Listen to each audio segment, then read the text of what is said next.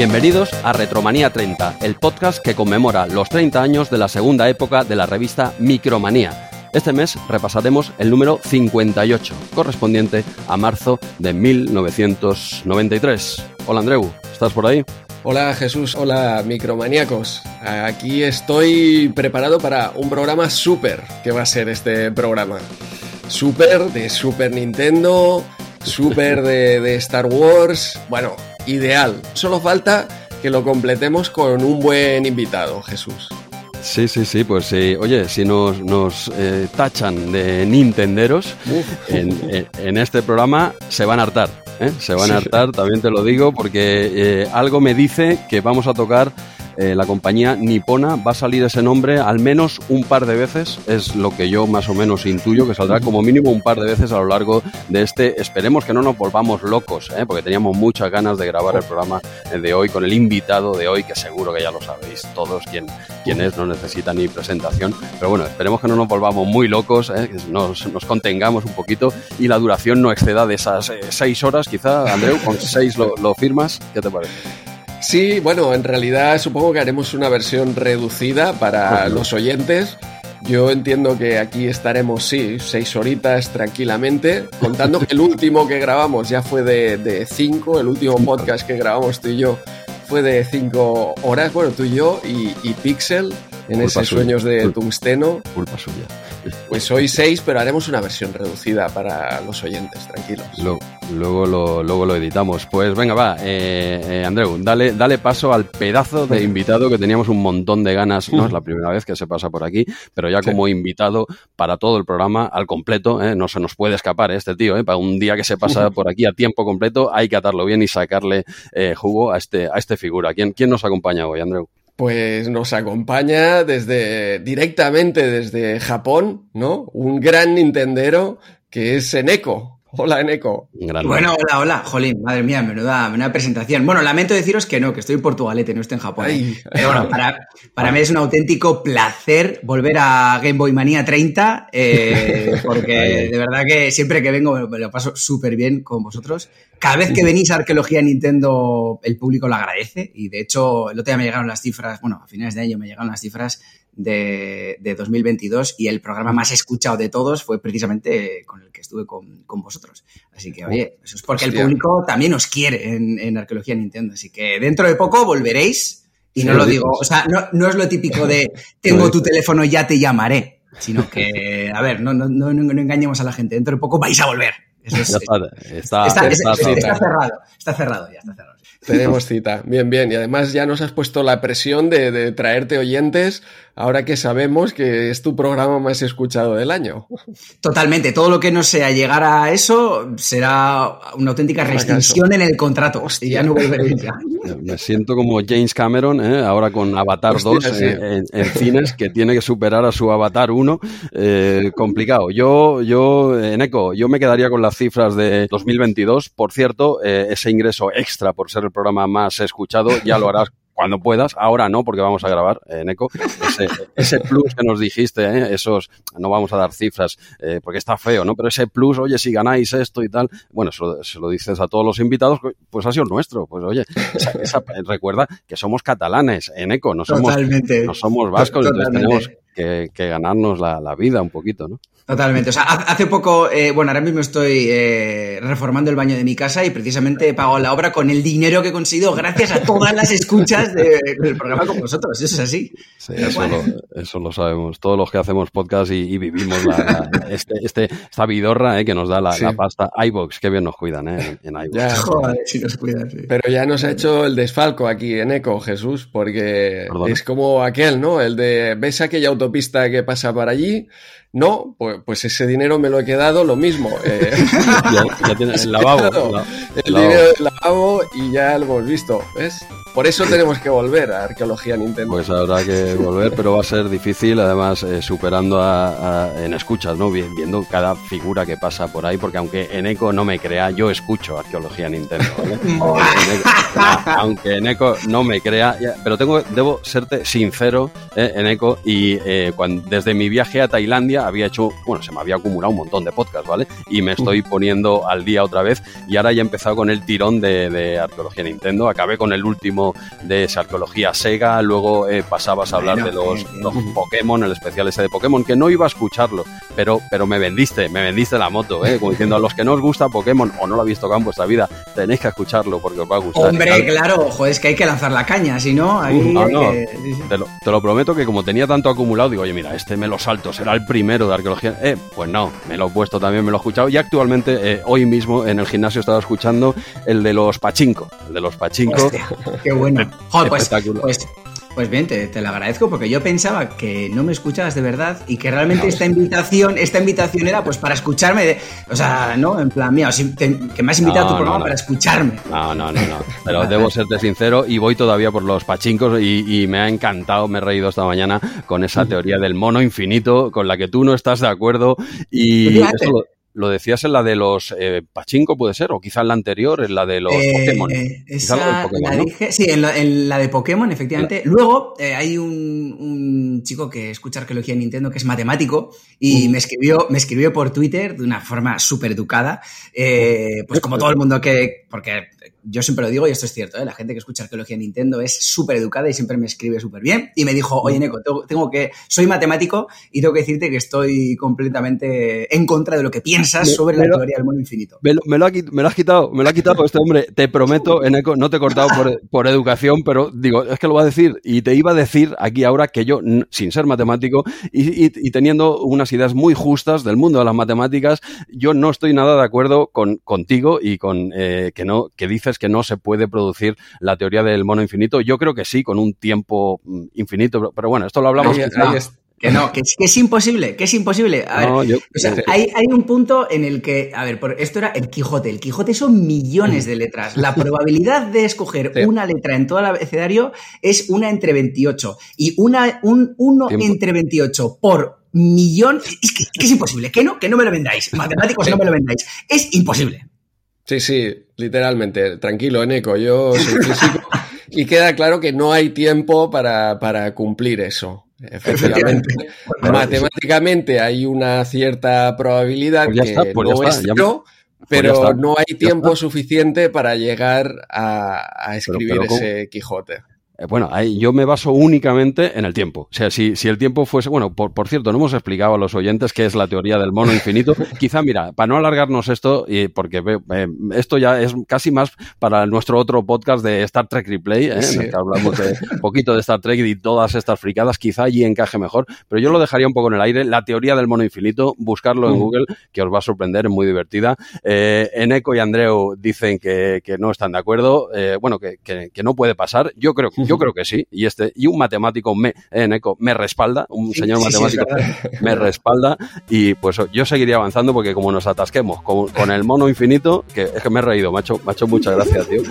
Cuando, comentabas esto, digo, no, al final puedes dejar los monos el rato que quieras, que al final lo único que hacen es cagarse en el teclado y tal, igual. Sí, efectivamente. dales tiempo, Eneco, dales tiempo a esos monos. Pero bueno, eh, Andreu, ¿te parece bien que, que empecemos a, a acosar videojueguilmente a este a este figura que íbamos a hacer una pequeña charla que no entrevista en Eco porque eh, no tenemos ni idea de hacer entrevistas pero sí una pequeña charla de bar contigo y que nos cuentes eh, cuatro cositas que eh, no sé, más a nivel personal, de, más de quizás nos centraremos un poquito más en arqueología Nintendo, por supuesto, pero bueno, una pequeña charla contigo antes de empezar con, con la revista. ¿Qué hacemos, Andreu? ¿Lo tiramos para adelante, este pequeño proyecto?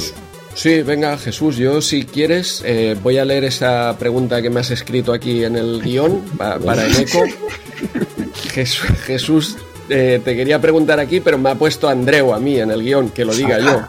Ah, Dice que, que, si traduces tú mismo de la Wikipedia, Google Translate. no, Google Translate no. es con, con, con DeepL. DeepL es un ah. traductor mucho mejor que, que Google Traductor, efectivamente. Claro.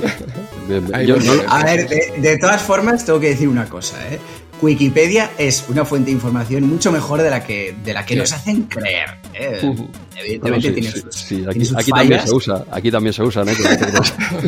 Eh, hay, alguna aberración que otra. El problema está en usar solo Wikipedia, pero si usas fuentes y, Wikipedia también está muy bien para encontrar eh, fuentes, porque al final como en el apartado de abajo hay un montón de referencias, pues te, pues puedes ir hilando, ¿no? Referencias que te da Wikipedia. Pero no se me caen los anillos al suelo. Wikipedia es una fuente más para alimentar arqueología Nintendo, efectivamente. Y lo de que leo, pues, pues efectivamente, yo me escribo un guion y luego lo leo. Eso es arqueología Nintendo.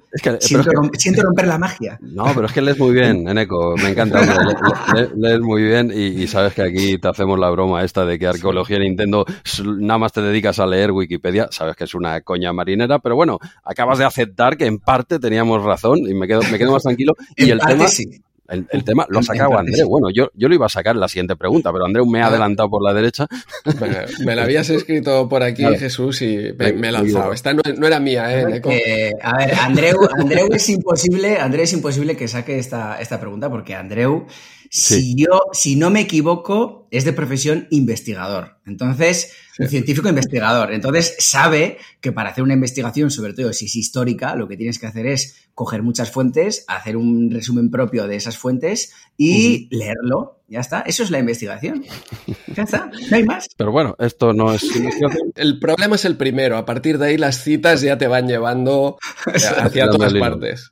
Pero entonces, pues en ECO hay una cosa que me ha resultado interesante de lo que comentas, de que lees el guion que has escrito. ¿Eso significa que habrá un libro de arqueología Nintendo en oh, algún momento? Qué grande. Pues no creo, no creo que haya. No te creas que no lo he pensado, ¿eh? Pero es que, es que escribir un libro es muy complicado. Pero tengo, o sea, tengo, pues si tengo 75 capítulos ya, tengo 75, o sea, por, por cada capítulo son igual 10 páginas de Word, con un guion eh, perfectamente diseñado, o sea, que, casi casi me guionizo hasta la risa. Cuando me río casi casi...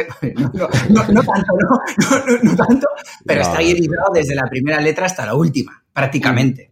Bueno, yo te doy un consejo. Mientras vas haciendo arqueología Nintendo, deja eh, unos monos al teclado y que vayan deja unos monos y oye, y si no tienes prisa, te acabarán escribiendo el libro, que estoy convencido.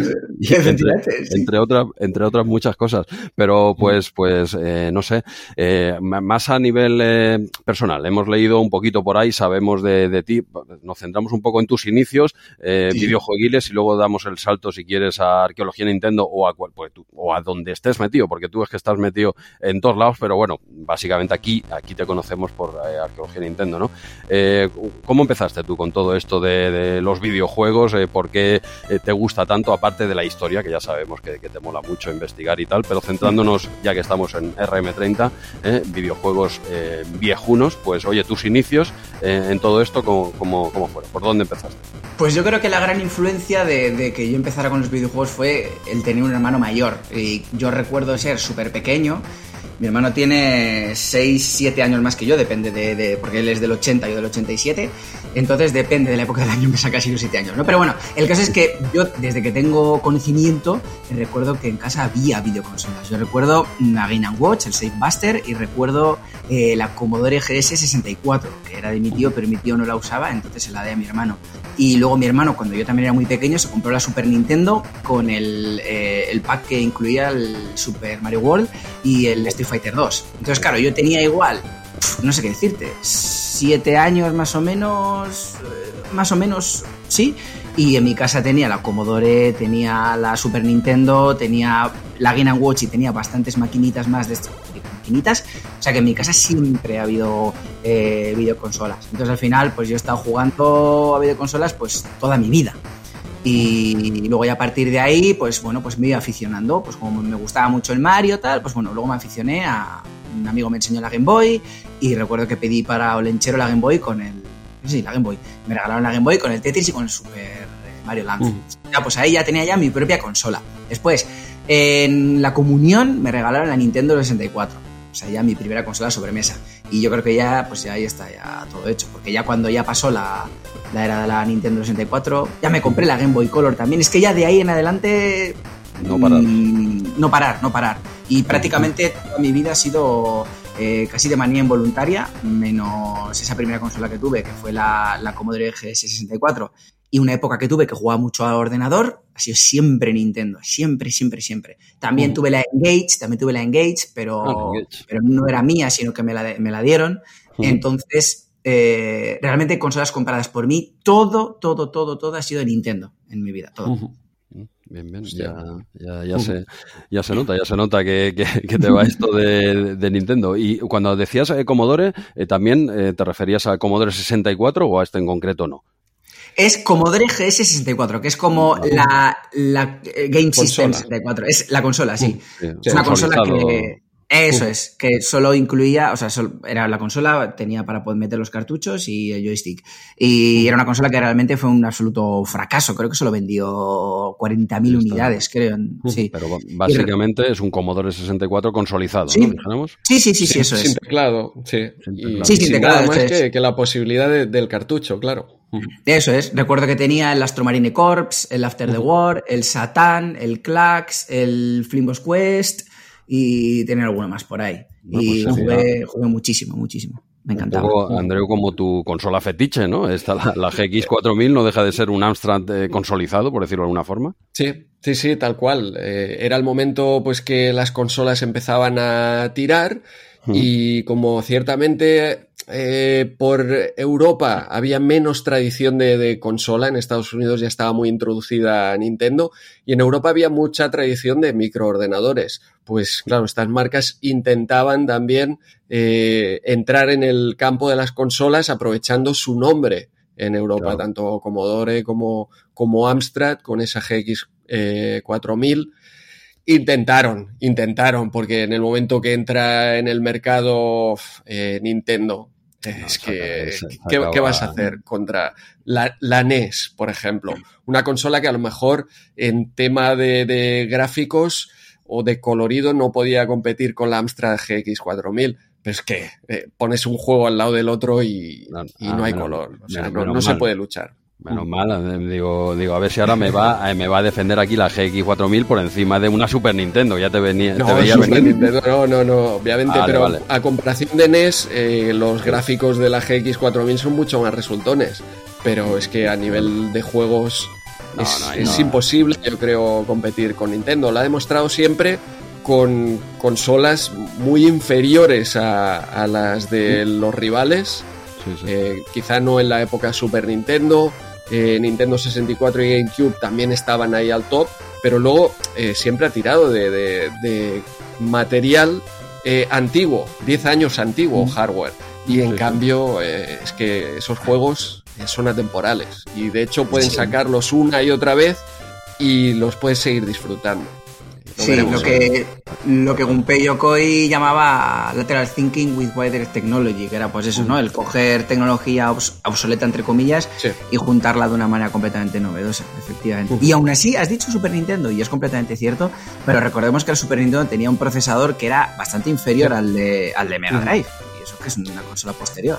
Sí, no sé si tan, tan bastante inferior, o por lo menos no, se notaba con el resto de chips de, acompañamiento, mm. pero sí, sí, era la versión de 16 bits del, del de NES prácticamente, del microprocesador de NES. Lo, que pasa, lo que pasa es que esto es una teoría que yo siempre he creído y he dado por hecha eh, sin, sin, verificarla, pero yo creo que también el hecho de que los, cartuchos vinieran con chips extra es lo que hacía que luego fueran tan caros, supongo.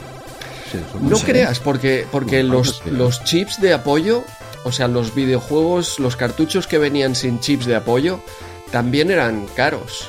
Eh, yo creo que eh, esos chips eh, no sé el precio que tendrían, pero estaría eh, el precio del orden de la memoria RAM que, llevaba ya de por sí el, cartucho. Entiendo, porque no eran mucho, mucho más caros. los cartuchos que realmente eran más caros eran los que a lo mejor pues tenían 24 megas hmm, eh, hmm. o, tenían más memoria, pero no, creo que no los encarecían mucho los chips de apoyo. Y de hecho, NES también tenía un montón de chips de apoyo y, tampoco recuerdo que fueran más caros particularmente esos cartuchos. Bueno, bueno, luego, luego, luego, veremos alguna curiosidad ¿eh? en, el, en, la, en, las páginas finales en los precios. Pero, por ejemplo, el, Super Mario Bros. 3 yo creo que sí, que llevaba un chip de apoyo, ¿no? Para poder permitir el, el, scroll este en diagonal. Scroll diagonal, sí, sí. Sí, sí, sí. Sí. Bien, bien.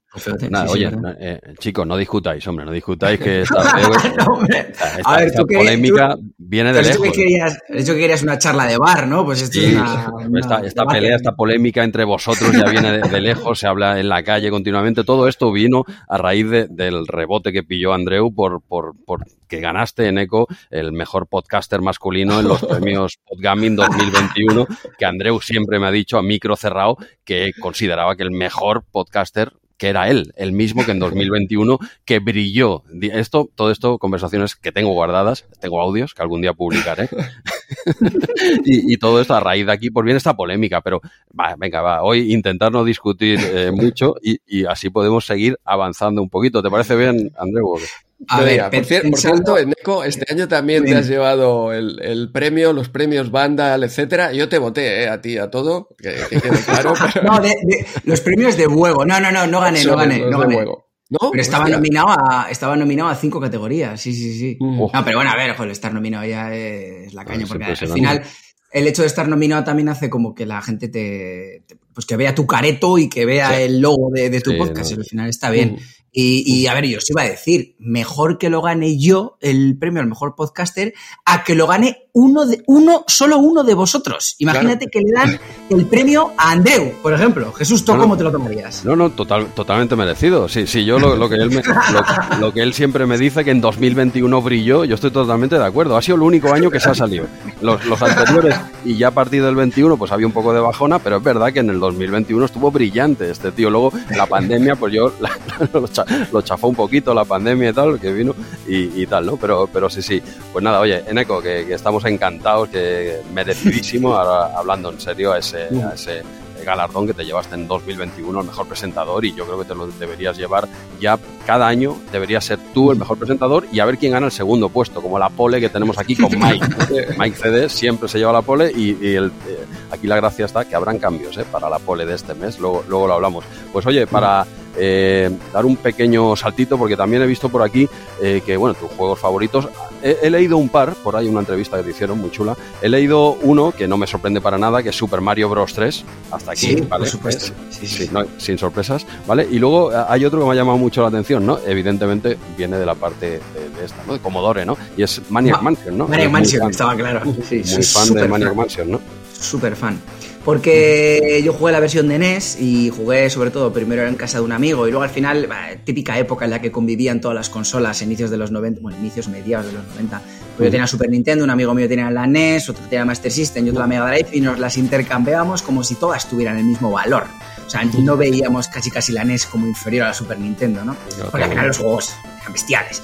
Pero al final yo recuerdo ese juego, claro, me pilló muy pequeño y me impactó muchísimo, ¿no? Ese ambiente que entrabas en una casa y esos engendros ahí que te perseguían y te llevan al calabozo y me impactó mucho. Sé que la música también era buenísima, el argumento era tremendo, los diferentes finales, era increíble y es un juego que me impactó tanto que al final pues dices, pues eh, es de mis favoritos, por supuesto, sí, sí, siempre lo será, sí, sí.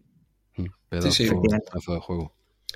Curioso también en consola, ¿no? Es el juego típico de, PC, pero al principio estas aventuras gráficas, bueno, eh, Maniac Mansion la teníamos tanto en Commodore como, como en NES, aunque fuera con versión retocada, con algunos pequeños cambios.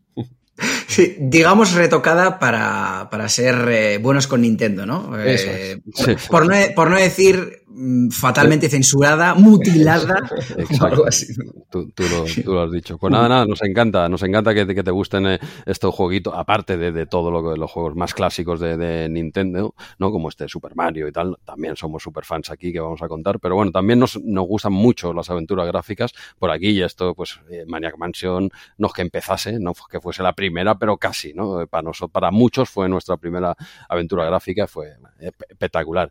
Pero, Eco, Eneco, ¿qué te parece si antes, antes de darle caña, bueno, primero pasaremos por los comentarios, luego ya le, damos caña a la revista, pero eh, háblanos un poquito de, pues nada, de, tu niña bonita, ¿no? De, eh, Arqueología Nintendo, ¿no? ¿qué, nos puedes contar ya que no se haya contado de ese pedazo de programa que llevas ya, ¿cuántos llevas? ¿50 y pico ya puede ser? ¿Por, por no, más, más. O sea, sí, sí, a ver, son 58, o no, 57, 58 de los, digamos, canónicos, pero luego al final, como he hecho un montón de especiales, en total son 70 y algo. Pero sí, o sea, digamos de la historia canónica, unos 58, creo. Sí. Sí, sí, casualidad que el último eh, publicado tuyo fuera el 58 y estamos aquí grabando Retromanía 30 número 58 también. Efectivamente, sí, sí, sí. Y nada, pues qué decir, pues que a la gente que le gusta arqueología Nintendo, pues eh, que sepa que el 3 de marzo empezamos con la Link to the Past y vamos a dedicarle cinco programas a Link to the Past. y que en el último de ellos, que va a ser como el colofón final, ya la celebración ya increíble, eh, estáis invitados. O sea, va a aparecer. Además, tengo pensado que el programa lo va a abrir eh, Retromanía 30 con la arqueología Nintendo, efectivamente. Hostia, y, sí, sí, sí, sí, Y tengo, en ese programa porque tenía pensado, os lo voy a contar, ¿eh? Porque yo soy un Sí, no, esto, no lo habíamos hablado, ¿eh? nos, estamos, estamos, enterando en directo. Sí, adelante, ¿cuáles son tus planes con nosotros para que, oye, que esta entrevista o charla era para, para ti, para promocionar el programa, si es que hace falta o lo que sea, y tú nos sales con estas, encantados, ¿eh? Adelante. Jesús, porque él es el, el, podcaster del año, ya le ha dado la vuelta al programa y ya nos está entrevistando y repartiendo faena. Es impresionante. Y, eso que no, está al nivel de 2021, porque el 2022 no ha ganado, ha habido un poquito de, bajón también, pero tú imagínate, aún no estando en plena forma, la, que te liaste, tío. Adelante, Eneco. Eh, no, a ver, eh, bueno, a ver. Eh, bueno, lo primero de todo, en el 2022 no lo pude ganar porque al haber ganado el 2021 no podía ganar el 2022. Pero bueno, seguro que no lo hubiera ganado. ¿eh? Pero bueno, aún así, las cosas hay que decirlas. ¿eh? Aún así, yo, yo, tenía pensado sacar cuatro programas de, de A Link to the Past y al final de cada uno de los programas hacer una colaboración, ¿no? Pues con vosotros. En otra con, con Gonzo Retro que quiero hacer hablando de, de streamings. Con otra con Iván de Pixel Sonoro para hablar de la música y con otra con Manu de Link to the Podcast para hablar de la Link Between Worlds y demás. Y dije, ¿para, y dije, ¿para qué narices voy a hacer eso? Lo que voy a hacer es un macro programa al final del todo, un quinto programa con todas esas colaboraciones y así gano 15 días, porque claro, yo no gano... O sea, en vez de hacer programas muy largos, los hago más cortos y así tengo más tiempo para... Porque, el tiempo escasea. Pues, pues nada, tendremos que hacer los deberes, eh, Andreu, que, creo que abrimos el programa, vaya responsabilidad. el, último programa de A Link to the, Past eh, va a comenzar con un repaso de, a Link de la acogida que tuvo la Link to the Past en España. Y va a ser Retromanía 30 con Arqueología Nintendo. Ya, lo digo para mí. Pues, pues nada, no habíamos, no habíamos dicho nada por aquí, eh, ya queda, ahí queda, ahora nos has puesto toda la toda la presión, Ahora probaremos el juego, que no, no, lo conozco, este A Link to the Past, pero bueno, lo, probaré. Sí, Dice que tiene buena pinta. Está un poco sobrevalorado, pero tiene buena pinta, sí.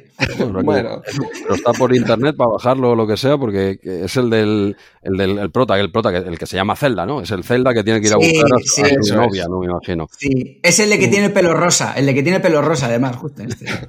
No, a mí me encantan todos los juegos protagonizados por Zelda, son, son muy buenos. Oye, pues a mí, me, a mí me encantaría que hubiera un Zelda protagonizado por Zelda. Solo hay uno, que yo sepa, que es el de CDI, que de hecho no es de oh. Legend of Zelda, es el Zelda's Adventure. No, o Zelda, sí, no sé si es Zelda's Adventure o lo que sea. Y está protagonizado por Zelda. Durísimo, durísimo. Pero bueno, hay que. El único, el único juego de Zelda protagonizado por Zelda, pero que no se llama The Legend of Zelda, porque Nintendo le dijo a Philips que le dejaba los personajes Link y Zelda, pero que ni se le ocurriera llamar a los juegos de Legend of Zelda, porque si no escrujían en, en un juicio. o sea que a Nintendo se le da muy bien los juicios. Entonces. Bien, bien. estamos viendo, estamos viendo. Pues eh, nada, no, sé si quieres preguntarle algo más, Andreu, acerca de, arqueología Nintendo, de cualquier cosita, antes de seguir avanzando. O como, Venga, última preguntilla antes de, entrar en los comentarios. En Eco ya has repasado eh, la, época de Nintendo hasta Super Nintendo. Eh, ¿Qué vendrá después de, de Super Nintendo? ¿Qué nos espera? Pues yo creo que el paso natural es Nintendo 64. Eh, después de la Super Nintendo. Pero es que viendo todo lo que quiero hacer, igual me tiro otro año hablando de la Super Nintendo. Quiero centrar este año en hablar de juegos. En hablar de la historia del Donkey Kong, del Super eh, Mario Kart y, y a ver, a ver, quiero también hacer un especial sobre los RPGs de Super Nintendo, otro también sobre los RPGs de Mega Drive. No sé, quiero hacer muchas cosas. Chips, chips de apoyo, habrá también ahí tela, eh, habrá episodio. No, no creo, no creo porque es demasiado técnico y no. Hablé, hablé un Pero poco. con Star Fox. Sí, sí, da- bueno, sí, claro. Sí, cuando hable de Star Fox, que sí que quiero hablar, que tengo una historia muy curiosa, hablaré de los chips de apoyo. Pero ya está, ya está. ya- No, no más. Sé que, buah, hace un año, es que, fíjate, eh, el 18 de, de febrero eh, se cumplió un año en el del. Se- de- de- eh, De Super hablando de la Nintendo. Super Nintendo, eso es, o sea, un año entero hablando de Super Nintendo. Y yo creo que en el segundo, tercero, eh, hablé de chips de apoyo un poquito, pero es que al final, Ujú. siendo tan técnico, no me termina de llamar la atención. Y eso que soy informático de, profe- de profesión, de, de- de formación, pero es que todas esas cosas a mí no, no me gustan.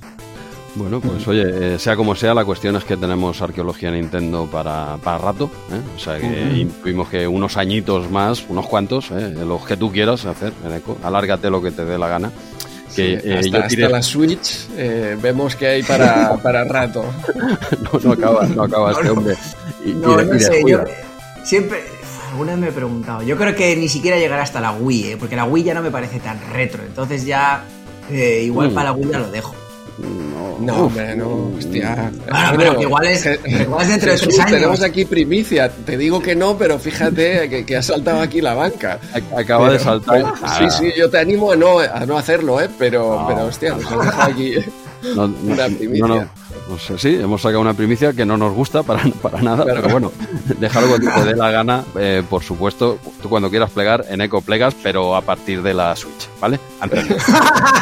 Antes no, hombre, antes no, porque es la época que estamos aquí tocando todos y tal, o sea que, eh, bueno, eh, la cuestión es que veo que de momento sí que tenemos arqueología Sí, sí, sí. para, rato, Sí, sí, sí, sí. nosotros encantados, nos iremos pasando por allí cada vez que nos invites.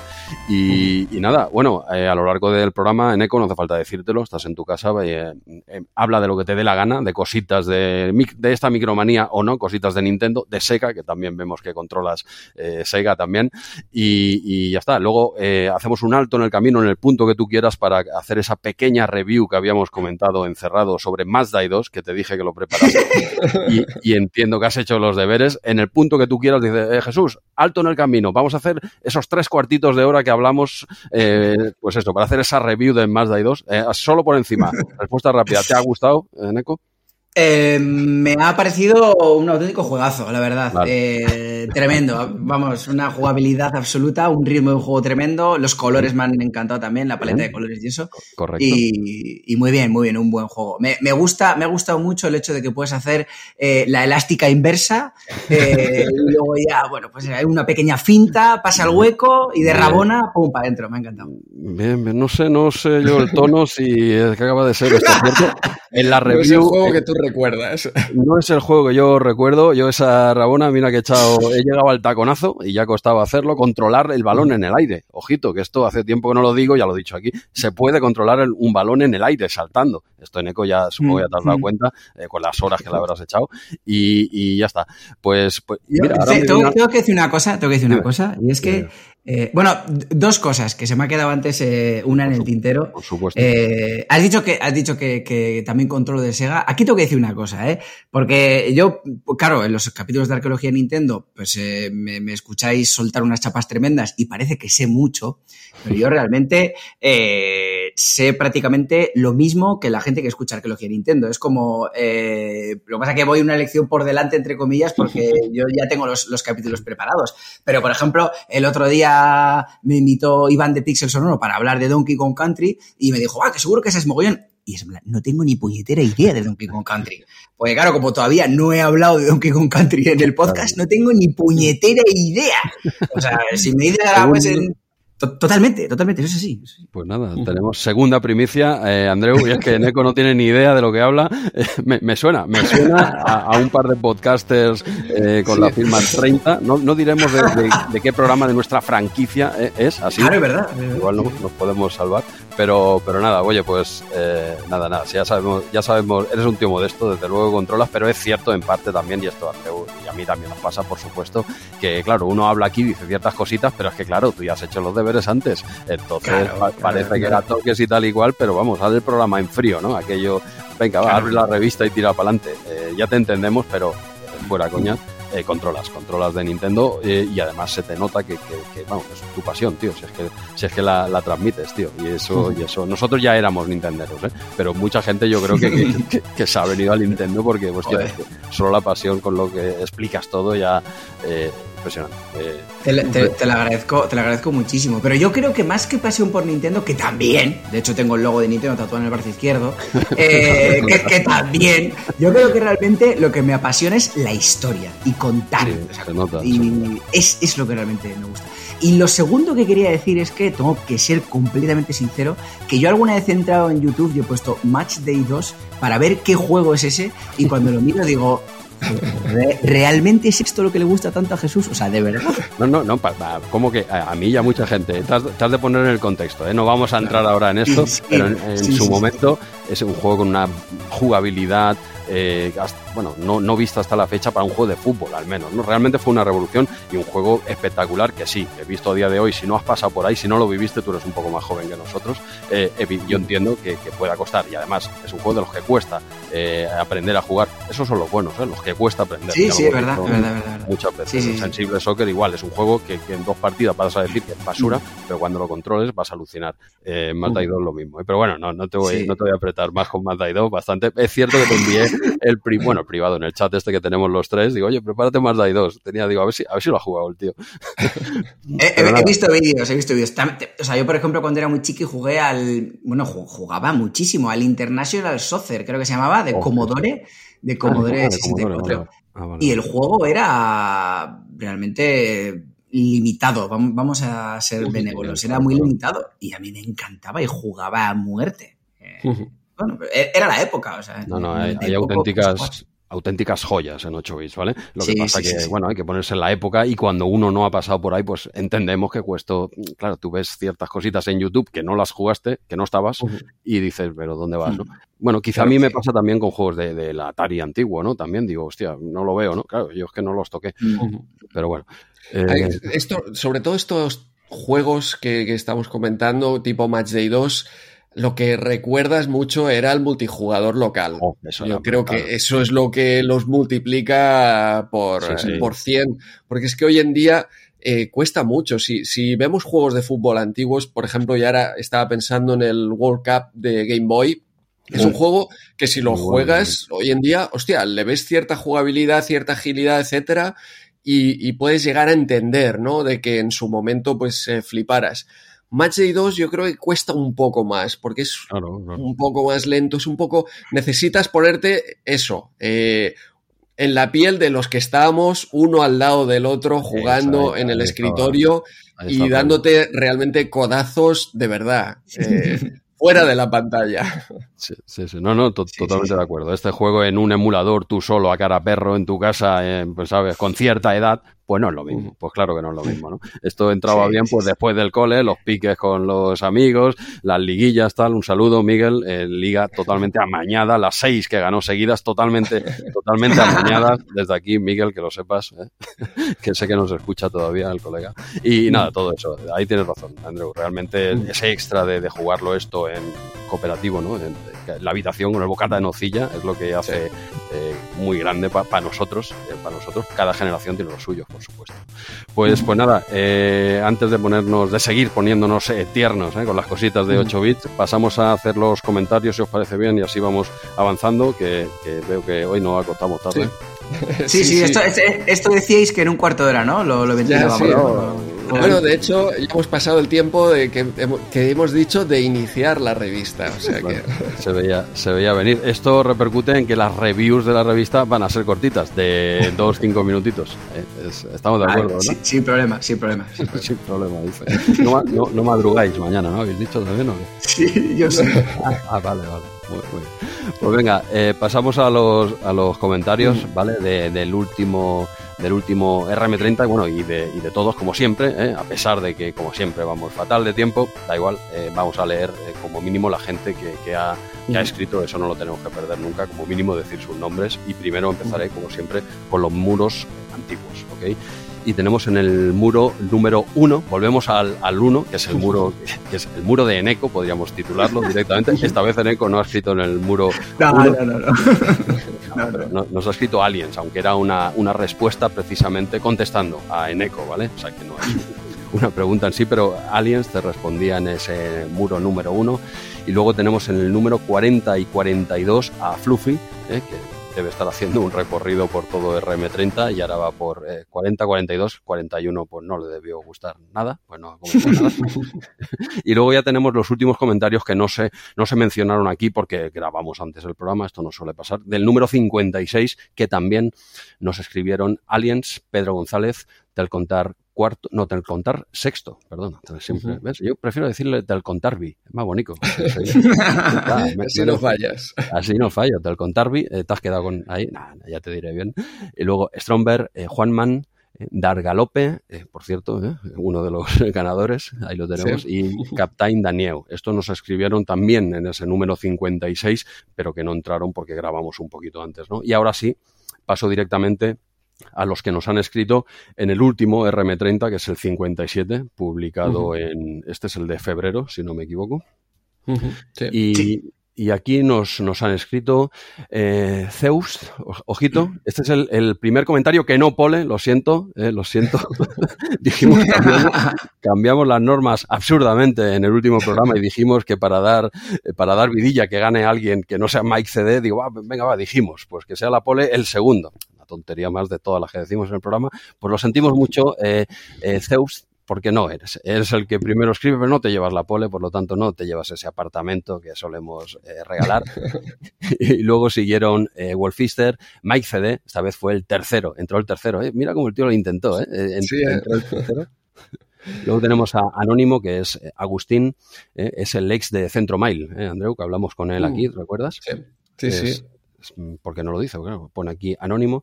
Luego tenemos a Superjuegos 30, un saludo a los compañeros, Headhunting, Firol el Gris, Roberto C, Beto Spock, Pixel Van Gogh, un grande, Benderete, Dagar Lope, nuevamente, Jochentax, Pedro González, Parras, Aliens, Abadía del Juego, Arqueología Nintendo, ojito aquí, ojito, eh, que vienen curvas, abrochaos muy fuerte los cinturones porque este tío, vete a saber lo que nos ha soltado, Stromberg, Captain Daniel y Mayok. Estos son todos los que nos escribieron en ese último programa a fecha de hoy. Eh, que estamos grabando. muy, buena gente, es que me encanta porque siempre que miro los, los vuestros comentarios encuentro mogollón de gente que luego también me, me, comenta a mí o me habla por Twitter y tal, o sea, gente fantástica y maravillosa. De hecho, Mike CD también suele ser la pole en arqueología Nintendo. y, además, que, he interactuado bastante con él por Twitter y en los comentarios, tiene pinta de ser una persona, o sea, bellísima, bellísima. Es un crack. No sé cómo se lo monta, porque también es pole en MS2 Club, si no me equivoco. no sé si en Retro Hobby 30 también. Bueno, que, este tío es pole en todo. Vamos, no, no sé cómo se lo monta. hombre, hombre, eh, hombre, además de ser un gran oyente, eh, hombre, es que nosotros somos muy predecibles. Porque yo siempre publico el día a las 2 de la tarde cada 15 días y vosotros a las 0000 del día 1 de cada mes. Entonces, eh, además de ser un gran oyente y una muy buena persona, pues será, una, será un tío con una gran planificación, efectivamente. Sí, sí, realmente sí. Nosotros precisamente sí que cumplimos en, tenemos ese horario establecido, otros podcasts publican cuando quieren, fantástico. Y, pero sí, realmente Arqueología de Nintendo y RM30 eh, son de los que tienen fecha, fija, de momento la vamos cumpliendo. Pero bueno, pues pasamos a una pequeña selección de comentarios de todos estos eh, cracks que nos han escrito en el último RM30, en el número 57, y aunque no ha sido Pole, ya que ha sido el primero, lo voy a leer, ¿no? Eh, Zeus, ya que nos inventamos esta chuminada, Andreu, en el último programa, eh, como mínimo leer el comentario, que es cortito, y dice, buscando la pole, lo sentimos, empieza fuerte, buscando la pole, pues no, buscando la pole, eh, eh, con los dedos congelados, al menos podré taparme con micromanías mientras espero en la puerta del kiosco a que me venda el número de febrero de 1993. Pues oye, muchas gracias por, por escribir. Eh, pole anulada, ¿eh? quedas expulsado, pero ya te hemos leído.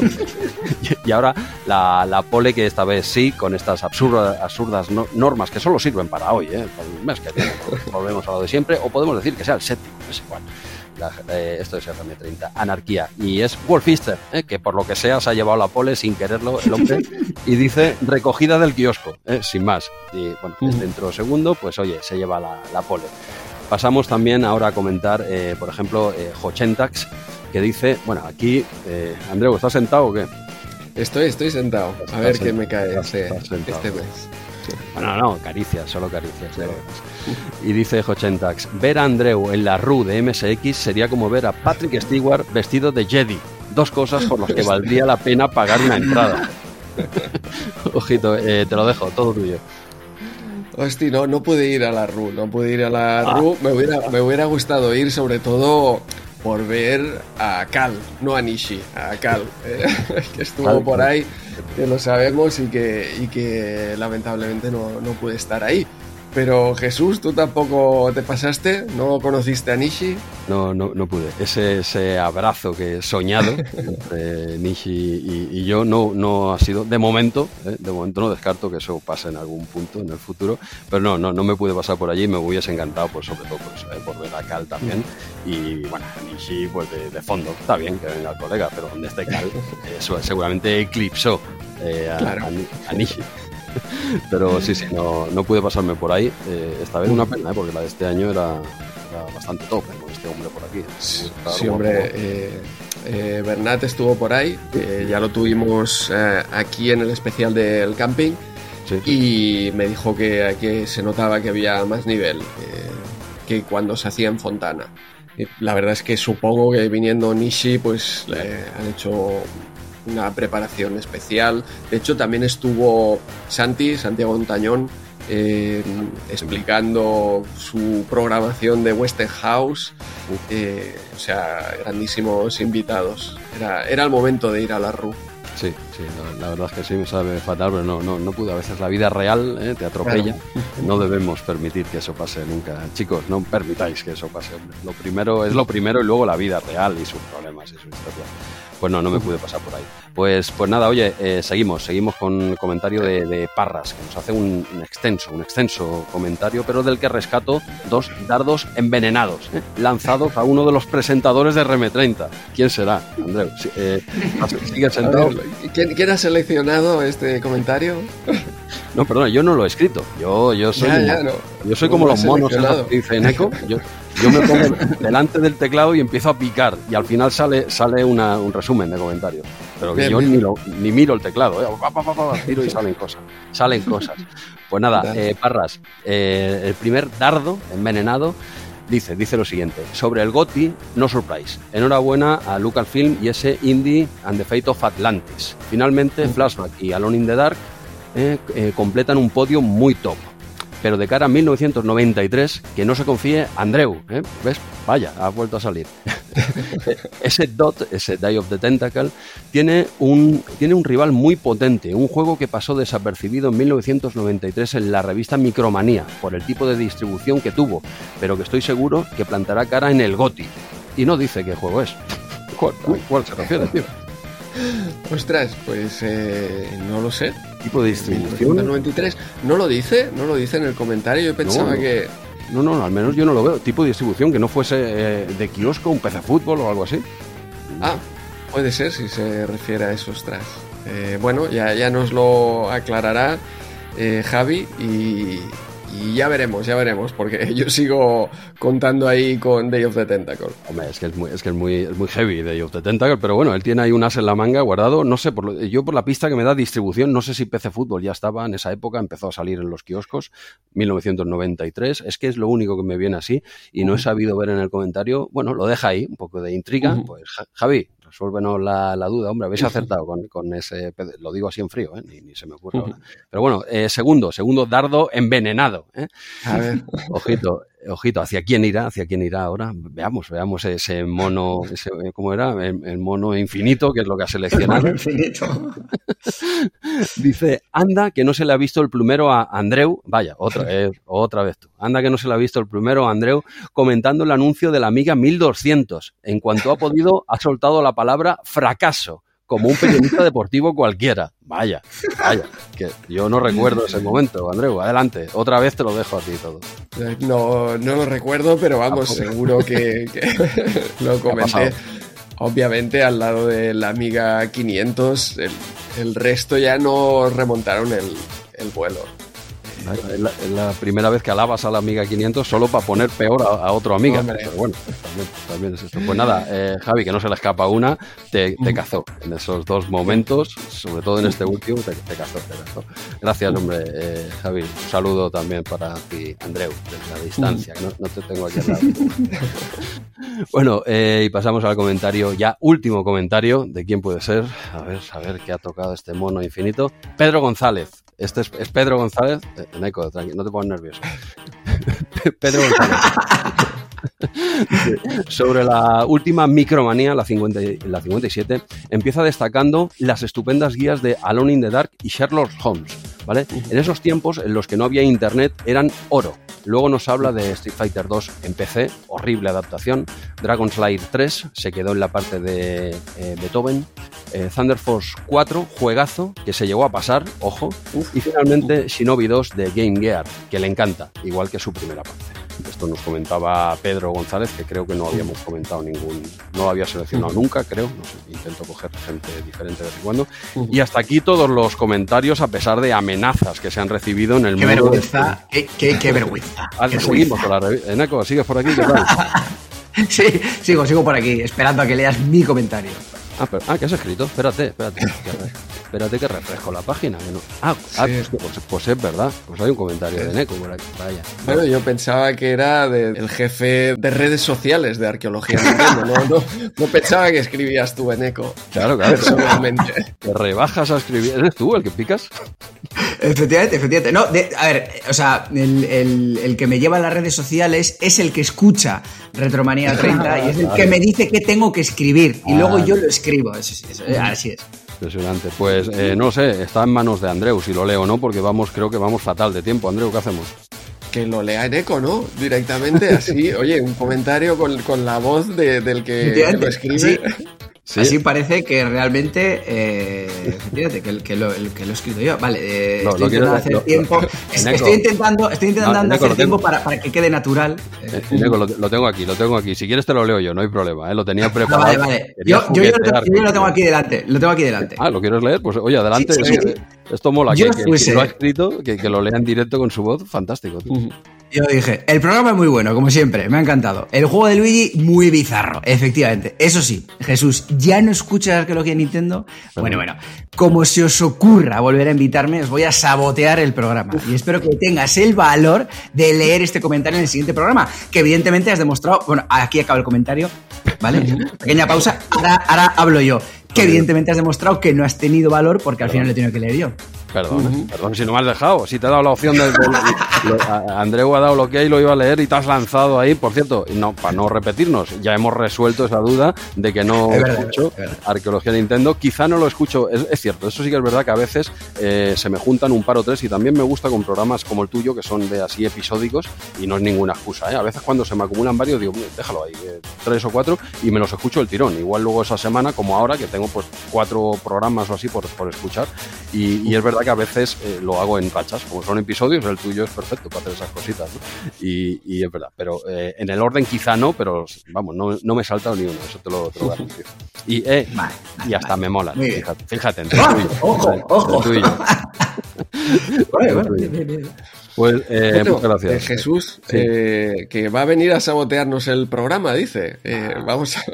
De momento lo está consiguiendo. Esto va todo editado luego, luego lo quita, lo, que no, lo, que no, nos guste suyo. Efectivamente, os voy a sabotear, no voy a hablar nada de Nintendo, voy a hablar todo de Sega en, esta revista. Sí, no, no hay, no hay. Uy, que no. Sí, sí que hay, sí que hay. Sí hay, sí hay. De hecho, en la página 4 ya sale Sega y voy a hablar de ello. Empezamos fuerte. Pues mira, ahora como vemos eh, que hay ganas de empezar con la revista, de momento dar las gracias a todos los eh, que han escrito, incluso a ese becario de Arqueología Nintendo que, tiene que escucharnos en nuestro programa. Muchas gracias a todos. Y respecto a los mails recibidos de este mes, ya hemos recibido, y esto hago un comentario, un inciso rápido, hemos recibido un par de correos ya para ese quinto aniversario de RM30 que se publicará en mayo de, de este año. Ya hay varias personas que nos han escrito pidiendo un juego que ya se les ha, bueno, se les ha otorgado, porque han sido los primeros en llegar. El que primero llega, elige, se lo lleva. ¿Vale? Simplemente recordaros nuevamente que, pues, que podéis escribirnos al mail del programa en, este mes también y en el siguiente para ese quinto aniversario. Ya van varias personas, a ver si nos juntamos unos cuantos como cada año, volver, eh, volvemos a, recordar que está abierto nuestro correo para pues eso, que nos quieran escribir y que seleccionar un jueguico para ese programa que se publicará en, mayo, eh, que nos escriban a rm30podcast.gmail.com. De momento ya van varios, Andreu, ya, se, ya va cogiendo color ese quinto aniversario. Sí, sí, eh, los tenemos en cuenta y bueno, eh, yo creo que quizá podemos empezar a grabar ya enseguida, ¿no? Y ir avanzando ese, ese quinto aniversario. Que tocará la revista, si no me equivoco, ¿cuál sería la...? 60. La 60, la 60. Pues, pues eso, eh, de la micromanía 60, eh, ya podéis pegarle un repasito. Y si no nos pedís, los que ya no nos han pedido, nos han pedido un, par, pues eh, son vuestros. No hay más requisito que seleccionar el juego que te dé la gana y ya está. O reportaje o informe o lo que sea de la revista. Normalmente son juegos, pero no tiene por qué ser juego. Igual pues sale un reportaje de lo que sea pues oye, pues te hace gracia comentarlo, pues eh, fantástico, ¿no? Y bueno, lo decís en, nuestro correo. Ya van, ya van varios. Eh, ¿Ok? Sí, eh, pero Jesús, hablabas de los correos, veo que seleccionas un poco los comentarios que te convienen, los correos que te convienen. Perdona, Andreu, yo soy aquí un currela, soy como un mono delante de un teclado y salen, salen cosas, tío, yo qué sé. No sé, yo veo aquí que nos han enviado un correo desde San Diego, desde California, José Miguel, que, dice que le encanta nuestro programa y que, entre otras cosas, le ha encantado descubrir un podcast dedicado al Amstrad, ya que es CP0 al 100%. O sea, que habla de Retromanía 30 como un podcast CP0. Eh, ¿Por qué, número va? Porque igual si va por el principio, tú ahí ibas muy fuerte con el Claro, claro. Sí, sí, sí. Va, por el principio, lo, está descubriendo. Así que, bueno, quizá de aquí unos meses llega a, este comentario donde, donde comento su, su correo. Vale, vale, vale. Pues eh, esto no debería decirlo, igual no me deja demasiado en buen lugar, pero yo el comentario este que me estás diciendo yo no lo he visto por ningún lado, ¿vale? así, te lo digo. Es que es, es que es un correo que nos envió José Miguel. Sí, sí, un correo, un correo. sí, no, no lo has leído. No, no lo he visto. Y a pesar de repasar la bandeja de entrada, pues yo no lo he visto. Y acabo de entrar ahora y veo que nos ha entrado hace una hora eh, otro, no voy a decir quién, pero conocido, otro oyente solicitándonos participar en el quinto aniversario. O sea, imagínate, hasta que ya llevamos tres, ha entrado hace una hora, enviado. Y este que comentas tú, sigo, sigo sin verlo. ¿No lo habrás tirado a la papelera o, encantado? ¿eh? Está aquí José, eh, José Miguel Rodríguez, 23 de enero. Pero bueno, ya yo creo que tienes el filtro. Cuando hablan de CPC, no te entran a tu bandeja. Al spam. Yo, yo, creo que le tienen spam, seguro. Claro, claro. lo miro, lo miro aquí. Ah, pues míralo, está aquí en el spam. Vale, vale, sí, que tengo aquí el filtro, todo lo que toca CPC, Amstrad, tal. Vale, vale, pues sí, sí, está GX. Vale, está aquí en el spam. Lo siento, José, te, prometo que no, te prometo que no había visto tu comentario, si no, por supuesto que lo hubiese dicho, a pesar de que hables de ese, del segundo mejor sistema de 8 bits que, que tuvimos aquí Pero bueno, eh, Andreu, por mi parte ya, ya están los comentarios. Venga, pues eh, chicos, vamos a ponernos con la revista, pero antes de comenzar os recordamos que podéis enviarnos todos vuestros comentarios y anécdotas al correo electrónico rm30podcast.gmail.com o pasaros por la cuenta de Twitter arroba rm30podcast para seguir toda la actualidad de la revista Micromanía, segunda época. Y recordaros que estamos en varias plataformas de, streaming, no solo en iBox, en iTunes, en Spotify y cualquier otro gestor de podcast que os apetezca. Y ahora sí, Jesús, dale al play. Cargamos Retromanía 30.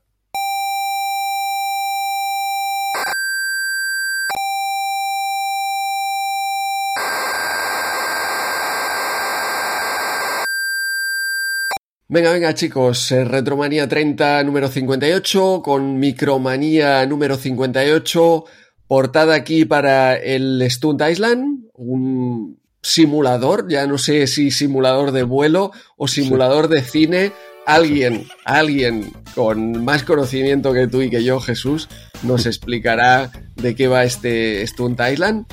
Pero es que es muy cinematográfica esta portada de Micromanía número 58, porque tenemos este videojuego de cine, pero a la vez tenemos aquí, pues, arma letal y X-Wing. Ya entra Star Wars, que, que es un episodio hoy, como decía antes, muy super de Super Nintendo, pero también muy Star Wars, porque veremos aquí tanto Super Star Wars de Super Nintendo como este X-Wing que tenemos en portada.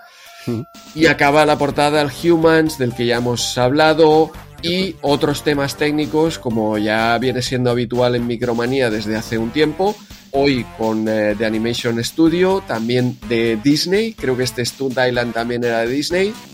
Y reportaje del CES 93 de Las Vegas. Seguro que aquí en Eco nos va a explicar historias de miedo de, de este CES 93 y algún detalle que hay aquí dentro también con cositas de, de, de CD de Super Nintendo y etcétera. Veremos sí, a ver, sí. veremos a ver. Bueno, yo, bueno sí, cu cuando lleguemos cuento, cuando lleguemos cuento. perfecto, perfecto. No nos avanzamos. De momento, la portada. ¿Qué te parece a ti, Eneco, esta portada de Micromanía? Bueno, la verdad que está bastante bien. Eh, yo según la veo digo, vale, dos juegos de los que no vamos a hablar, ¿no? Porque dos son simuladores de vuelo, ¿no? Ah, no, bueno, el uh -huh. X-Wing es simulador de vuelo. Como, sí, bueno. Pasaréis de estos juegos, pero... Eh, pero bueno, bien, bien. la verdad que he visto otras portadas de Micromanía más bonitas, pero la verdad que es bastante espectacular. Muy peliculera. Sí. Sí, sí, sí, es espectacular. Me gusta. Sí, yo creo que es lo que comentas, ¿no? Este, esta imagen central, que en otras ocasiones pues es más espectacular, bueno, me gusta ¿eh? la portada con ese avión que sobresale. Eh, digamos que la maquetación parece chula y, y, está aquí un equipo de cine con las explosiones y tal, pero no tiene el encanto de una portada de algún protagonista especial de algún juego que realmente recordemos especialmente, ¿no? Este Stunt Island, por ejemplo, pues yo no lo recuerdo para nada. No sé, ¿qué te parece a ti la portada, Jesús? Sí, sí, podrían haber sacado algún prota de juego, yo que sé, al Zelda, ¿no? Que tiene tantos juegos, pones al, al Zelda, al, al, personaje. Sí, pero, pero Micromanía es una, yo creo que es una revista que evita bastante las consolas en portada, ¿no? No recuerdo portadas consoleras. No, no, la verdad es que. Se, evita sí. bastante, sí. Sí, sí, pero de todas formas, el, el, por ejemplo, el Zelda Link's Awakening no fue portada ni siquiera en, ni en la Hobby Consolas ni en la, ni en la Nintendo Acción. Pues en la, Nintendo la, Acción. Sí, en Nintendo Acción. No, no. Madre mía, un pedazo de juego sí. como ese. Pero sí, sí, evidentemente en Micromanía, pues ya habiendo diferentes revistas ya en, en, ese momento en el mercado, evidentemente cada uno tenía su sector y Micromanía era claro. ordenadores, ¿no? Ya se quedó un poco con, con eso y, y, aunque tenía su sección de, siempre ya comentamos muchos juegos aquí de, de videoconsola, pero bueno, era ordenador. Está bien que cojan un juego de ordenador, este Stone Island, que luego, como tú bien has dicho, eh, nos van a explicar de qué va. ¿eh? Porque si tenemos que. si, si, la, si, los oyentes tienen que esperar que tú y yo les expliquemos de qué va el Stone, Stone Island, lo llevamos claro. Pero sí, sí, una, una portada quizá no de las más míticas, no de las peores. He visto otras estéticas, te hablo de estéticamente sí, peores. Sí, sí. Esta maquetación, esa, solo con ese avioncillo ahí sacándolo en 3D para afuera, ya con la tontería esa, ya, ya está bien. Luego la explosión, ah, queda bonito y tal. Y luego tienes ahí arma letal, abajo a la izquierda, ya está, ya está. Tienes, tienes, a los señores de arma letal que he vuelto a escuchar por enésima vez esta semana, que, que, que parece que la quinta parte que va para adelante sí. y tal. Yo, yo, lo vengo escuchando esto desde la Olimpiada de Barcelona y, yo, y, y, no hay manera, ¿no? Pero lo he vuelto a escuchar esta semana. Ahora que veo aquí estos dos, pero bueno, como ya lo escuchas de forma recurrente, pues dices, pues muy bien, ¿no?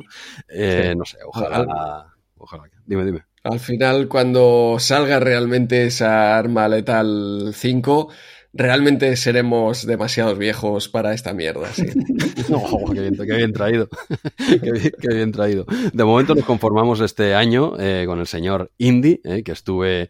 Eh, ¿Has visto el tráiler o qué? No, no, no, no. sigo no quieres verlo. Quiero, sigo con mi política de evitar trailers. Ya lo he, lo he conseguido con la última serie de Star Trek, Star Trek Picard. No he visto el tráiler. Y con Indy no lo he visto ni lo quiero ver. Pero, pero bueno, el otro día fui al cine y pasé por el pasillo ya con la foto grande del colega de Harrison Ford ahí y tal, y estuve a punto de no entrar a ver Avatar 2, ¿vale?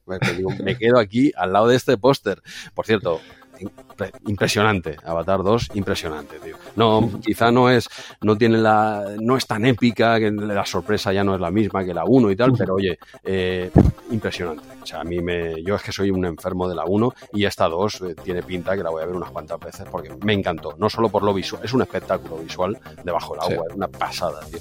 La historia, bueno, la historia aquí está bien, está bien, pero no, no es tan épica como la primera, pero, pero es un espectáculo visual. La vi con las gaficas 3D y tal, una maravilla que Avatar, soy, un chalao de, Avatar y me, encanta. Pero bueno, no, si no quiero desviar.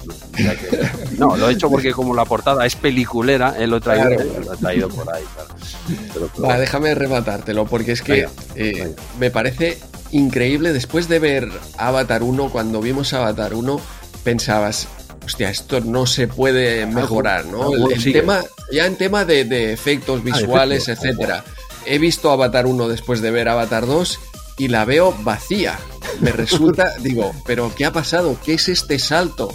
Diez años después, cuando ya pensábamos que estábamos en el top eh, y, vuelves a Avatar 1 y dices que está vacía, la otra está, es completísima. No sé, eh, la peli me gustó, ¿eh? Pero, pero ya estamos llegando a unos niveles impresionantes que, no sé, no sé, el curro que tiene una película así es, es increíble.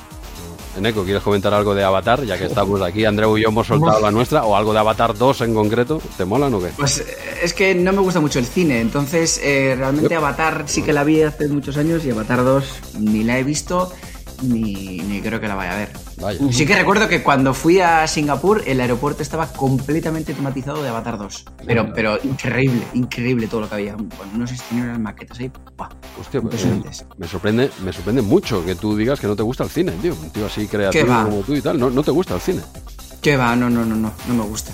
Ya lo siento siento, siento, mucho decepcionarte, pero no. No, no, no, no, no, me, decepcionas para nada y es muy respetable. Y además que lo digas, que, no, que no hagas el numerito de no, yo me, he visto aquí, me he visto allí. Y de, y de hecho, por, por, ejemplo, cuando, imagínate, ¿no? yo, por ejemplo, no he visto nunca El Padrino. Entonces, claro, hay gente que se echa las manos a la cabeza y me dice, pero ¿cómo puede decir que no hayas visto El Padrino? Entonces yo les contesto, ¿y cómo puede ser que tú no hayas escuchado el disco Animals de Pink Floyd? claro, pues, no, no, a ver, cada, cada, loco con su tema y, y, todos también te puede gustar uno o todas las cosas. Bueno, es el que mucho abarca, poco aprieta, ¿eh? también lo digo. ¿eh? Pero sí, sí, hostia, suele ir, no sé, la gente que les suele gustar, nos suele gustar videojuegos, normalmente eh, suele gustarle el cine, ¿no? Sí. Sí, sí. Pero bueno, Eneco tiene una ventaja sobre nosotros, Jesús, ¿Mm? y es que no le va a decepcionar Indie 5. eso sí, eso sí. Eh, de hecho, de, Indiana Jones no he visto ni una película. Por favor, eh, eh, se ha acabado el programa aquí. ya seguimos Jesús y yo, si eso. yo siempre voy con la verdad por delante, no, no, tengo, o sea, no he visto ninguna. ninguna Indiana Jones. Bueno. Eh, esto me lo hacemos, Jesús? Eh, no sé, eh, ¿quieres seguir o no sé? no, tiene, sentido. O sea, tenemos una portada de cine, peliculera y tal, y tenemos aquí a un señor que no ha visto ninguna de las de, de las de indie y que no, y que no le va a avatar, no, no sé la, hemos cagado muy fuerte con el invitado de este mes, ¿eh? pero ya que lo tenemos aquí y le hemos pagado, porque se quede todo claro. Eso sí, me, encantó Detective Pikachu y tengo muchas ganas de que salga la nueva peli de Mario. Eso.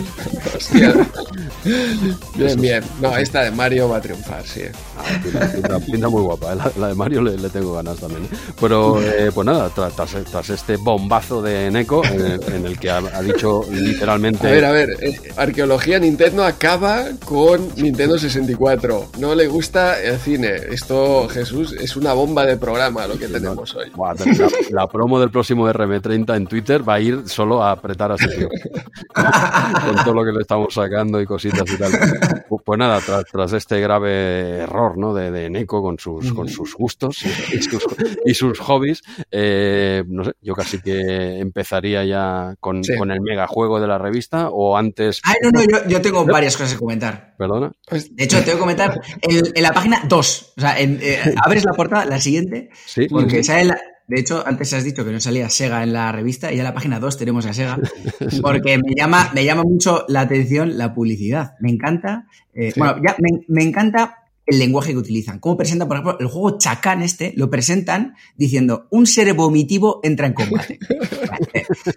Maravilloso, sin más. Pero luego me, encanta porque es muy de la época, cómo intentaban vender eh, con un lenguaje cercano a los, a los más jóvenes. Te decían, la portátil más guapa es la mejor acompañada. Y luego frases como, enróllate con la portátil de color más guapa de su clase. O eh, no te quedes a dos velas y sal con la más guapa al precio más guay. O sea, esto, leído en el 2023, es oro puro. y luego. maravilla. Mejor que, te hablen de teraflops y tal. A mí me mola más esto. ¿Qué e-, efectivamente. ¿Qué ordenador tienes? Tengo un ordenador muy, muy guapo. Pues ya está. Pues ese es el mejor. Y luego me ha, dado por porque a mí la Game Gear siempre me ha llamado la atención. De hecho, yo soy muy nintendero y igual también en parte por culpa o gracias a mi madre, porque recuerdo que hace un montón de años en alguno de estos bancos, la BBK o BBVA o lo que sea, que cuando domiciliabas la nómina te, hacían un regalo, ¿no? Yo recuerdo que hubo una época en la que regalaban la, Sega Game Gear, entre otros, oh, eh, entre otros regalos. yo recuerdo estar con mi hermano, yo era súper, súper pequeño, pero recuerdo estar con mi hermano dándole la chapa a mi madre incesantemente para que, para que cogiese la Sega Game Gear. Y no, cogió una olla express. Entonces, eh, gracias a mi madre soy nintendero. Si no, imaginaos si llega a coger la Sega Game Entonces, Hostia. Me, dio por... Tecnología Sega. Eh. efectivamente, efectivamente. El, el spin-off habría sido arqueología Nintendo, entonces... Y, me, parece, bueno, me dio por mirar este 4 en 1 que dicen aquí con el Columns 2, Penalty Kick Out, Rally Challenges más tenis. Bueno, Columns 2 y Rally Challenge, la verdad que muy, pinta muy bien. Penalty Kick Out me parece un juego completamente indigno porque es simplemente unos penaltis y ya está, o sea, ni siquiera es un juego de fútbol. Y luego me gusta mucho el Smash Tennis y me da para hablar de, una cosa que antaño era como, como súper normal, sobre todo en la época de la NES y de la Master System y de la, de la Game Boy y de la Game Gear, y era los clones descarados, porque el Smash Tennis, si lo miras bien, es el tenis. El tenis de Game Boy, pues coloreado. Es coloreado y con una curiosidad, y es que el tenis de Game Boy, el árbitro es Mario, y en el Smash Tennis de Game Gear, el, árbitro es Sonic. Y, luego, si os fijáis, por ejemplo, el mítico Soccer de NES, pues está también en, Master System, que creo que se llama World Soccer, y es que es exactamente igual. O el tenis, el mítico tenis de NES, está para, para, para Master System, que se llama tenis, no sé qué, y es que es el mismo juego, pero cuando digo el mismo, es que es prácticamente el mismo juego.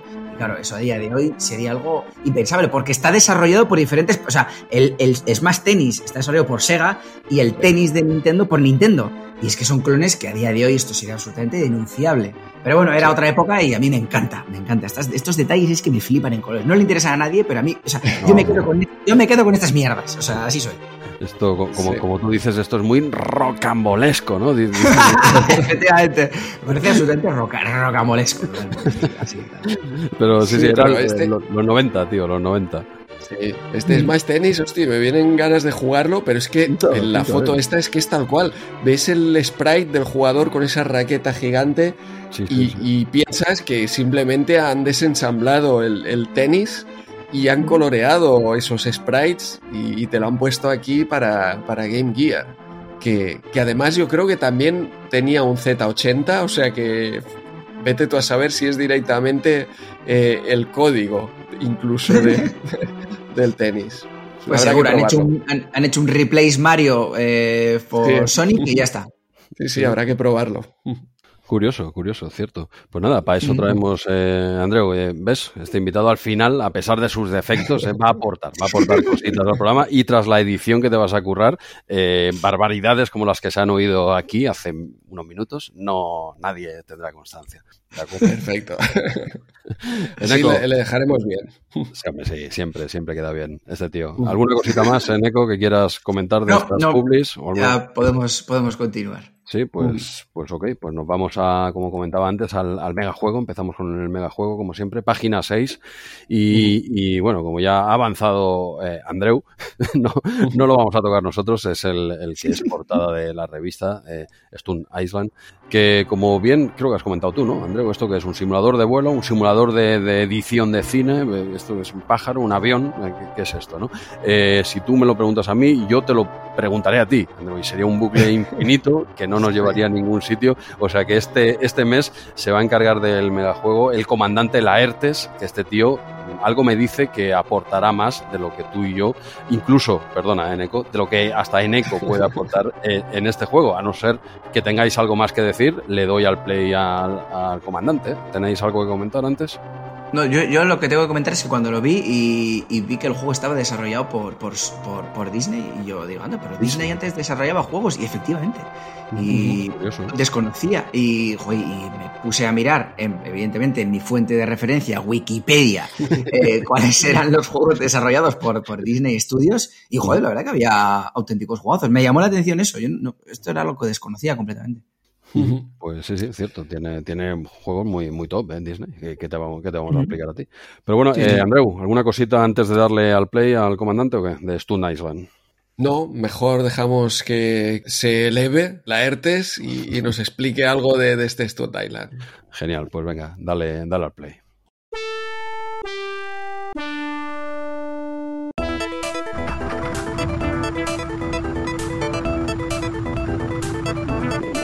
Hola amigos de los simuladores, bienvenidos una vez más a Conades y a lo Loco, esta vez en la Micromanía número 58 de marzo del 93, ya que este mes sí por fin hay simuladores en la revista, así que estoy en el mismo número que Jesús y Andreu.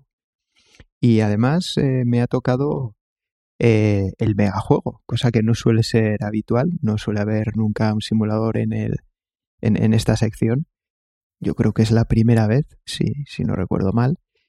Tiene sentido porque es que no es un simulador al uso.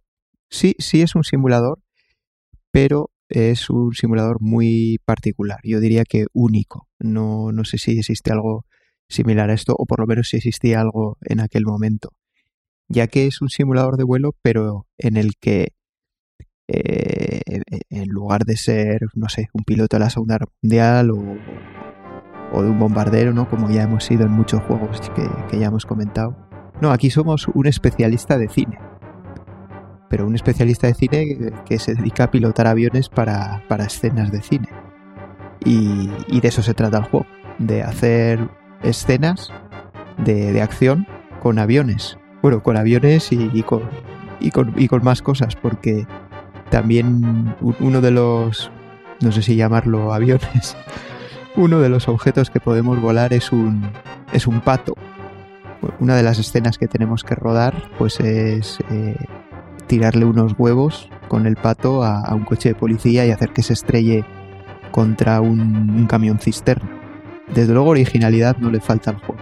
La verdad es que este juego yo no lo tuve nunca. Creo que vino alguna demo en PC Manía, quizás, si no recuerdo mal. Pero vamos, yo nunca lo tuve, ni, ni original ni, ni inversión de estas de copia de seguridad, así que no, no tengo ningún recuerdo de él.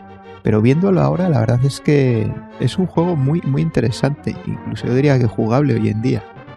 Cosa que como ya me habéis oído hablar muchas veces, pues es, es rara, ¿no? Que un juego de esta época todavía tenga algo que, que aportar hoy en día, ¿no? Pero sí, sí, este la verdad es que es muy curioso. Bueno, te, tenemos un montón de aviones para elegir también de todas las épocas, desde, desde un Fokker DR-1 de la Primera Guerra Mundial hasta, hasta un F-16, ¿no? Un caza moderno, pasando por, por, bueno, ya he dicho, por un pato, incluso por un paracaídas, en, en fin. Eh, eh, pues un, Cessna, ¿no? La típica avionetilla civil eh, o privada, mejor dicho. O sea, que hay de todo.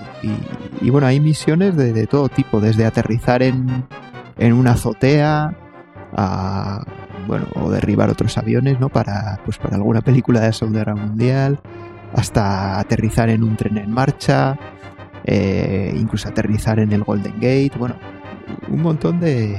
Bueno, esas son las, las eh, escenas predefinidas, pero es que además tiene un editor en el que te puedes generar tus propias escenas. Y luego, bueno, tiene, tiene una parte que es la edición del vídeo, ¿no? Como, como si estuvieras montando, montándote un vídeo de YouTube hoy en día. Pues sí, puedes hacer eso. O sea, tienes, tiene varias partes, ¿no? O sea, una parte es eh, hacer la escena en sí, ¿no? pilotar el avión y, hacer lo que, lo que requiera la escena.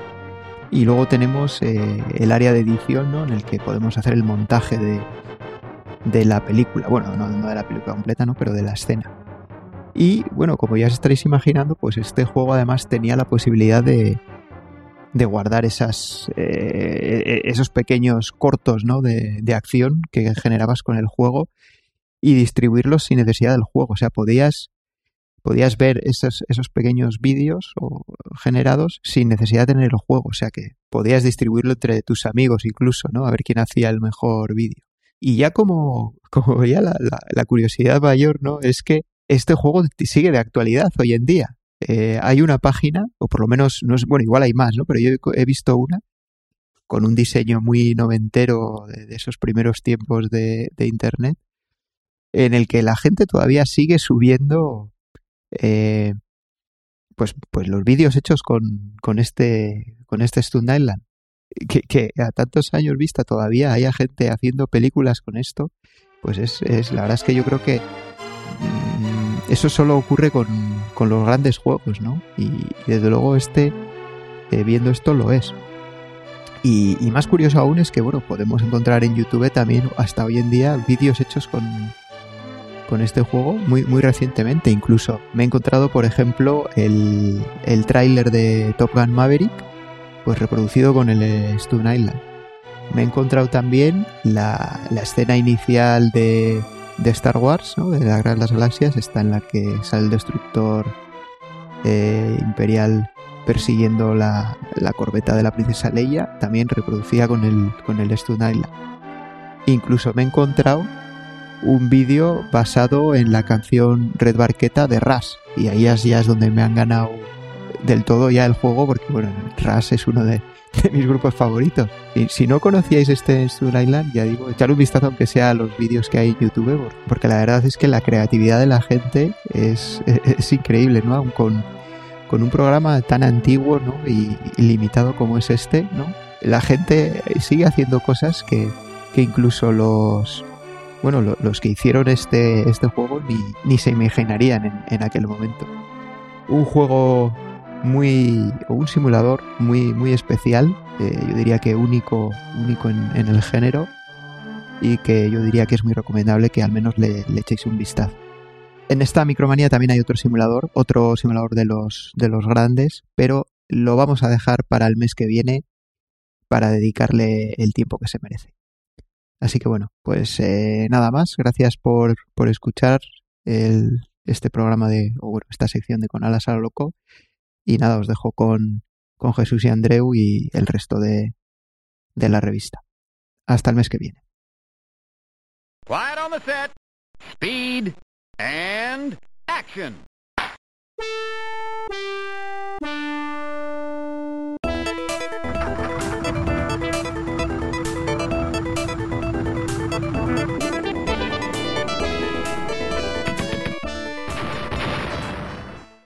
Pues ya lo has visto, ya lo has visto, Andreu. Eh, hemos hecho bien, hemos hecho bien en no hacer la review de este juego porque nos hubiésemos hecho daño.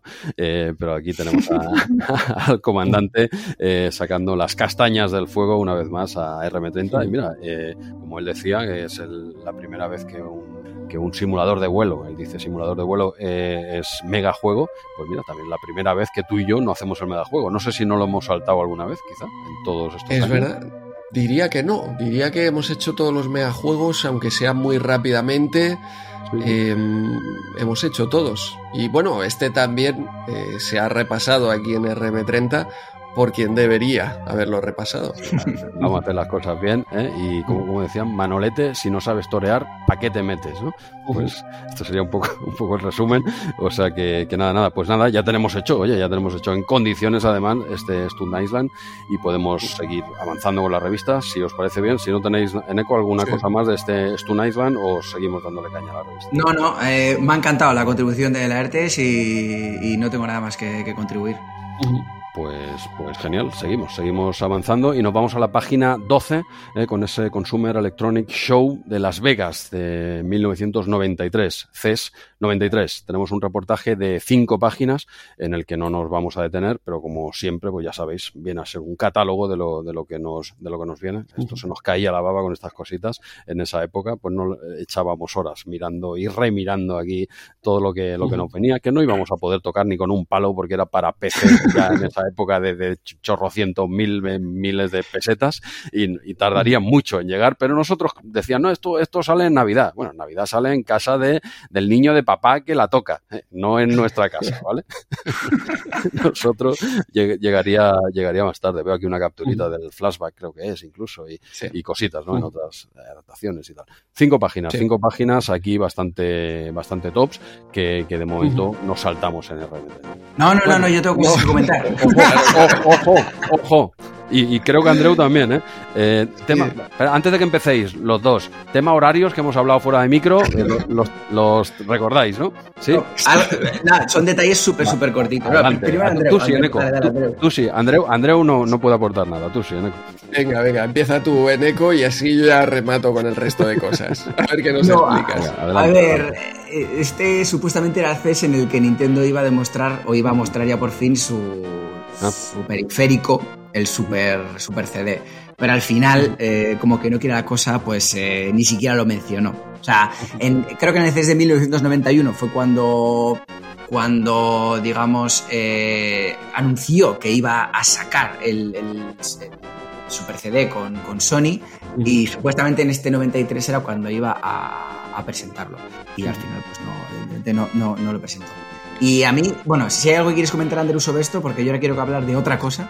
Sí, bueno, eh, la sorpresa que, que, se llevó Sony, ¿no? Directamente, sí, sí. porque ellos llegaron aquí a este CES, eh, según se cuenta, ¿no? Y se enteraron allí mismo de que no eran ellos los que iban a hacer ese CD, Hostia. que había otro contrato con, eh, ¿quién era? Con Philips, que acabó sí. siendo el CDI, etcétera sorpresa, sorpresa que se llevó Sony aquí. Y, y también buen negocio para Nintendo, ¿eh? porque recordemos que esto implicaba que Sony se quedaba con las licencias de Nintendo. O sea, que ojito, hubiera cambiado el panorama de hoy en día de los videojuegos mucho si Sony hubiera sacado ese CD de Super Nintendo.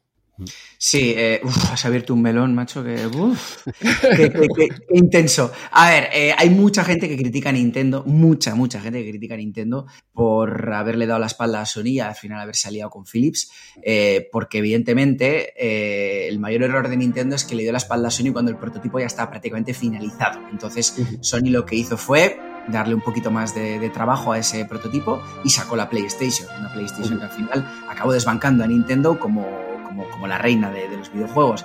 Pero es que hay que entender que, aun siendo una cagada a posteriori, hay que entender que la Nintendo de la época, pues eh, con además con Hiroshi Yamauchi, que todos conocemos como era Hiroshi Yamauchi, una persona bastante prepotente y tal, eh, pues siendo el presidente, pues claro, las condiciones que le estaba presentando Sony no le convencían del todo.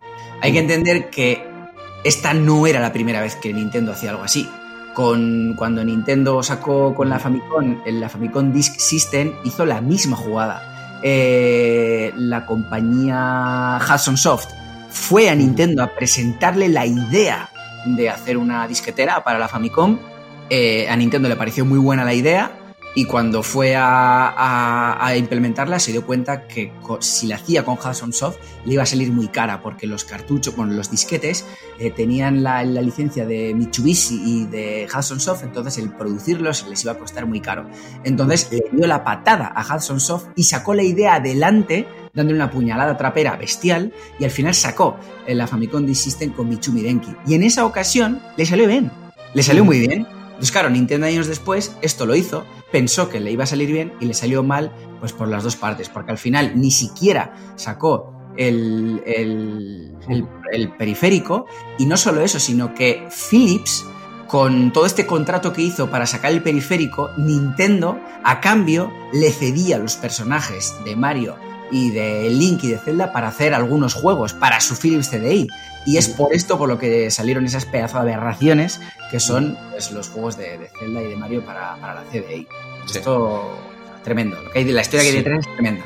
Sí, sí, pero yo creo que Nintendo ahí ya sabía que, el CDI iba a ser un fracaso, eh, cedió eso ya eh, sabiendo que además eh, eso no, iba a tener mucha repercusión mediática. Yo entiendo que esos juegos no iban a ir a ningún lado y que no le iban a perjudicar, pero el hecho de que Sony se quedara con, con sus licencias, eso sí que hubiera sido un golpe fuerte. Y de todas maneras, el hecho de que eh, Super Nintendo no acabara teniendo CD-ROM, en el momento pues se nos jodió bastante porque era todo hype. Pero recordemos el Mega CD también de, Mega mm. Drive, un éxito limitado. Quiero decir mm. que no era, no era acertado. ¿eh? Estaban intentando sacar una tecnología que quizá no era adecuada para esas máquinas. Se necesitaba mm. ya la, la la PlayStation. ¿eh? PlayStation sí que tenía lo que necesitaba tener para disfrutar del CD-ROM. Y yo creo que, un CD-ROM para Super Nintendo hubiera sido un pequeño fracaso, ¿eh? hubiera sido algo anecdótico para tener cuatro o cinco juegos. Bueno, lo que fue el Mega CD, básicamente. Sí. Así que... Bueno, yo, recuerdo que si lo contextualizamos en, en Japón, Creo que la PC Engine también tuvo un periférico de CD, que de hecho creo que fue el, primero que exitoso. Y ese sí que fue exitoso, ese sí. Sí, sí, totalmente. Quizá lo, que, se le puede recriminar más a Nintendo, que puede tomar las decisiones que tenga que tomar, ¿no? Pero quizás son las formas, ¿no? Esto de... sí, también, también, Esto es horrible, ¿no? O sea, tú acuerdas algo que esta gente se entere en la misma feria, que incluso cosas que no sé si hasta qué punto ya estarían firmadas sobre un papel, ¿no? Y Nintendo esto lo ha hecho varias veces ya, tú mismo lo acabas de decir, Eneco. Y, la, y es verdad que Nintendo mm. a veces se porta en ese sentido. Nintendo hace juegos como, vamos, como, como dioses. Esta gente, eh, hacer juegos saben, saben mucho, ¿vale? Pero sí que es verdad que Nintendo a veces tiene unas formas, quizá tenga que ver también algo con el carácter eh, nipón japonés, ¿no? Que son más, en ese sentido, más secos y tal, eh, que, no, que no peor, ¿eh? que nadie me entienda mal, ¿eh? Pero es, otro tipo de carácter el japonés que para ellos quizá una, una maniobra de este tipo pues no es tan sucio como podemos verlo aquí. Aquí es una jugada muy, muy feo, por no decirte hasta cierto punto ilegal, ¿no? Pero son las formas, sí, sí. Yo lo que no me gusta de Nintendo a veces son las formas que tiene, cómo actúa, pero bueno, es una compañía, tú en algún podcast lo has dicho porque te escucho, en eco. ¿eh? Nintendo no es una ONG ni, ni es un, eh, parque de atracciones, es una empresa que es eh, para ganar dinero, muy bien. Pero a veces las formas de Nintendo a veces le pierden, van un poco... En este es un claro ejemplo, ¿no? Y, más en la época. Eso es, Yamauchi. Yo creo que ahí en Eco has dado en el clavo. Era el estilo Yamauchi. Yo creo que, desde entonces han, cambiado las cosas. y de todas maneras, de esa jugada salió PlayStation. Yo creo que todos los jugadores, todos los videojugadores eh, salimos beneficiados. ¿eh? y Nintendo también se llevó su palo, porque el hecho eh, de ahí desde ahí Nintendo se alejó del CD y yo creo que fue lo que hizo que la Nintendo 64 mm, no cumpliera las expectativas en cuanto a ventas o perdiera la partida con, con PlayStation. Si esa Nintendo 64 hubiera salido con un CD, no sé dónde estaría hoy en día Sony. ¿eh? eh también. Hmm. Bueno. Pero, bueno, yo creo que Nintendo, todos salimos beneficiados. Nintendo lo que tenía era un miedo bestial a la piratería. No, Para Hiroshi Yamauchi, el tema de la piratería era, eh, era algo que no podía pasar por ello porque le hacía recordar al. A, no sé si el crack del 83 de, de Atari. O sea, era como que. y era y, tenía pavor. Y Yamauchi tenía pavor a la piratería. Y es por eso por lo que en parte no, menos mal que no fue. Pero, dale, dale, Neko, dale. No, que, a ver, a mí en, lo que entre comillas me molesta, que no es que me moleste, o sea, a mí lo que me molesta es que el electricista me haya puesto el interruptor torcido, a mí que la gente piense lo que quiera sobre esto, pero lo que entre comillas no comparto es que, joder, que ves un montón de vídeos, un montón de artículos, un montón, escuchas a un montón de gente decir el gran fracaso de Nintendo y sale esto de la Play, o el gran error de Nintendo, la gran cagada de Nintendo, y es decir, vamos a ver, eh es muy fácil decir que fue una cagada de Nintendo, es muy fácil decir que fue un fracaso de Nintendo, pero, pero vamos a analizar toda la historia. Vamos a analizar toda la historia de dónde veníamos, dónde estábamos y el porqué de la decisión de Nintendo. A lo mejor no fue tan, tan, tan descabellado que Nintendo, porque, o sea, claro, es que ves que después salió la PlayStation y dices, vale, fue un error de Nintendo. Eh, bueno, mm, e, en ese momento no fue un error, porque Nintendo lo tenía muy claro todo. Entonces, Mm, hay que documentarse un poco. Yo es lo que siempre. Pero bueno, que la gente piense lo que quiera, ¿eh? que me da exactamente igual. Que la gente. Está bueno. Está claro. Eh, bueno, ¿seguimos con la revista o, qué? No, no, no, todavía tengo algo que decir del CES. Ah, no, no, por, por supuesto, por supuesto, Neko, adelante. Me encanta. En, estas cinco páginas acerca del CES hay una pequeña columna que destacan, de, que hablan de las consolas. Y vamos a ver, os, voy a... Es, una pregunta, es un juego que os voy a, a, ver. El que ha escrito estas columnas, a ver qué consola tenía. Eh, Dice, Sega, los creadores de Sonic siempre despiertan expectación en todas las ferias a las que acuden. La explicación es muy sencilla. Siempre tienen un aluvión de novedades que ofrecer a los fanáticos de las consolas, y no solo en el capítulo de juegos, sino también en una amplia gama de periféricos. Bueno, muy bien, fantástico, ¿no? Dices, bueno, muy bien. Luego lees y bueno, Sega tampoco. Bueno, presentaría algunas cosas, pero presenta, habla de unos periféricos que tampoco eran nada. Vamos a ver qué comentan de Nintendo. Empieza bien. La gran competidora de Sega, que, bueno, que está muy, o sea, aquí, aquí en España sí que es cierto que como Master System triunfó mogollón y la Genesis pues también, pues al final se veía Nintendo como una competidora de Sega. Pero bueno, venga, vamos a ver. La gran a ver si lo entendéis, ¿eh? La gran competidora de Sega presentó su última novedad técnica para juegos de consola, el chip Super FX, que ha sido estrenado en el cartucho Star Fox. Con todos esos elementos comprenderéis que no resulta nada fácil salir airoso de un accidentado vuelo espacial que, oh, sorpresa, contiene dos fases ocultas. Es que ni siquiera entiendo esta maldita frase. bueno, muy, muy Nintendero no se le ve al que escribió esto. o sea, con todos esos elementos, ¿cuáles si no los has explicado? Comprenderéis que no resulta nada fácil salir airoso de un accidentado vuelo espacial que, oh sorpresa, es, que, no lo entiendo. No, no lo entiendo. Y luego además un CES en el que Nintendo presentó el Star Fox, presentó el The Legend of Zelda, eh, Link's Awakening. O sea, que presentó Trek Next Generation. No, no te olvides, Eneco está aquí un poco más eh, abajo. efectivamente. Eh, Batman Returns de la Nintendo. O sea, joder, que presentó juegos que están bastante bien. Mm, joder, vale, puede ser seguero, pero ostras, Nintendo en SCS presentó cosas muy chulas. Pero bueno, sin más. No te enfades, Neko, hombre, no te enfades.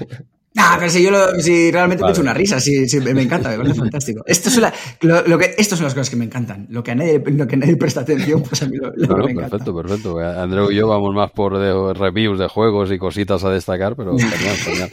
Un lujo, hombre, un lujo. Ya está, ya, no tengo nada más que decirles. Adelante dos, detallitos. Eh, por una parte aquí Electronic Arts eh, presenta Michael Jordan in Flight. Creo que será el megajuego del próximo mes. Ah, Hostia, era un juego que eh, no recordaba para nada, pero que realmente tengo muchas ganas de, probar. Por su parte, LucasArts hablan del X-Wing, que aparece una pequeña preview aquí también, con, muchas ganas de que llegue el momento también de comentarlo en su plenitud, en, Micromanía, pero además también presentaban el CD-ROM de Rebel Assault, el primer Rebel Assault, y Day of the Tentacle, que ya sabemos que será el megajuego o el GOTI, el GOTI, el GOTI de este año. 1993. Sí. Eh, Star Trek 25 aniversario, eh, también de Interplay, que ya hemos hablado también por aquí. Y nada, como último comentar pues esas imágenes que ya habías dicho tú también Jesús del flashback en Amiga por aquí, que estuvimos dándole muy fuerte en Sueños de Tungsteno junto a Pixel Van Es que es un pedazo de, juego ese flashback. Madre mía. Y, también le daremos caña aquí. ¿eh? Este juego podemos hablar mensualmente de él sin ningún problema. Espectacular plataformas, tío. Quien no lo conozca, bueno, seguro que nadie que escucha RM30 no conoce flashback. Y si no, eh, cambiar de podcast. Cambiar de podcast porque no, no, no. Hay, que, hay que darle caña a este flashback. Bueno, pues eh, ahora sí, tenemos este, este CES 93 fulminado ya. Sí. Pues, y la página siguiente, sí, tenemos eh, publicidad de Todo Sega, una revista de, Sega que realmente, a ver, yo era de, muy Nintendero, pero no la recordaba para nada esta, esta revista. Y aparece aquí ya el número uno, pues con Sonic 2 de Master System, Streets of Rage 2, que lo tenemos por aquí, eh, algo, algo diremos, y juegos que realmente, hostia, pintan muy bien. Tortugas Ninja 5, Mickey Mouse 2, Indiana Jones, Alien 3, que también hemos hablado de él en eh, Mega Drive. Otra revista más de, de Hobby Press, mm, por si alguien se anima también. Joder, me llama muy la atención, ¿eh? yo tampoco la conocía. Me gusta porque va, van con todo. Sonic 2, desvelamos los secretos del mejor juego de la historia. Toma. Y en Master System, ¿eh? Ojo, no es el, sí, sí, no es el, de, Mega Drive, el mejor juego de la historia. Nos lo acaban de decir aquí, en todo Sega. Pues me llama la atención mucho esta revista, sí. pues a, a, lo largo de, este, de esta micromanía 58 veremos que hay hasta cuatro anuncios de revistas diferentes. Aquí tenemos el primero, este Todo Sega, que yo, Andreu, tampoco me sonaba, la verdad.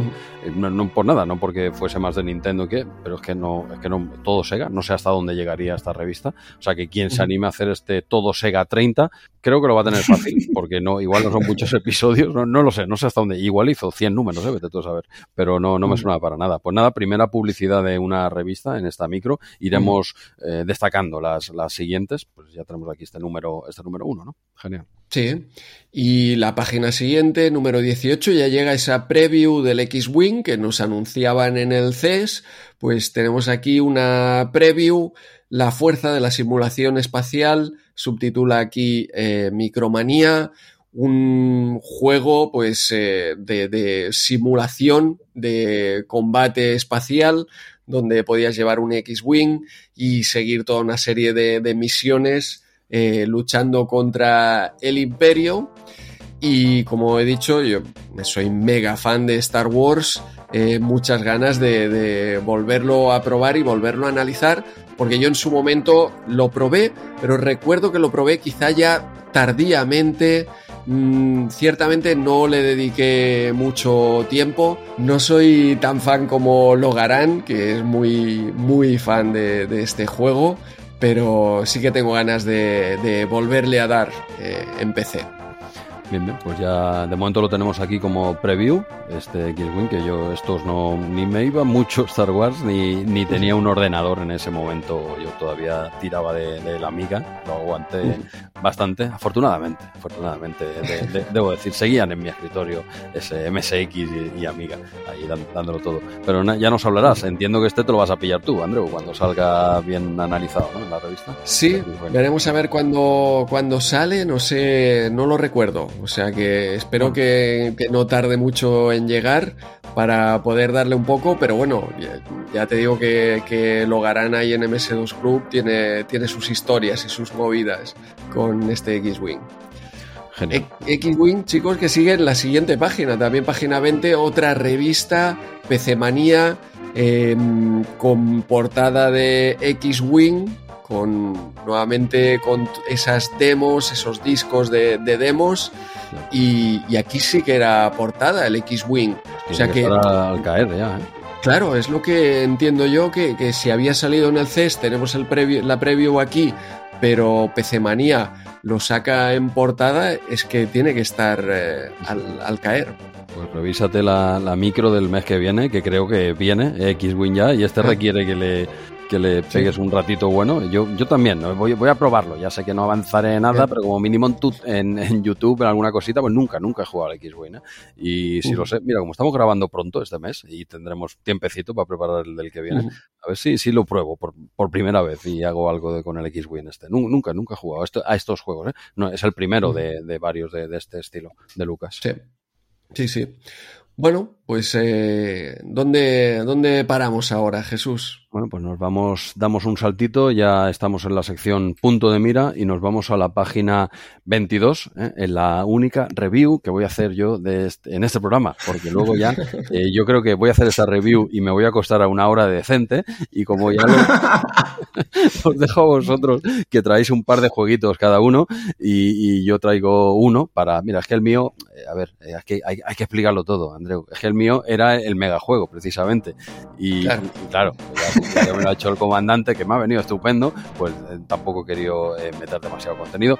Voy a por mi única review, eh, que no la mejor del programa, seguramente será la, peor, pero bueno, lo importante es, participar y yo quiero participar con este Zul de, Amiga, este Zul 1, que luego hubo un Zul 2, punto de mira, disponible en Amiga, de momento, en ese punto, aunque este juego se, hizo en multitud de, versiones, el, el año siguiente, sin ir más lejos, lo teníamos también en 2, por ejemplo, hasta en Master System en el año 93, en Super Nintendo en el 93, en Mega Drive, todas ya para a partir de ese año siguiente. Y otros, y otros sistemas. O sea, Azul es bastante conocido, pero sobre todo es un juego, es un plataformas eh, muy famoso eh, del mundillo Amiga. Es un juego que originalmente se hizo en Amiga en este año 92 y muy conocido por, por los amigueros. Es uno, no, va, no es de mis favoritos, eh, lo, lo ya lo digo, lo, anticipo, no es de mis favoritos, es un gran juego, considerado uno de los mejores juegos en general de Amiga y,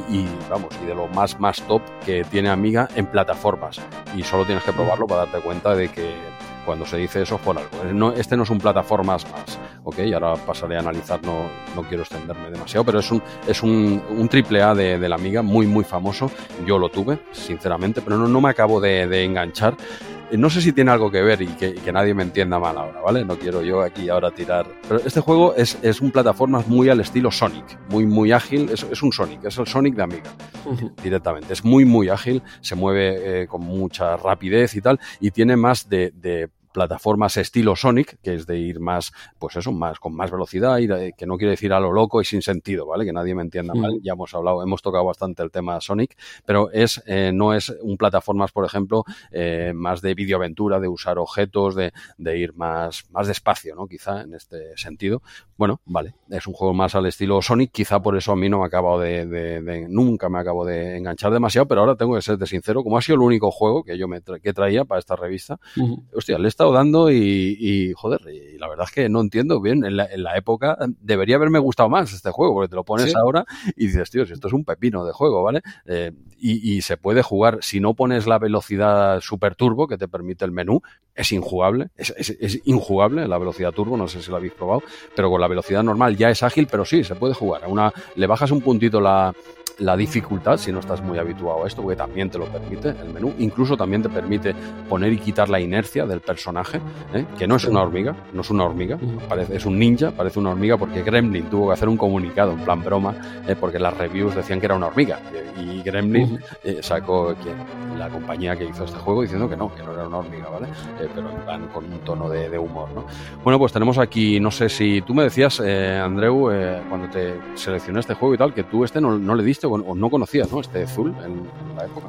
No, no, no, como comentas, yo creo que este lo petó bastante en Amiga, a pesar de que está también en dos, de hecho yo lo he probado en dos, y, también está en Mega Drive y en Super Nintendo, como comentabas, pero eh, no me sonaba para nada y también eh, esa segunda parte ¿no? que hay del juego, eh, para nada me sonaban.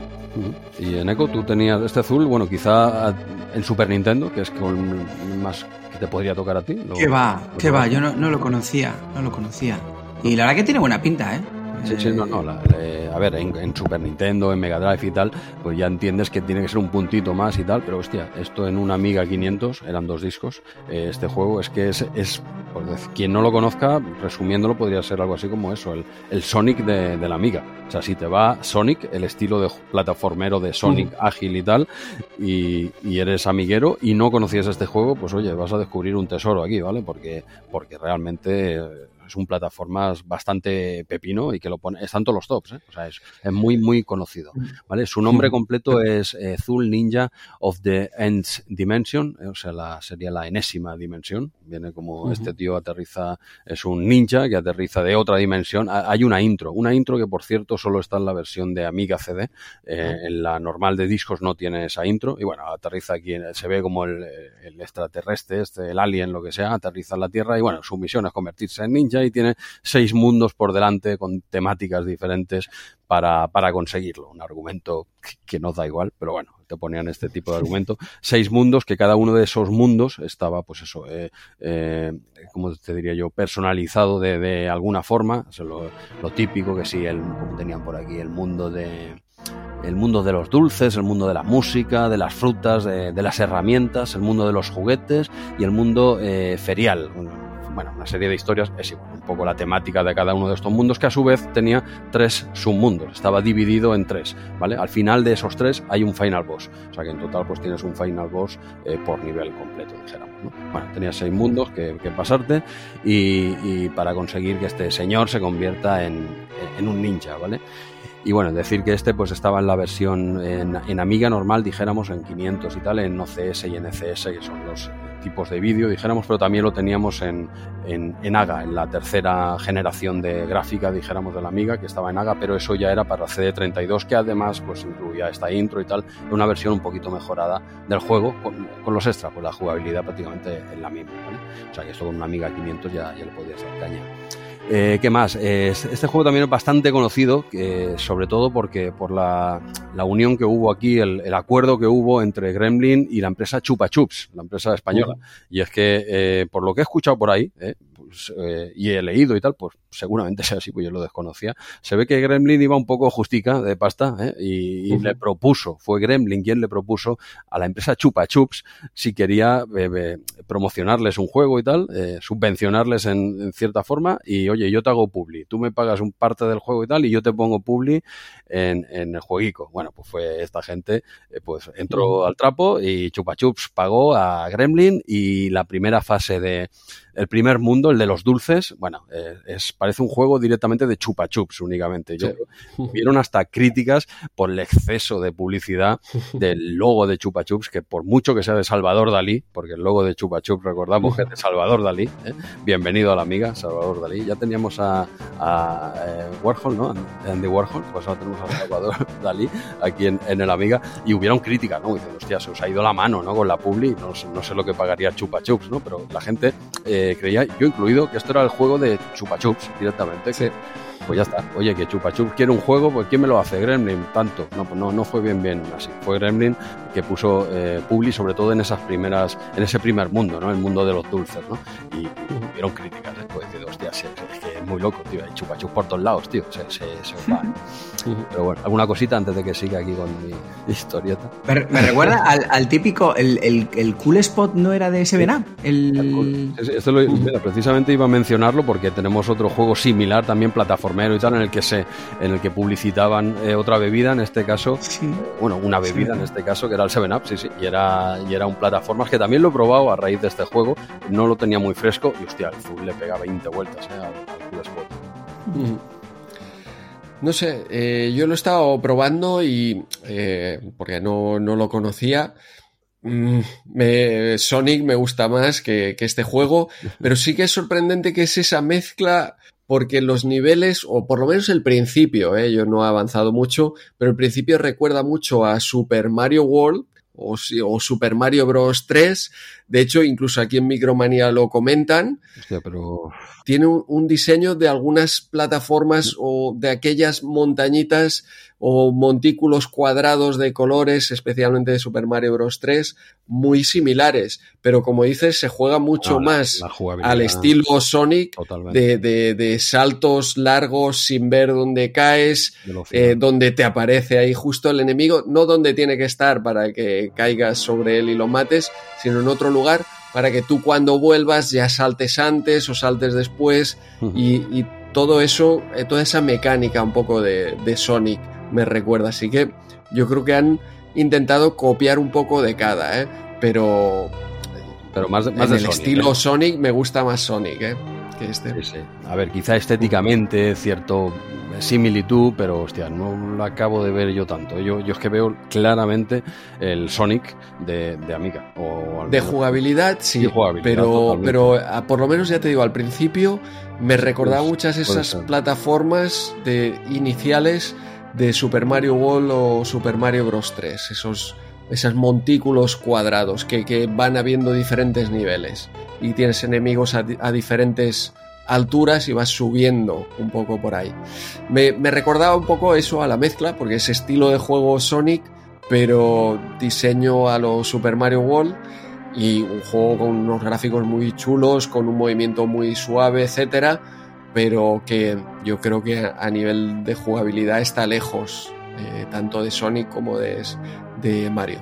Sí, sobre todo de, Mario porque no, no, comparte el estilo de juego, es más un Sonic, ahí sí que te puedes acercar un poquito. Y sí, cierta similitud de, de estilo gráfico puede, puede tener cierta, pero, pero lleva sobre todo a pensar a, Sonic y a otro juego de Amiga también muy conocido que es Super Frog. Super Frog y Zul eh, son, son muy similares. Super Frog es otro pedazo de juego. A mí este sí que me enganchó y mira que se parece mucho porque lo, lo estuve leyendo por ahí y tal. Digo, hostia, voy a poner otra vez el Super Frog. Y este sí que es el como el Zul. No es como el Cool Spot. El Cool Spot se ve muy antiguo, muy, eh, hostia, muy, muy flojito. El, el Zul le pega 20 vueltas. Pero el Super Frog está a la altura de Zul, por no decirte que es mejor. ¿Eh?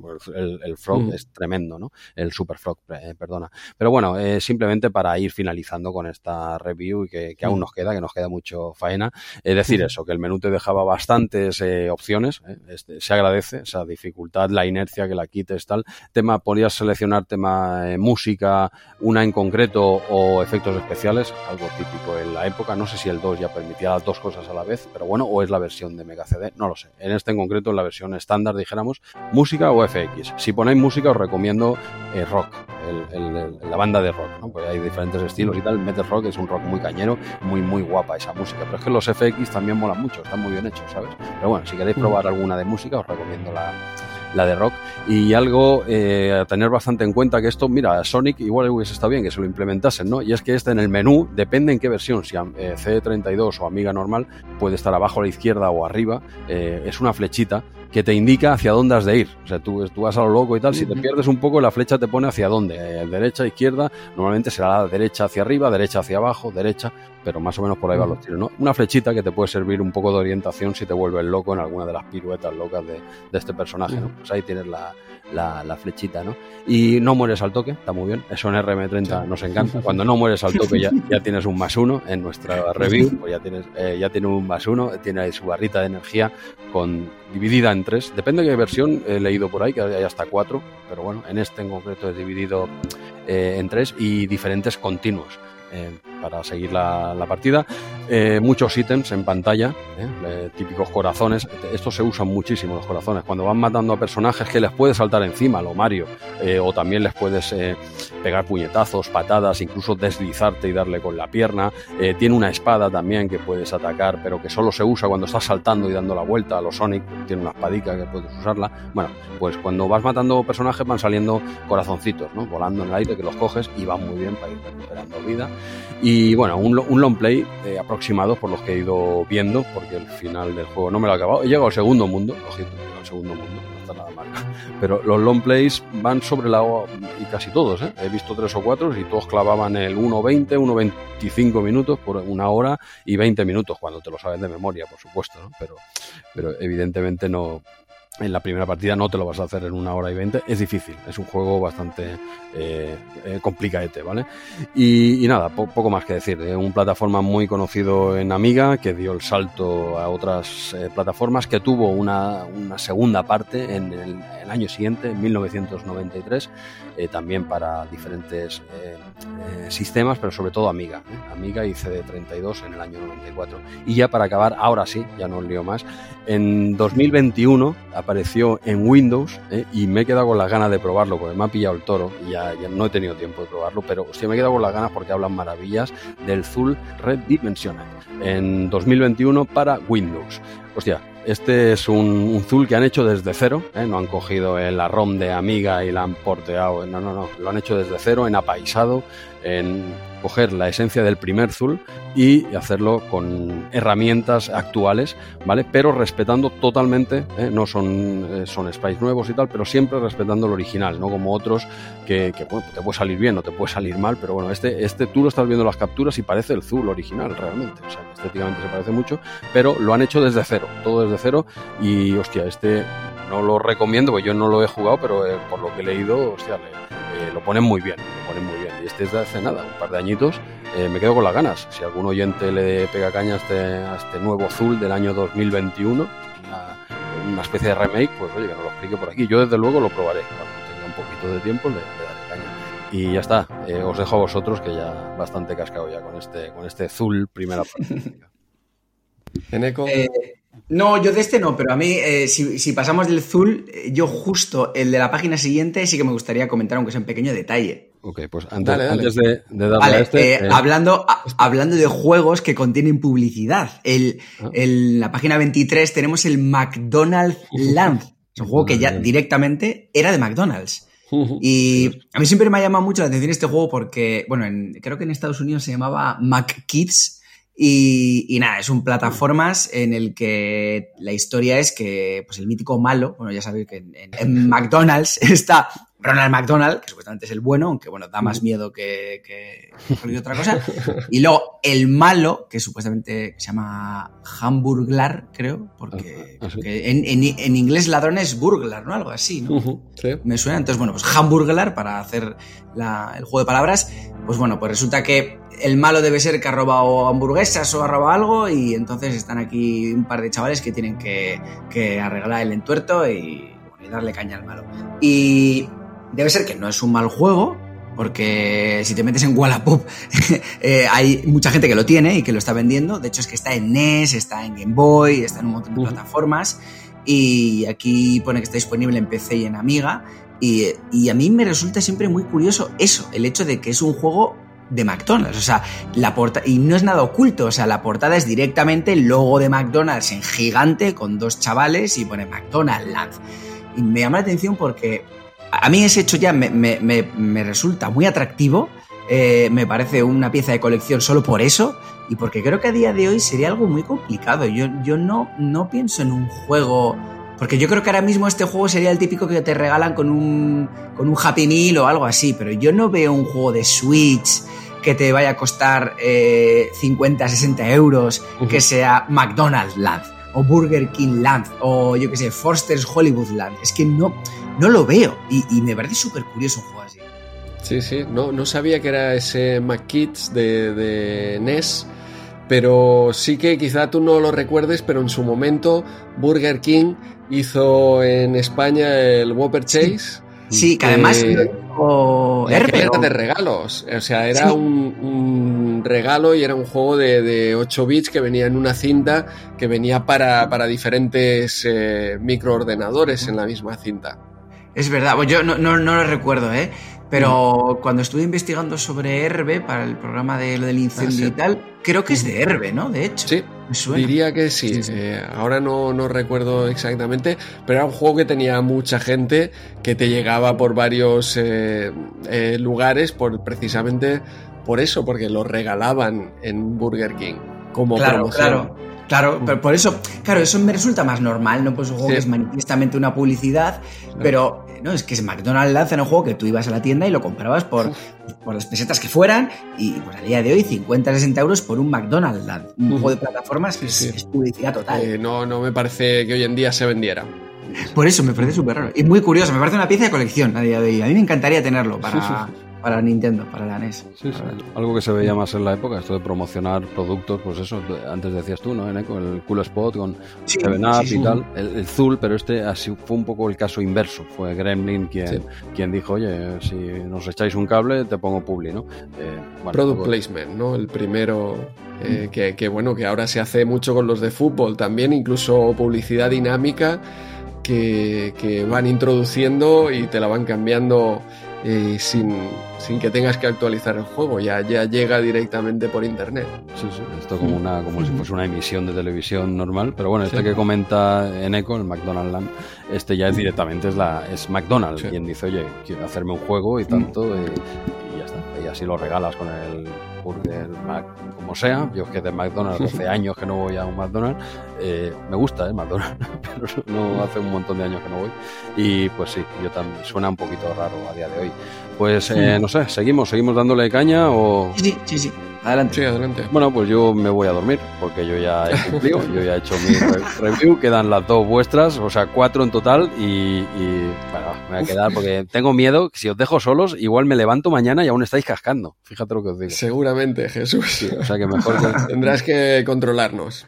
Pues mejor, mejor me quedo, mejor me quedo. Va. Damos un saltito a la página 24 en el que, hostia, este también me he quedado con las ganas de, de probarlo. Es un jueguico. Yo cada vez que veo uno de fútbol, tiro, tiro para adelante. Este Leeds United Champions, ni idea, ni idea. Este juego, la verdad es que futbolero, pero no tengo ni idea. Pues lo, lo comentan aquí en su versión 2, pero no, no lo vamos a comentar. Luego también en la misma página 24 tenemos este Best of the Best Championship eh, Karate. Me suena a mí de algo este juego. No, no sé por qué me suena a mí de algo. Este no es el Panza Kickboxing de toda la vida. Sí, pero no sé por qué es una continuación. Eh, según dice aquí Micromanía, yo Continuación. tam- no, no recordaba. Aunque creo que cuando, cuando comentamos el Panza Kickboxing, yo creo que en aquel momento eh, seguramente probamos ROMs, diferentes ROMs, y probablemente eh, probáramos esta también. eh, porque yo pensaba que era simplemente otro nombre que tenía el Panza Kickboxing, pues a lo mejor al pasar a Super Nintendo o a, otro, a otras, eh, pero no, no, es una continuación. Sí, sí, porque versión comentada amiga también. Ya pasamos por Sí. ese eh, panza, panza kickboxing, y aquí pues es que lo veo tan tan igual. No sé, es curioso porque no, no, esto requiere pues eso, hacer un poquito de arqueología, un poquito de arqueología amiga. ¿eh? Aquí lo dejo, ¿eh? Eneco, cuando termines, cuando, cuando llegues a la Switch, puedes dar el saltito a arqueología amiga o arqueología MSX. Grandes, grandes proyectos que se te, se te vienen encima. Pues nada, el Best of the Best eh, Championship Karate, aquí lo tenemos, eh, comentado, le ponen 88, ojito, eh, lo puntúan muy bien, comentado para, Sí. para Amiga. ¿Y qué más tenemos, Andreu? ¿Qué nos sigue? Pues eh, página siguiente, Super Cauldron, la continuación de Cauldron y Cauldron 2. Yo este Cauldron 2 sí que lo tenía en, en Amstrad y era un juego bastante entretenido que llevabas como una calabaza que iba dando botes y tú realmente controlabas la altura de ese bote dándole más eh, Ah, inercia calla, al bote. Cierto, cierto. y moviéndote, haciéndolo saltar a izquierda a derecha. Ostras, es un juego muy simple de, de 8 bits, pero también muy entretenido. Eh, eso sí, este Super Cauldron ya para PC, absolutamente ni idea. Página 26, eh, Space Quest 1. eh, ya hemos hablado de, de Space Quest varias veces en este programa. Pues en este caso es ese remake, ¿no? Que, que ya hemos comentado que se hizo para VGA en 256 colores. Y seguimos, seguimos, Jesús. Seguimos avanzando, seguimos con otra revista, ya es la tercera que publicitan, eh, pero bueno, esta, esta sí que no me suena de nada de verla nunca en el kiosco, como que a vosotros os pasa igual, que como pone aquí, Nintendo Acción, ojito, tenemos a Nintendo Acción en su segundo año, el número 4, 350 pesetas, pues, pues nada, tercera publi de, de revistas. Eh, algo que comentar sobre, sobre esta publi, yo en principio seguiría avanzando, no sé si queréis comentar algo más. Yo tengo que comentar que este, eh, estas eh, navidades, el Olenchero, eh, me ha traído el primer número de la Nintendo Acción. Ojo. Ese que comentamos en, Sí. en Nintendo juntos. ¿Sí? Me hizo una ilusión, o sea, me hizo una ilusión increíble. O sea, fue- fue-. Qué bueno, tío. No, no, no la Además tenías. que- Yo creía que tenías la colección. ¿Qué va? ¿No? Hostia. O sea, yo, yo tengo mogollón de Nintendo Acción, muchísimas, pero de la época de cuando yo era pequeño y las compraba.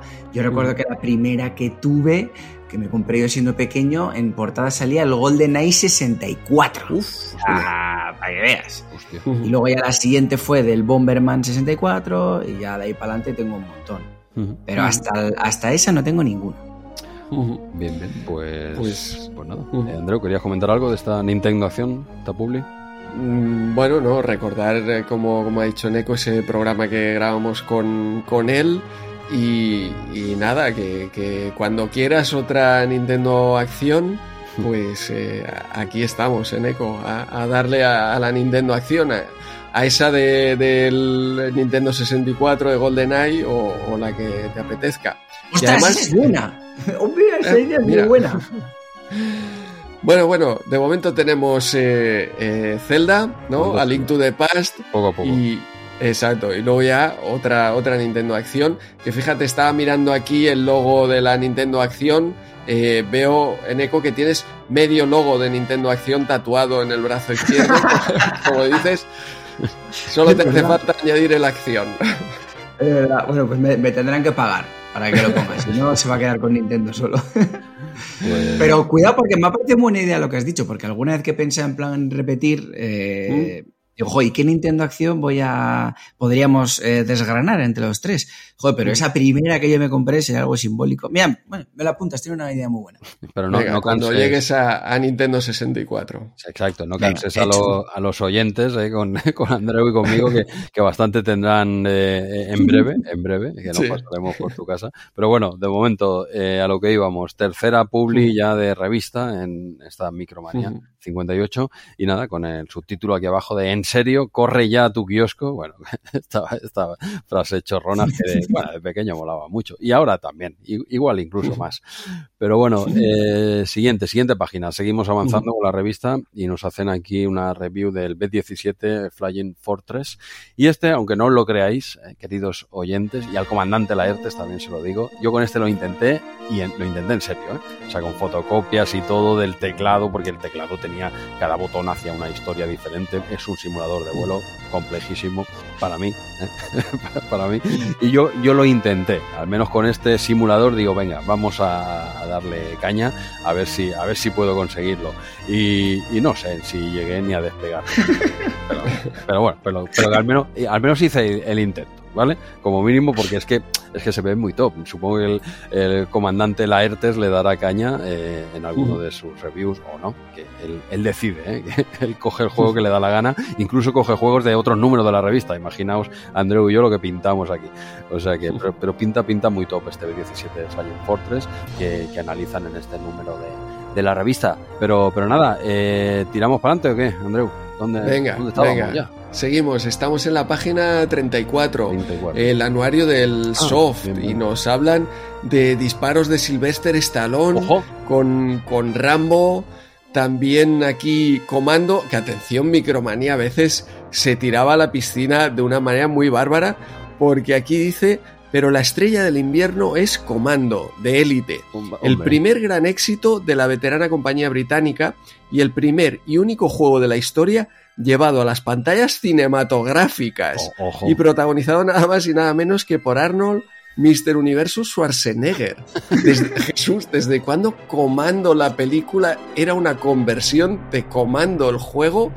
Yo eso no lo recuerdo yo la, para la, nada. La película está basada en el juego según Micromanía, pero pues vamos, yo eh, pondría ahora las dos manos en el fuego a que no. No te quemas, ¿eh? No, no, pero si lo dice Micromanía y hasta día de hoy, en cinco años de programa, Micromanía no se ha equivocado nunca, pues, pues mira, acabamos de otro bombazo. Ya tenemos varios bombazos de Eneco que nos has dado unas, unas noticiones muy, muy brutos. tenemos tercer bombazo, pues eso, que, que, la película Comando se basa en el, en el juego. No, no sé dónde vieron tantos matices para hacer eh, la película, pero bien, bien. Sí, sí, la verdad es que desde entonces sí que hemos visto videojuegos que han pasado a televisión sí, a, o a cine, muchos, muchos. No te interesa el cine en eco, pero entiendo que la película de Tetris, que, de la que tanto tiempo se lleva hablando, esa sí que te interesará en su momento, ¿no? Sí, sí, sí, esa sí, esa sí, esa sí que quiero verla. Sí. Bien, bien. El argumento me lo explica luego el de la película Tetris, pero bueno, será un poco... Es, no, no, porque no, no, es conversión del videojuego, sino es cómo se, sí, se llevó Tetris a Nintendo y toda esa lucha pues en los despachos, en la Unión Soviética, en, bueno, juegos de espías y una historia increíble que, por cierto, repasaste tú también en ECO. Sí, sí, en, sí, sí. En Arqueología Nintendo. A, a, mí lo que me resulta raro de que haga una peli de Tetris, más allá de que la historia es muy, muy, muy interesante, es cómo hacerla eh, divertida o interesante eh, en pleno 2023, cuando el cine pide eh, películas con más acción o con películas con un ritmo más alto y con una espectacularidad igual un poco más, más, más evidente claro, una historia así es muy interesante, pero ¿cómo van a hacerla realmente interesante para, Hostia, yo para los públicos de hoy en día? veo Sí, sí, emoción ahí, ¿eh? Porque en, en- hostia, sí, en, en, no sé, en el Kremlin, en los pasillos ahí del Kremlin, pasando unos y otros, haciendo el doble juego, la, la lucha de- del creador por también intentarlo vender, todo el tema de esa Unión Soviética, de cómo vamos a vender, ¿no? Los derechos de un juego y gente No, que creía que tenía los derechos, gente que, que no los Mm. tenía en realidad. Yo, yo creo que da, ¿eh? No es fácil, pero, pero da para película. Es que no es fácil porque además al final estás hablando de, de la historia del Tetris, que, que el final es que Nintendo se lleva, bueno, Nintendo, Sí. porque al final sale en Game Boy y tal. Entonces como el desenlace es que, o sea, no sé, o sea, a ver, como historia me encanta, pero me encanta para un documental. Un documental me flipa en colores, pero para una película, Me me- a ver, que lo- luego la veremos y a ver qué tal. Sí. para un Sí, documental sí. da seguro, es carne de documental, pero si, se lo, Claro, si lo hacen sí, bien, es, eh, tú en, en Echo has visto Sí. la serie de Halt and Catch Fire? No, tampoco veo muchas series. Ah, tampoco eres de serie. ¿Pero qué hace este tío todavía aquí en, en la redacción? Pues este- esta es una serie, eh, muy, ya hemos hablado de ella más de una vez en RM30, la recomendamos, es genial, sobre el inicio de, de los, eh, pero en este caso, ordenadores, ¿no? Con IBM, como, como empezó todo, Mm. dijéramos, ¿no? En Estados Unidos y tal y cual. Y es una serie, no es un documental. O sea que yo también tenía Mm. mis dudas, decir, hostia, pasar Mm. esto, a ver, yo como documental, ya encantado, me, lo voy a disfrutar, pero esto en una serie con sus tramas, con sus tramas, con su mezclar este tema, Commodore 64 con un dramón personal, ¿de qué me estás hablando, no? Eh, pedazo de serie. Pedazo Sí. de serie. Halt and Catfire. Eh, espectacular. Y Andreu creo que Sí. aquí sí me da la razón. Totalmente, totalmente, pero Jesús además eh, con el tema Tetris me recuerda más a otra serie más reciente que es eh, The Million Dollar Code, creo que era, ¿no? Eh, Ah, sí, sobre ese grupo de la Alemania, ¿qué era? Era la Alemania eh, oriental que, que hizo el Google Maps antes Eso, que, el- que Google Exacto. y les acabaron robando el código Sí, y es una exacto. serie de cuatro episodios Buenísimo. eh, y es realmente interesante, es todo ficcionalizado, eh, pero, pero la serie yo creo que es, a a pesar de tú saber el, el final, eh, es emocionante, está muy bien llevada, o sea que eh, por eso creo que, que algo bueno puede salir de ahí, sí. Sí, Bueno, sí. pues Sí, eh, estoy expectante, a ver, a ver. La veré, esa seguro que la veo, ¿eh? Pues, pues nada, eh, ¿qué más? Tenías, eh, ya habías comentado así por encima, este anuario Sí. del soft, ¿no? Que se centra en el 1986, el año más productivo, titulan aquí, y aparte de ese bombazo que nos has comentado de, de comando que sale a la luz 30 años después, este notición, eh, no sé, ahí, ahí queda estas dos páginas para quien quiera echarle un vistazo, ya sabéis que es un, es un, ¿cómo sería? De, episódico, ¿no? Llevamos ya varios episodios Sí. eh, con estos capítulos y quizás sea el cuarto mes eh, que, que sale seguido, más o menos. Tercero o cuarto. Puede ser, tercero o cuarto, sí, sí, sí, que quizás sea el cuarto, efectivamente. Y bueno, eh, esto que tiene final, porque van haciendo un año por eh, revista, enseguida van a llegar al 93, les quedan prácticamente aquí siete revistas. Ok, eh, ¿sigo dándolo o qué? Sí.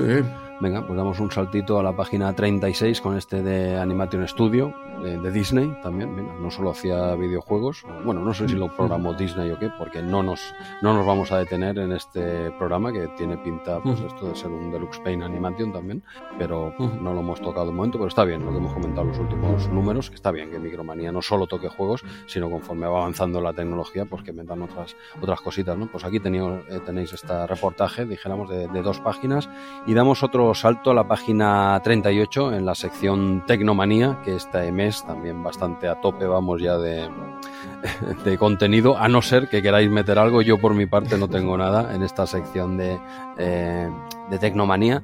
No sé si, eh, antes lo he dicho y vamos, eh, la que he liado. ¿Tenéis algo que comentar de esta sección de Sí, sí, Tecnomanía? sí, Sí. yo tengo, tengo un par de cosas. Pues adelante. A mí me Estás ahí con la, con la Turbo Duo, ¿no? Vamos a Sí, darle. efectivamente. Fenómeno. Pues es que eh, me, me llama mucha atención que además justo antes hemos estado hablando de la, de la, Sí. De la PC Engine y de CD-ROOM y, y es aquí precisamente la Turbo Duo es eh, pues una unión entre las dos, no es una consola que es eh, la PC Engine y el periférico de CD, pues los dos en uno. Y aquí mencionan que iban a traerlo a España y yo por lo que he estado viendo miré en el blog de Retromaquinitas de Marsal Mora, escritor, que por cierto ha venido al podcast alguna vez, y, pone como que no, como que no llegó a venir. Eh, bueno, debió ser una cacharro bastante interesante y aquí no vino. Sí, sí, efectivamente. Yo creo que fue bastante fracaso esa TurboGrafx fuera de, Japón, porque en Japón lo petó muchísimo, eh, muy por delante de Mega Drive, poniendo en, apuros a Super Nintendo, realmente con un CD-ROM desde mucho antes que Sega y obviamente eh, Super Nintendo no, no tuvo CD-ROM y un CD-ROM que allí se vendió eh, muchísimo con, muchos juegos que tenía este CD-ROM y como comentas, la PC Engine a mí es una consola que me, apasiona. La TurboGrafx es, es chula, pero es una caja vacía porque realmente la PC Engine es que era eh, súper diminuta. Prácticamente entraba ahí ese, eh, la FUCAR también, gracias a ese error de Nintendo o a ese rechazo de, de Nintendo que hablabas antes. Eh, también eh, Hudson Soft se, lanzó con las FUCARs con, con NEC y, lo petó mucho en Japón. la Turbo Duo esta, justo hace dos días, este fin de semana, me enseñaron una, Bernat, que hemos hablado antes, un mega coleccionista que es tanto de, de MSX, Jesús, me enseñó su colección brutal que tiene eh, casi todo Konami, casi todos los cartuchos de, Konami, encaja en un estado impresionante, el Metal Gear Solid 2 también de MSX2 y tiene una colección de TurboGrafx, o de hecho de PC Engine, brutal, con un montón de, CDs, un montón de FUCards y esta Turbo Duo que, me, parece una consola chulísima. Es prácticamente es la PC Engine y un CD al lado, eh, todo junto y juegos impresionantes. A mí es una consola que me, apasiona y aquí hablan eh, de, de, que TurboGrafx no parece hasta ahora haber tenido un gran éxito en España, pero dicen que es la consola de importación más vendida en Inglaterra y en Alemania. Entiendo que se refieren a de importación porque entiendo que, que las consolas de Sega y de Nintendo pues entraban de manera normal y no les llamaban de, importación. Y esta PC Engine o esta TurboGrafx llegaba antes de, venir como TurboGrafx, llegaba como, como importación desde Japón o incluso entiendo desde Estados Unidos. Sí, supongo que será eso, sí. luego también lanzan lo de. La aparición de la Turbo Duo será probablemente lo que coloque a esta potente y revolucionaria máquina en el lugar que le corresponde por derecho propio. Pues, pues, pues, va a ser que no. No, no, no. No, no, acabo de, leer, leer, esas cosas. Como en la página anterior que pone Access, el futuro de envase de datos. Bueno, igual, igual no tanto. Hombre, Access, le, joder, lo petó bien, ¿no? ¿O no? Sí, en su momento yo creo que sí, pero a día de hoy Access yo creo que no se usa mucho. Ahora es más Oracle, MySQL y esas cosas. pero Access. Access lo petó, ¿eh? En su momento, en su momento. No sé, hasta sí, el día de hoy quizá, claro, ya son muchos. Estamos hablando de una publicación de hace 30 años, ¿eh? Pero Access... Bueno, es verdad, es verdad. Access es conocido, ¿eh? La, otra igual no acabo de petarlo, pero, pero esta gente... Pues bueno, eh, ¿ves? No puedo, es que no os puedo dejar solos. Eh, de, todas formas, un, pequeño comentario, ¿eh? Dale, dale. a ver, porque has, dicho, Andreu, sin, a ver, sin intención de venir aquí de listillo ni nada, ¿eh? eh cuando has dicho que la, que la PC Engine le plantó cara al Super Nintendo, yo creo que le plantó cara a la Famicom. A la NES. Realmente. eso, eso es, sí, sí, porque eh, vino mucho antes que, Super Nintendo, incluso antes que Mega Drive. Y cierto, lo que le plantó cara era a, la NES y Yamauchi tenía miedo ahí a, NEC, ¿eh? mm. eso te lo, he escuchado también en tu programa, pero es que, eh, claro, era la, esa sí que fue la primera de 16 bits, o, bueno, hay esa duda, ¿no? Que la gráfica era de 16 bits, pero el procesador era todavía de 8 bits sea como sea, tiene unos juegazos increíbles. Me, mm. encanta esta, consola. Y, en Japón está eh, en todas partes, puedes encontrar esas Huncars por, por 500 yenes, eh, te puedes eh, encontrar en, cualquier sitio. signo de que tuvo un exitazo impresionante. Mm. Sí, sí, sin duda. Es que al final, a ver, sí que siento que la Famicom creo que era del 83, esta salió en el 87, la Famicom ya era como una, una consola con muchos años, pero hay que entender que, claro, en aquella época Nintendo era la absoluta reina en las videoconsolas y nadie le tosía.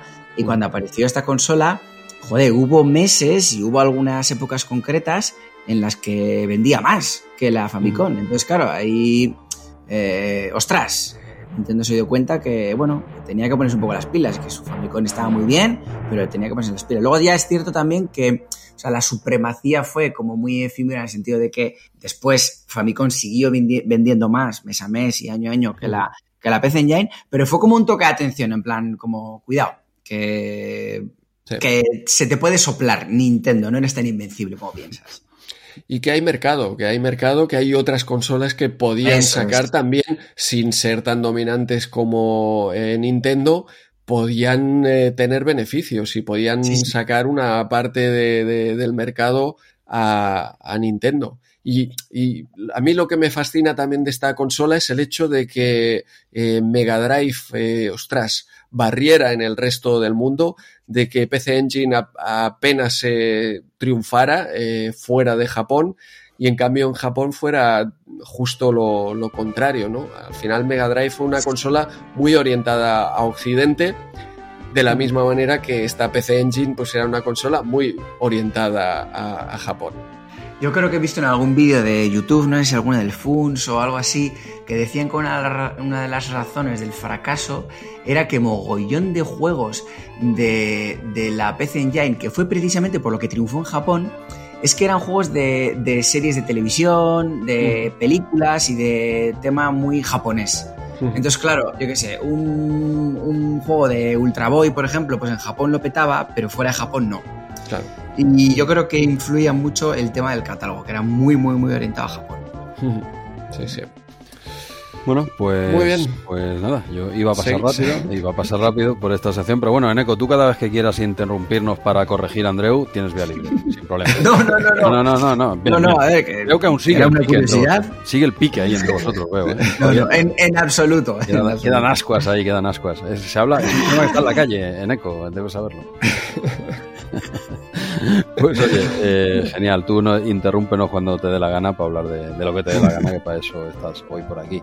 Pues, pues nada, eh, pasamos esta sección, entonces. Sí, vamos a las micromanías y fíjate Jesús, si las micromanías ya hemos hablado de ellas antes, porque yo tenía aquí anotado el sabías que con la aparición del CD-ROM del Super Nintendo, el lamentable aquí que, que hablan del CDI de Philips, mm. Y, todo esto ya lo hemos ido tocando en, anteriores, incluso el cómo de Turbo Duo.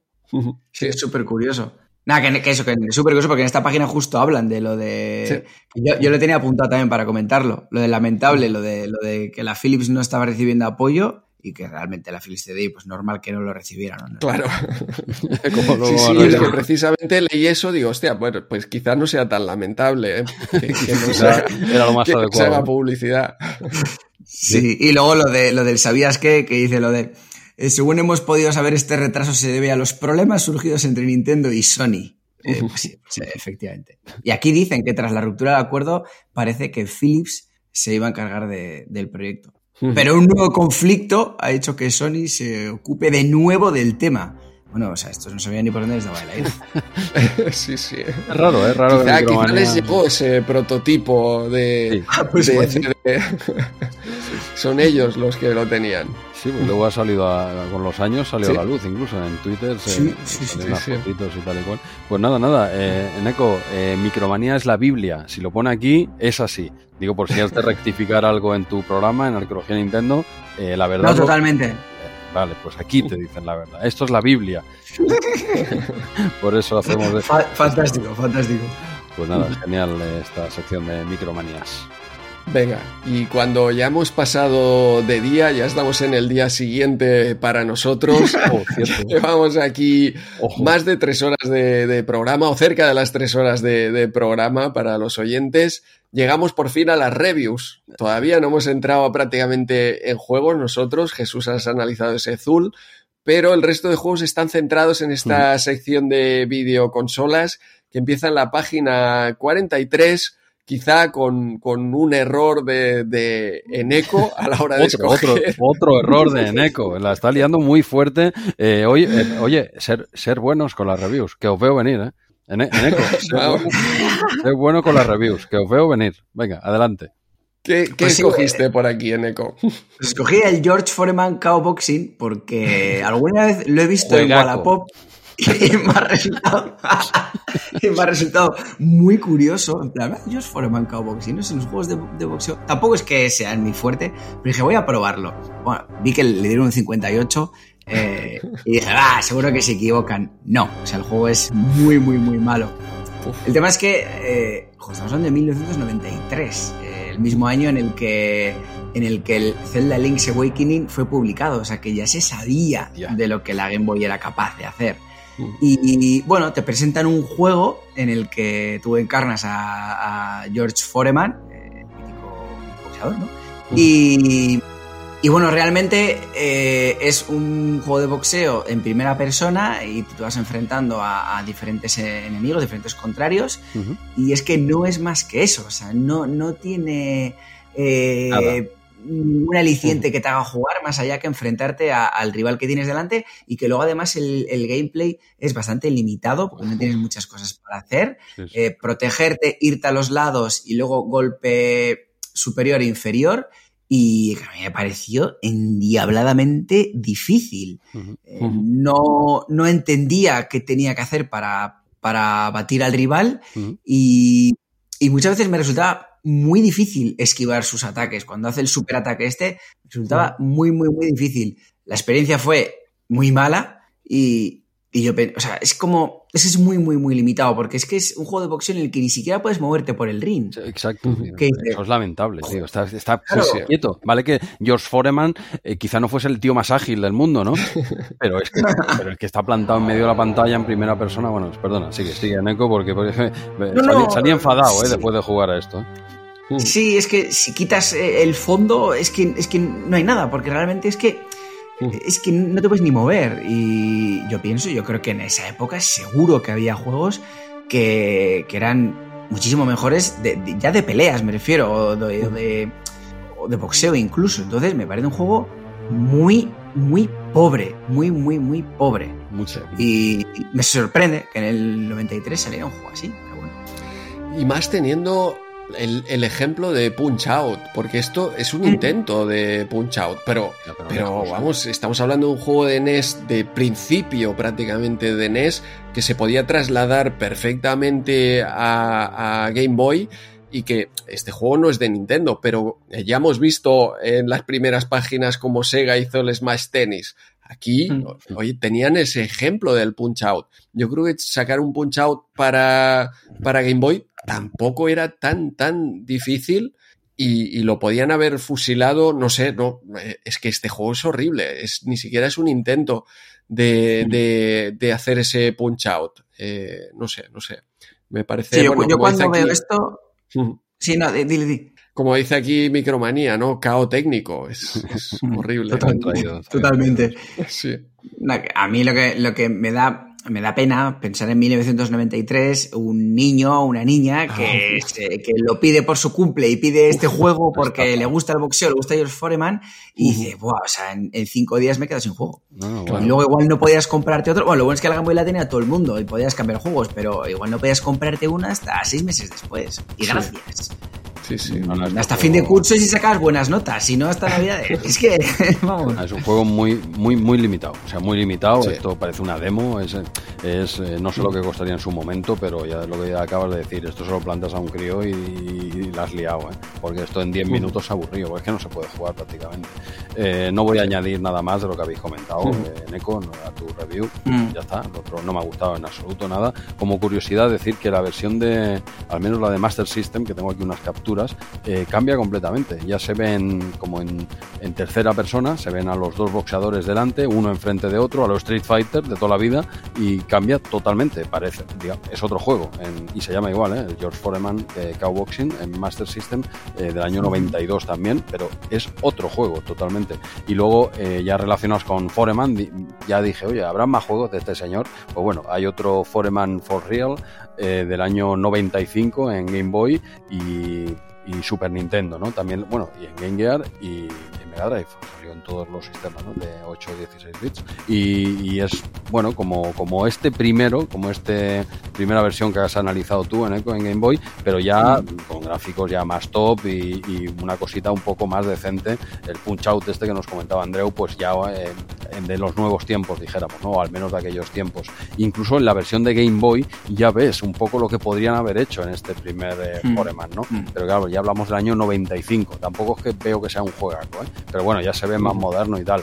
Y sobre todo la curiosidad esta, ¿no? Que, eh, ese primer juego que tú has analizado en su versión de Master System y también está en Game Gear, entiendo que igual, por supuesto, eh, venían a ser lo mismo, pues, pues se ve en tercera persona.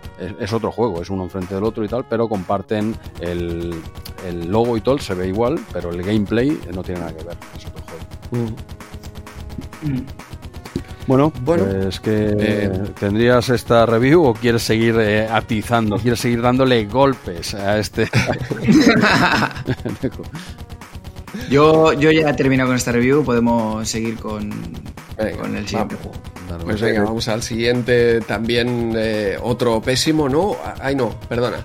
Este es página 44, el tapado de la revista, el, el mejor juego de todos los tiempos, por decirlo claramente.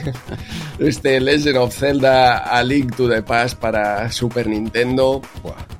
¡Qué sorpresa! Pensaba que te refieres al Prince of Persia, porque al Prince of Persia le dan un 92 y al de Legend of Zelda Link to un 90. Ojo, ojo, Eneco, por favor, por favor. El Prince of Persia yo creo que se merece ese 92, por no decir no, más. No, lo dudo, no lo pero, dudo. Pero que Legend of Zelda también merece un 100 también, ¿eh? Pero que, pero que el Prince of Persia, ojito, ojito con lo que dices de Prince of Persia, ¿eh? No, no, no, en absoluto, no, quería criticarlo, ¿eh? O sea, y si se ha interpretado así, lo siento. el Prince of Persia es un juegazo, se merece un 92, ¿eh? Pero es Zelda más, el Zelda más. Claro, yo creo que, bueno, todo esto lo, explicaremos en Arqueología Nintendo en ese último episodio dedicado a Link to the Past, con todas las reviews de, en las revistas eh, españolas. Pero, pero es sangrante ver un 92 del príncipe del Prince of Persia al lado de este 90 de Legend of Zelda. Y eso yo creo que no ayudó a que los que no conocíamos el Zelda, yo conocía el Zelda del, del videojuego dorado de NES y de verlo en las pantallas, etcétera. Y era un juego que siempre me había llamado la atención y si te fijas en este juego, en las capturas, pues te parece un juego interesante. Pero claro, luego ves un 90 cuando el Prince of Persia tiene un 92, ves esta review que no habla nada, nada de, qué va el juego. Es una pasada. no lo han jugado, ni, lo han tocado es que lees esto y no sabes ni de qué va el juego, ni de cuáles son las mecánicas, nada de la jugabilidad.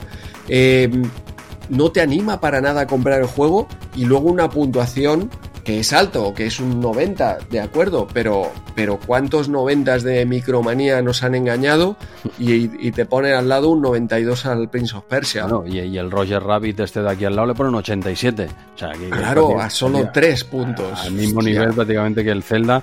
esto, esto es una burrada de juego. Esto, este juego es una auténtica burrada.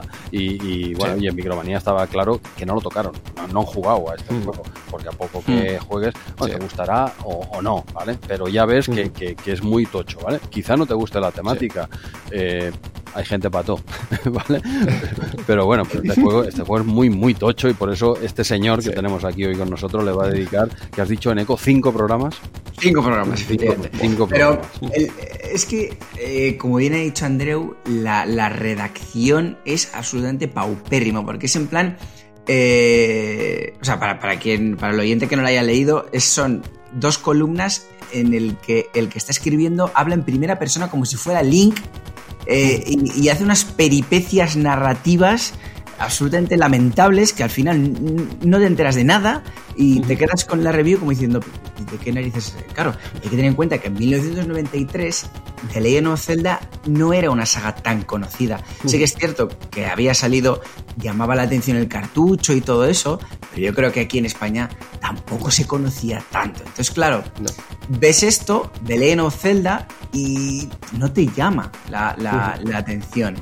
Y no sé, no sé. Es que en muchas ocasiones yo creo que este Legend of Zelda fue el punto de entrada para, para muchos.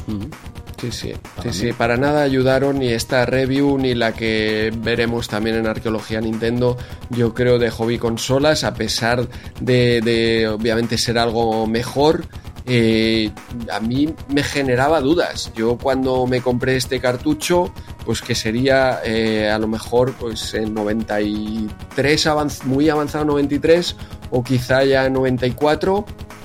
Y era un juego que me llamaba mucho la atención, pero que esas reviews me generaban una duda. y, y, como decías tú antes, comprarte un juego de consola era el que ibas a tener como mínimo para seis meses, si no un año.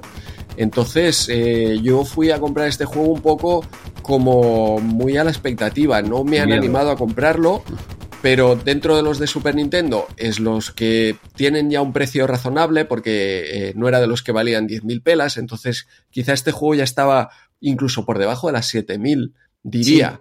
Sí. Eh, bueno, va, me, me, arriesgo y, hostia, esto yo cuando llegué a casa y abres la caja eh, sacas el mapa gigante, esas instrucciones también, eh, cerca de 50 páginas, sino 50 páginas de instrucciones, metes el cartucho y empieza la lluvia, el, tu tío que muere ahí, lo siento, spoiler, que coges la espada.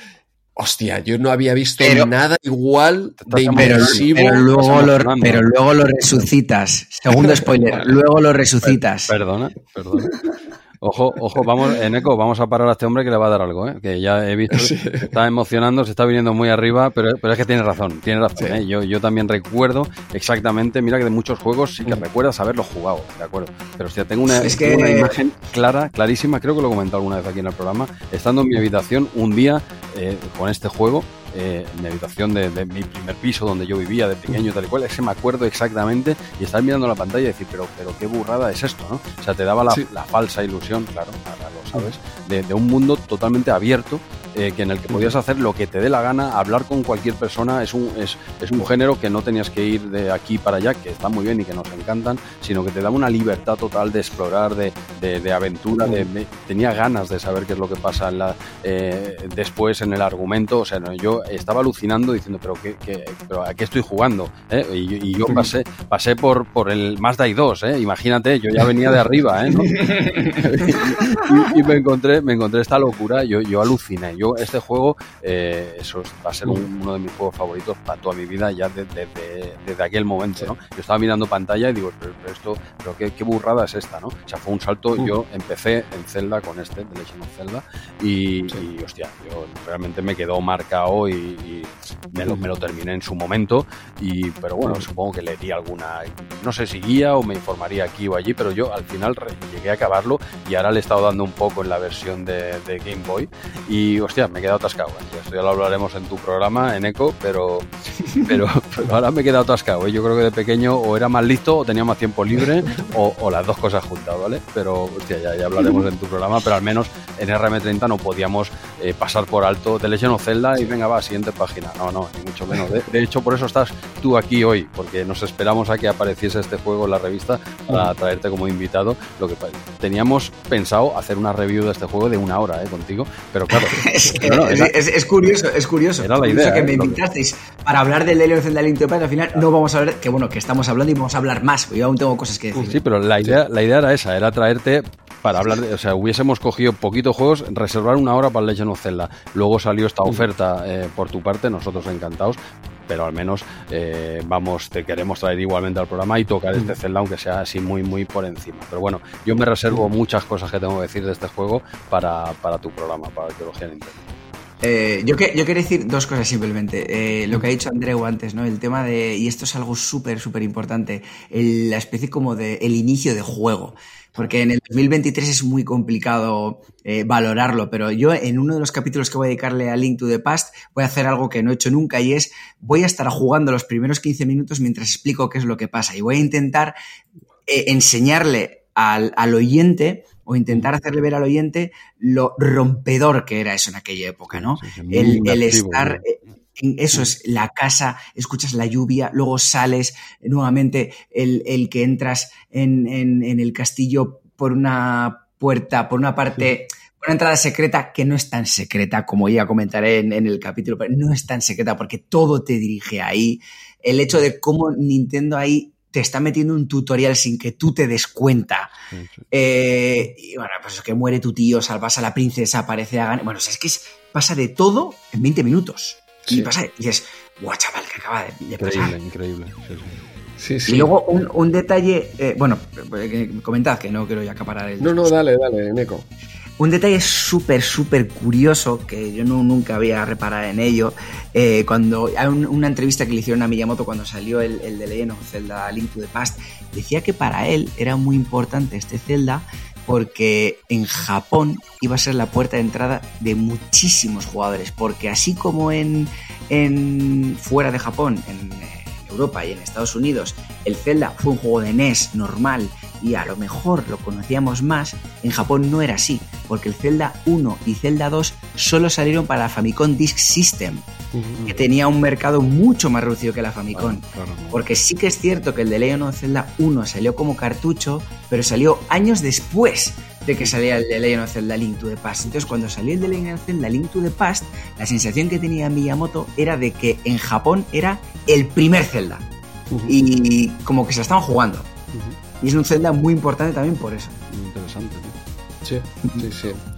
Eh, nada, es que esa experiencia del inicio de juego que tenemos todos te, te, vuela la cabeza y en ese momento ya sabes que estás ante un juego totalmente diferente y a partir de ahí es que ya solo crece el juego porque después de las tres primeros los tres primeros colgantes eh, tienes luego los eh, cristales y ocho eh, nuevas mazmorras, el mundo oscuro y el mundo de la luz.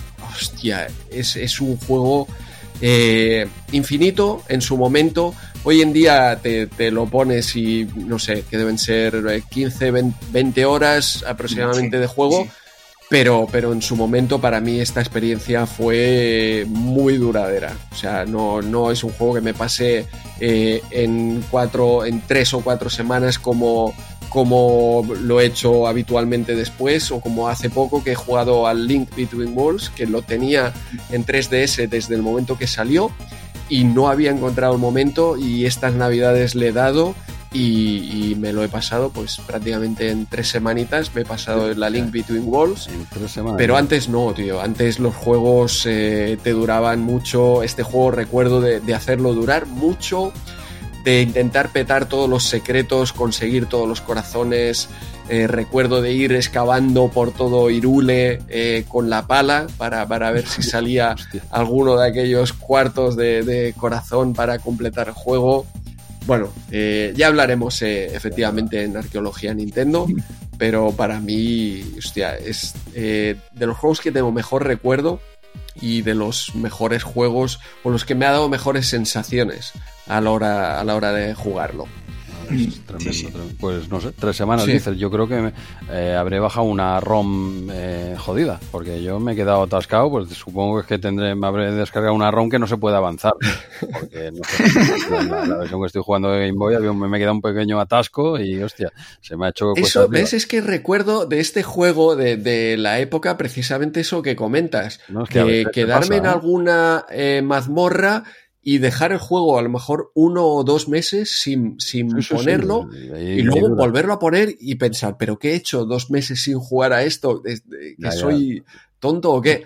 Y, yo creo que con, el tiempo yo le he dado mucho a los celdas y en, por eso quizá ahora eh, realmente en estos eh, antiguos o quizás que vaya recordando eh, también de la época, pero no, no me quedo eh, atascado. De hecho, a Link Between Worlds, ya te he dicho, me lo he pasado en tres semanitas, le he dado bastante, pero atascado no me he quedado en ningún momento y eh, solo dos secretos que me interesaban eh, mucho, que, que, no encontraba la manera.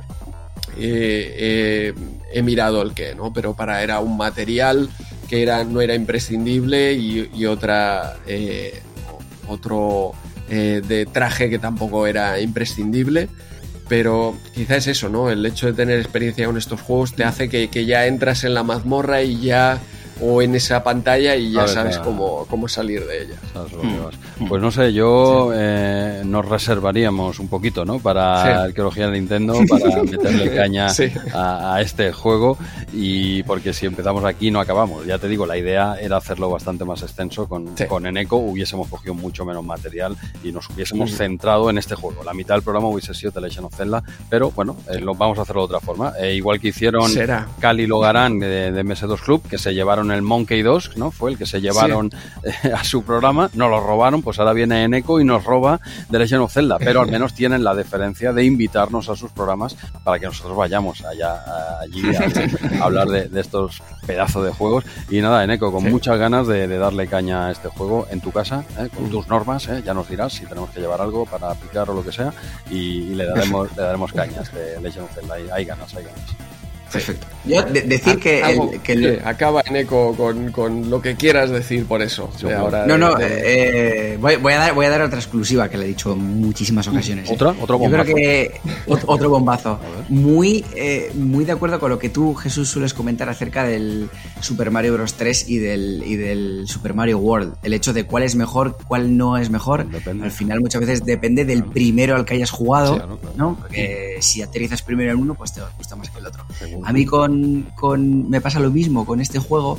Yo el primer Zelda al que jugué fue el Link's Awakening, pero el primero al que jugué de verdad hasta la muerte fue el Ocarina of Time y después el Mayoras. Y es por eso por lo que yo cometo la imprudencia siempre de decir que el Link to the Past no está en mi top 3 de celdas favoritos, porque para mí el favorito es el Ocarina of Time, luego el Majora's Mask y luego el, el Link's Awakening. Pero simplemente quería comentar eso por si Andreu quiere tirarme alguna piedra más. ya te preparas, ya te preparas. Es, cuestión eso de cuál fue tu primer eh, juego. Y ah, o sea, a Link, eh, Link's Awakening me encantó. Eh, lo tenía en Game Boy Color, la edición de X con esa mazmorra extra. Un mm. juego que, que, me gustó muchísimo, pero claro, después de haber jugado a Link to the Past, yo lo veo como un paso atrás. Obviamente lo mismo tú de Ocarina of Time, después de haber jugado a Ocarina of Time, que ese sí que se comenta siempre como el mejor juego de todos los tiempos. Juegazo, Ocarina of Time, eh, otro Zelda increíble. Nintendo supo dar un paso a las 3D como nadie, tanto con Super Mario 64 como con Ocarina of Time. Eh, hizo cosas que bueno, que, solo Nintendo podía estrenar eh, y, hacer de, nuevo. Y, pero, pero, yo como este fue el primero, eh, y me tira mucho el pixel art, para mí este Legend of Zelda Link to the Past es, el mejor. Y reconozco que, los hay mejores. ¿eh? bueno, pero, es que aún así eh, pero es que aún así es un juego absolutamente es que aún así es un juego absolutamente tremendo, impresionante, impecable, inmejorable. O sea, es que es normal que sea el favorito de, una gran masa de jugadores, eh, de fans de, Zelda. Bueno, no, no, no, no volváis a discutir otra vez, que ya volvéis, volvéis a, otra vez a liarla. Veo que todavía queda rencor entre vosotros, entre desde el super tenis que estáis con esa, con esa guerra. Pero bueno, ¿alguna cosita más, André, antes de avanzar o qué? Dos cosas y cerramos. Ah, Una, en esta línea de, cuando, del hecho del volver hacia atrás de A Link to the Past, eh, que acabo de jugar a Link Between Worlds, y lo que me sucede también a veces cuando vuelvo a este A Link to the Past, es que esas ocho direcciones de ataque a veces se me quedan cortas. y lo noto mucho con el con este A Link Between Walls que tienes más libertad, ese movimiento analógico, te resulta eh, o, te has acostumbrado ahora a, eso y eso es, el estándar. Y cuando vuelves a, Link to the Past, es el único punto en el que me cuesta eh, dos, tres minutos eh, volverme a hacer con ese control y volverte a colocar en la posición adecuada delante del enemigo para poder golpearle en una de esas ocho direcciones, ¿no? Pero que, son tres minutos, te vuelves a habituar, pero que quizá la gente que, no lo ha jugado en su momento, que ha jugado a otros, pues eh, claro, le ve esa, eh, como esa falta ¿no? al juego Mm. que, que los que lo jugamos en su momento pues eh, no nos parece una falta a lo mejor. Bueno, no, no solo eso, es que de hecho en, en Miyamoto es algo que también en esa misma entrevista que he comentado antes destaca. Es que el hecho de el poder moverte en diagonal y poder atacar de esa manera es una absoluta novedad en la época. Sí, sí, sí, sí. A mí, lo que me, a mí lo que me pasa con A Link to the Past y A Link Between Worlds es que eh, A Link to the Past nunca se debería haber llamado A Link to the Past porque es un error, porque tú no vas al past. O sea, no, no, no. Es que Sí. a, Link, A Link to the Past se tenía que haber llamado A Link Between Worlds. Exacto. Ya, ya de inicio. Y es que de hecho, para, para quien, para quien no lo sepa, esto es, es una revelación, el A Link Between Worlds es la secuela de la Link to the Past. De hecho, es que en Japón, en Japón, el A Link to the Past se llama La Trifuerza de las Diosas y el A Link Between Worlds se llama La Trifuerza de las Diosas 2. O sea, que es una secuela, o sea, Directo. Sí, directo.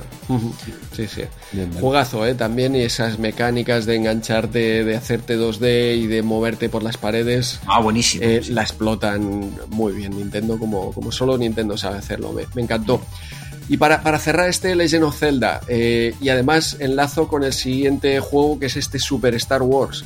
Tanto de Legend of Zelda como Super Star Wars pues formaban parte de mi catálogo de Super Nintendo que se limitaba a cinco juegos. Estos dos, el, eh, ¿cómo se llamaba? El Mario All Stars y Street Fighter. eh, Street Fighter y, Y el y el Mario Super World. Mario World que venían, ¿no? Pues, juegas- que con eso ya lo tenías hecho, con eso.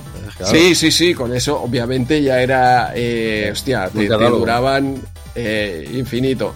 Pero bueno, que eh, este eh, A Link to the Past y el Super Star Wars se lo dejé ya a un compañero, pues, y esto ya eh, sería, no, recuerdo, pero ya tendríamos 20 y algo años. Ya digamos que tenía abandonada la Super Nintendo. eh, él tenía un sobrino, me parece que, que tenía Super Nintendo, y hostia, déjale estos juegos que le van a molar mucho y tal. Y eh, pues eh, los perdí para siempre. Eh, Ah. hostia, me quedé sin mi copia de Al- eh, A Link to the Past, Hostia. sin mi copia de Super Star Wars. El chaval pues cambió de... se mudó. Y cuando fui un día ahí a picarle por su casa de... Solar. Hostia, aquellos juegos, ¿qué tal? Había un solar. pues eh, ya, ya no estaba allí y perdí. eh, bueno, no quiero saber cuánto está hoy en día un A Link to the Past, el, el de la edición, aquella primera, con el mapa, etcétera, en las condiciones en las que estaba. No quiero saber lo que, lo que vale. Dura, una, una dura historia, Andreu. No acabemos con Sí, este mal sí, sabor sí. de boca, hombre. Yo, yo, pues, yo, yo- lanzar voy a la otra. Sergio, si estás por algún. eh, si eres oyente de RM30, ostras, a ver si me, me consigues de nuevo aquellos juegos. Si los tienes por ahí por el cajón o, o los tiene tu sobrino. Ser- Sergio, si escuchas re- eh, Retromanía 30, le debes 800 pavos a Andreu, que lo sepas. Eso, eso. Madre mía, madre mía. Luego me puede hacer con una copia de. de Ah, bueno. la, pero de la caja roja. Que creo Bueno, que no eh. venía con mapa, o por lo menos este ya no tenía mapa. Eh, bueno, eh, en fin.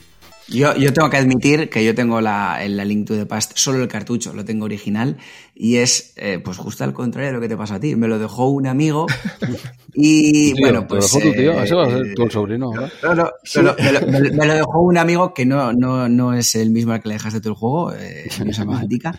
Y cuando acabó el curso nos separamos y bueno, pues el de Legend of Zelda Link to the Past está en mi casa. Esta historia me gusta más. Esta historia me gusta más. Sí, seguramente. bueno, pues eh, para más eh, Zelda Link to the Past, eh, cinco capítulos de arqueología Nintendo que se vienen a partir de, de marzo. Ya están aquí, como aquel que dice. Y pasamos a la página 46, Super Star Wars de Super Nintendo. Otro de los juegazos que tuve en, en Super Nintendo. Como comentaba, soy muy fan de Star Wars. Creo que Logarán, aparte del X-Wing, también es muy fan de este Star Wars. ¿eh? Esta review está hecha bajo amenaza de que no se repita un Super Ghosts and Ghost. No, ¿la, la vas a liar otra no, vez no. este mes, Andreu? ¿La vas a liar? No se va a repetir, Ah. no, porque este juego eh, Están lo esperando, yo ¿eh? Te están esperando abajo, ¿eh? De la redacción, ¿eh? Lo tuve antes que la Link to the Past. eh, yo era mega fan de Star Wars y cuando salió este, pues eh, me tiré a, a por él.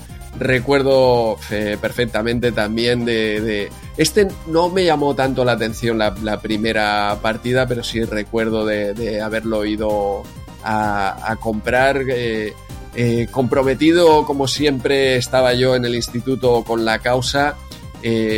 Eh, bueno, yo y mis compañeros, eh, un día de huelga de instituto, pues aprovechamos para ir a Barcelona claro, a unas tiendas a, comprar eh, videojuegos de, Super Nintendo y yo me hice con este Super Star Wars. Este lo recuerdo yo jugarlo en el camping, en tu, en tu Super ah, Nintendo. Pues claro, claro, eh, lo llevé a, cuando llevaba la, Super Nintendo. yo esto lo jugaba en al camping. Bueno, de hecho mm. este creo que no lo llegué a alquilar nunca ni nada, porque lo lo poco que le di, pues tampoco, no sé, los findes, pues un ratillo nos pusimos y tal, y lo recuerdo perfectamente. ¿Sabes? De estos recuerdos que tienen nítidos de, este juego, tú estabas flipando con este juego y, hostia, voy a enseñar que no sé qué tal. Digo, sí, es un juegaco, pero, pero relájate, suelta, suéltame el brazo, por favor.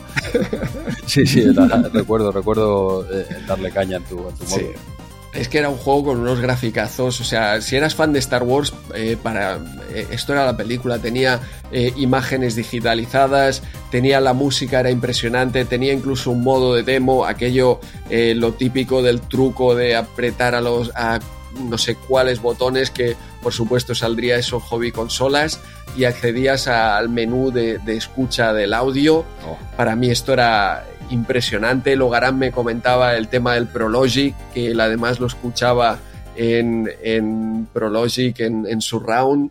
Eh, hostia, la verdad es que un juego que me gustaba mucho. Es un arcade de, disparos. Eh, que puedes llevar a varios personajes de Star Wars. Comienzas con Luke, eh, también consigues diferentes armas, incluso Luke puede conseguir esa espada de luz, pero luego más adelante puedes jugar también con Chewbacca, con Han Solo, sigue todas las escenas de la película en eh, un juego de acción de scroll lateral, disparos y plataformas, con final bosses, un juego bastante difícil y que tiene la particularidad, como siempre, o no como siempre, pero con muchos juegos de Super Nintendo que tenían su fase de modo 7 y en este caso pues eh, podías llevar el Land Speeder en, en eh, ya lo diré, en Tatooine y luego más adelante el X-Wing sobre la superficie de la Estrella de la Muerte para destruir torres, luchar contra los TIE Fighters y luego meterte en la trinchera de la Estrella de la Muerte para acabar lanzándose torpedo y destruir la Estrella de la Muerte. Un juego que se caracterizaba por su dificultad, pero que en su momento le, había metido tanto eh, por, por, ser fan de Star Wars y, y porque me gustaba mucho este juego le había metido tanto que me lo podía pasar y que ahora me lo he vuelto a pasar, pero a, base de, save states. ¿eh? Y, pierde mucho un juego cuando abusas de los save states. No es que abuses, es que, eh, vamos, eh, pierde esa, esa dificultad. Y la verdad es que, bueno, te lo pasas, me lo pasé prácticamente en dos tardes, en, en tres sentadas y recuerdo en cambio que en su momento esto eran meses de, lucha contra, con el pad y contra los enemigos. Eh, Nada, os, doy paso porque me estaría aquí hablando hasta ya hasta mañana, que, es otro día. Sí, sí, no, y, lo, llenarías, ¿eh? Estas 23 horas y, media que nos queda para el otro día, pero nada, en eco, en eco, dale, dale, dale tu caña, eres el, invitado de, este Nintendo además, dale, dale. Ni, ni, he jugado ni lo conozco, pero debe ser bueno porque, porque lo puntúan mejor que el de Leon of Zelda Link to Past, era un 91, así que... Hostia, hostia, verdad, con un puntito más, ¿cierto? Sí. que no, no, no, tengo nada que decir porque no, lo conozco, ¿eh? Hostia, ¿tú este no, no, este no lo has jugado tú? Uh, que va, que va. Cero. Hostia, curioso. Eh, ¿sabes? de película, Jesús? Está basado en una peli, ¿sabes? Y sabes que han hecho varias.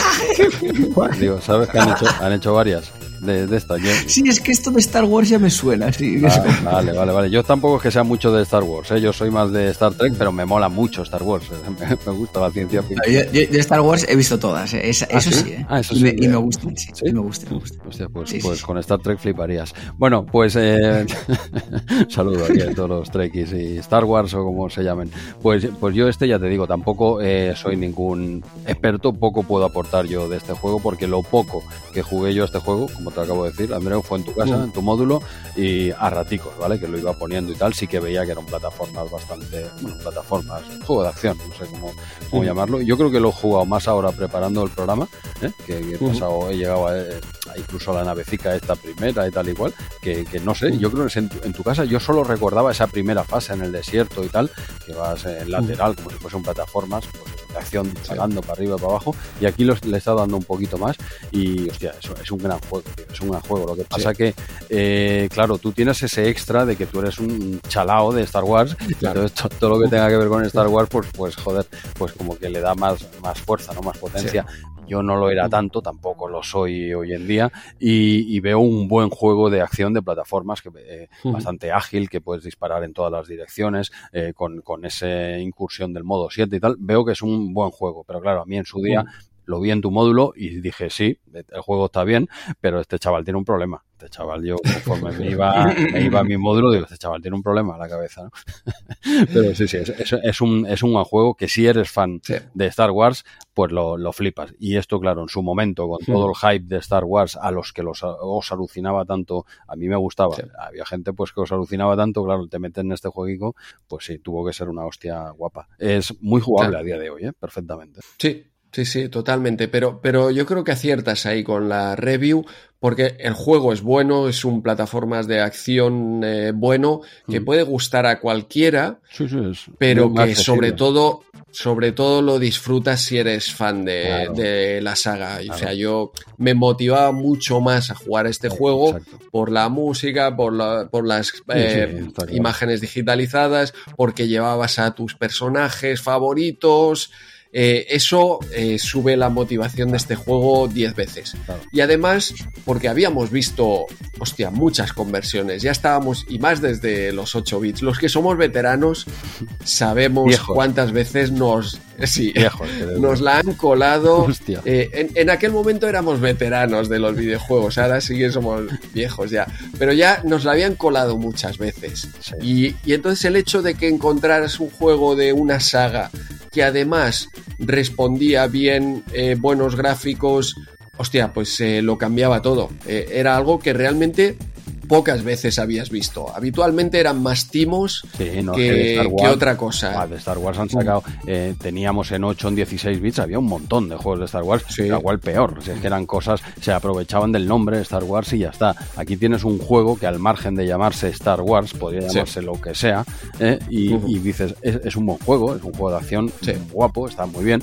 No es el mejor juego del catálogo, no, no lo es, en mi opinión, pero es un buen juego de acción, plataformas y tal, con ese extra que además Star Wars. Pues oye, si eres fan de Star Wars, pues ahí lo tienes, a, gozarlo, ¿no? Yo lo he probado ahora y, desde luego me parece un muy buen juego. Es uno de estos que, que si no te lo hubiese visto a ti, igual lo hubiese alquilado un fin de, lo hubiese dado más tralla, ¿no? Pero bueno, eh, tú tampoco nos dejabas jugar mucho, ¿eh? También te lo digo. ¿eh?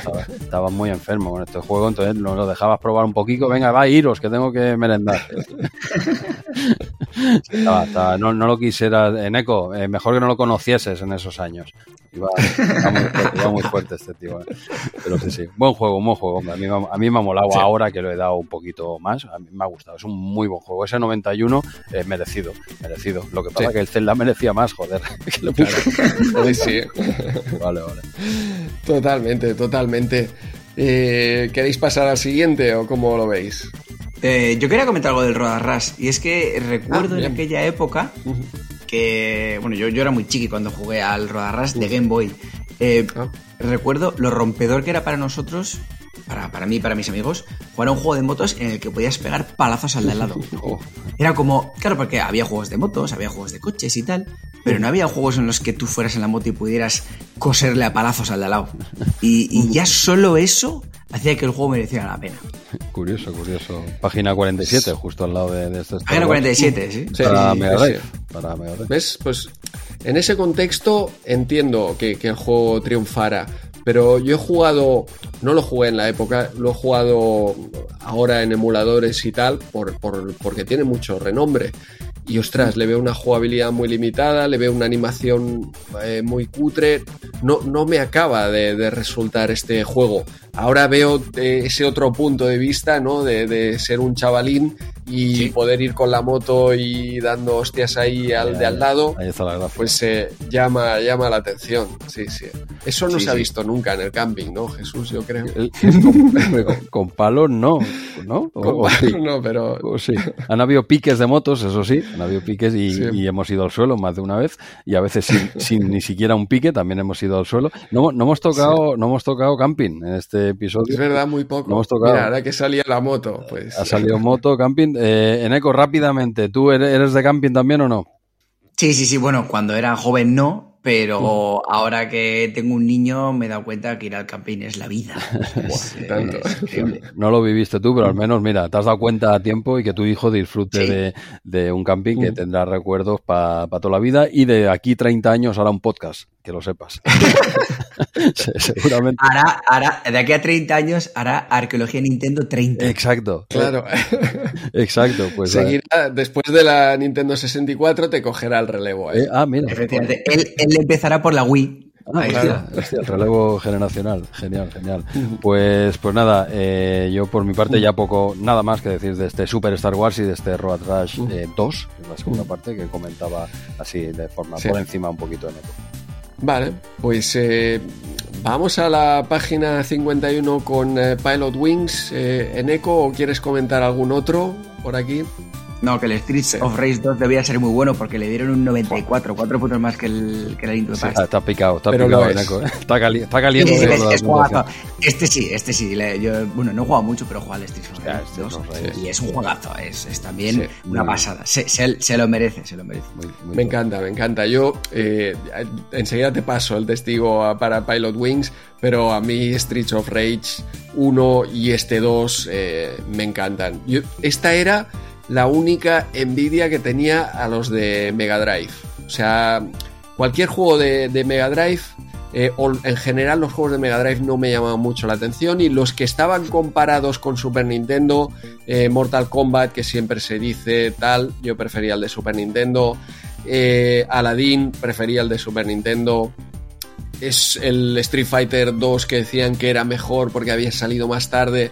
Prefería el de Super Nintendo. Y en general los juegos de Mega Drive mmm, no me llamaban mucho la atención. Pero este Streets of Rage, tanto el 1 como el 2, hostia, aquí sí que veía los... Bajo mi punto de vista, ¿eh? los veía muy superiores a, a, los de Super Nintendo, que tenía grandes eh, beatemaps como Final Fight, eh, Super Double Dragon, eh, me gusta mucho también el juego de Super Double Dragon, pero este Streets of Rage yo creo que estaba por encima. Eh, y, Mega Drive, que a mí los gráficos, me faltaba colorido a Mega Drive, precisamente porque ten, tenía una paleta mucho más limitada que Super Nintendo, muchos menos colores en pantalla, pero tú ves este Streets of Rage y no lo parece, no, no, no lo parece. Es, es un juego que, que, saca todo de la Mega Drive, se, se mueve genial, eh, la jugabilidad es, es, muy buena, para mí de los mejores beatemaps, la música, Yuzo Koshiro, qué decir de, de la música de Streets of Rage. Y bueno, ya, ya analizamos aquí el 1, el 2 me parece aún, aún mejor. Yo creo que cuando analizamos aquí el, el 1 también hablamos de, del 2 y del 3. No recuerdo en qué eh, micromanía, incluso Sí, no sí. recuerdo si, si tuvimos algún invitado en ese número. Sí, eh, no recuerdo. Fuese alguno de los números seleccionados por los oyentes en algún aniversario, no Sí. recuerdo, pero que ya tocamos por encima Streets of Rage. Sí. Y sí, sí, es de lo mejorcito de, de Mega. Drive, seas de Mega Drive, o, de- o sea, seas de Sega o seas de Nintendo. Eh, Streets of Rage juegan una, una liga aparte. Pero bueno, eh, Eneco, tú no vienes a hablar de Streets of Déjame, Rage. Jesús. Sí, espérate. Ah, Es muy tarde, pero acabo dos detalles con no, Streets of Rage. Por, Uno, por supuesto, por supuesto. La- las conversiones. Te hemos roto el horario que nos has establecido, Jesús. No, no, pues la- Sí. la- la- Ah, claro.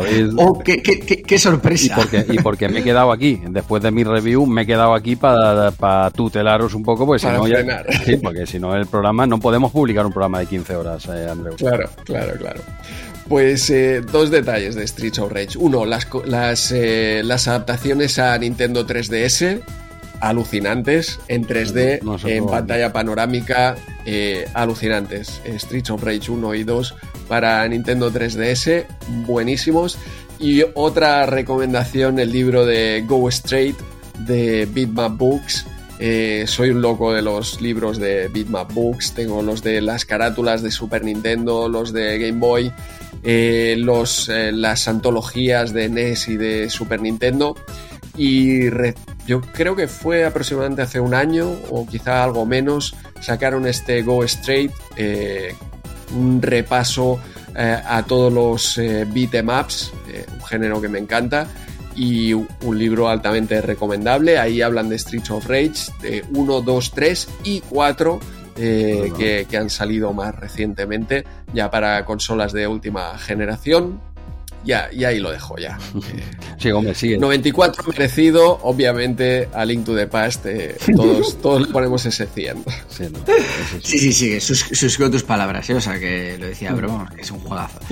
Eh, vale, pues si queréis le doy al Pilot Wings. Venga. Vale, pues le voy a dar al Pilot Wings entonces. A ver, eh, yo tenía muchísimas ganas de, de hablar de este juego porque, a ver, por todo, todo lo que supone. O sea, tengo que reconocer que la historia del Pilot Wings me la conozco bastante bien porque hablé del Pilot Wings en el podcast, le dediqué igual en un capítulo, no sé si 20 minutos o media horilla a hablar de él, por todo lo, que supuso el juego, pero nunca, o sea, no he jugado, no había jugado ni un minuto al, al Pilot Wings, ¿no?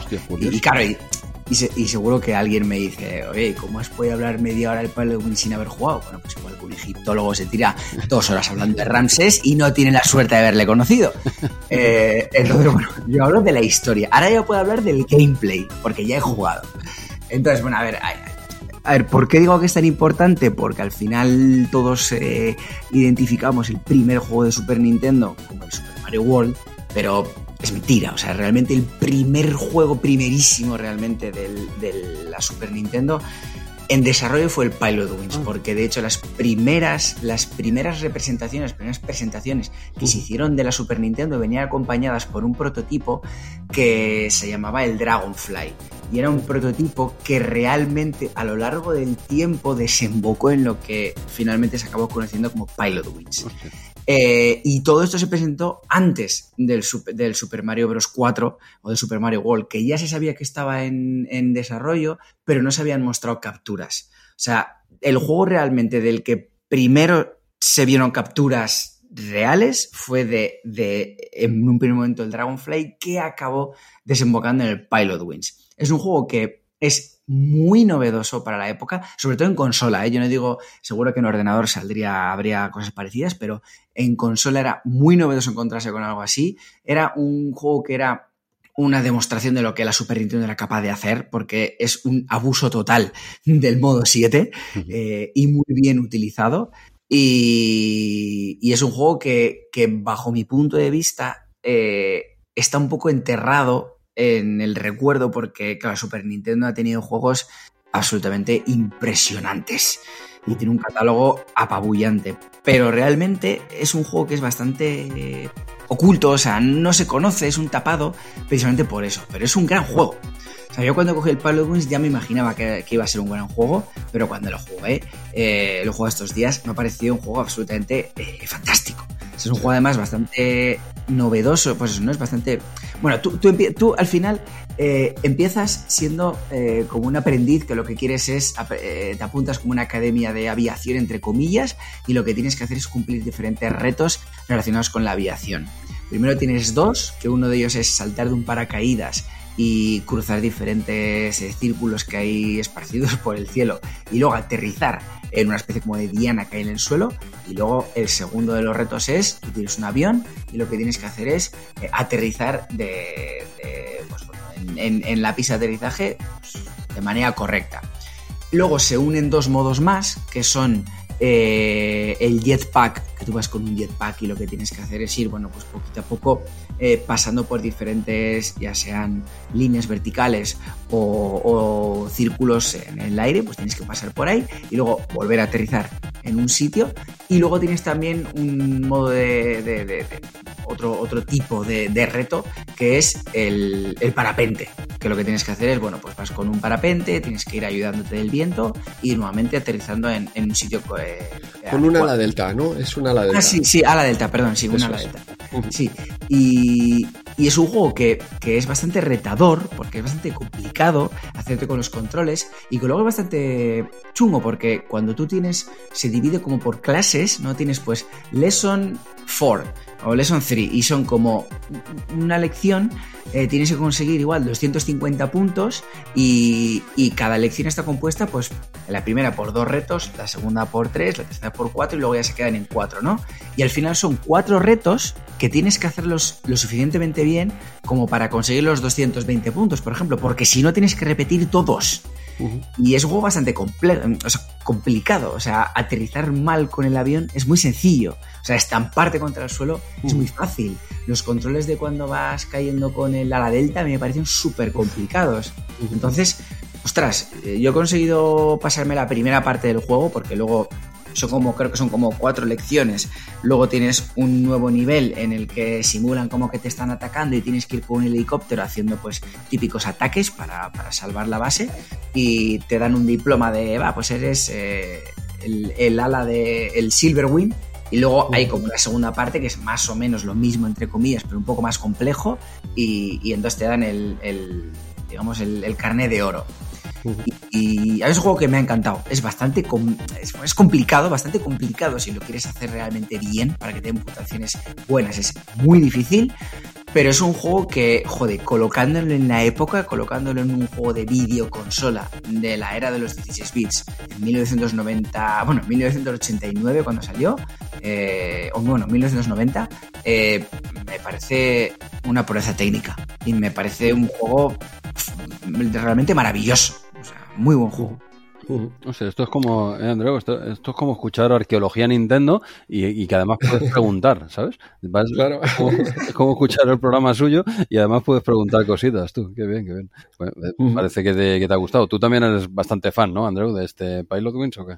Sí, sí, sí, yo soy fan de este Pilot Wings. En, en Super Nintendo no lo tenía, pero era de los típicos que o me habían dejado o había alquilado varias veces es cierto que en el momento no lo valoraba tanto como quizá lo valoro ahora, ¿no?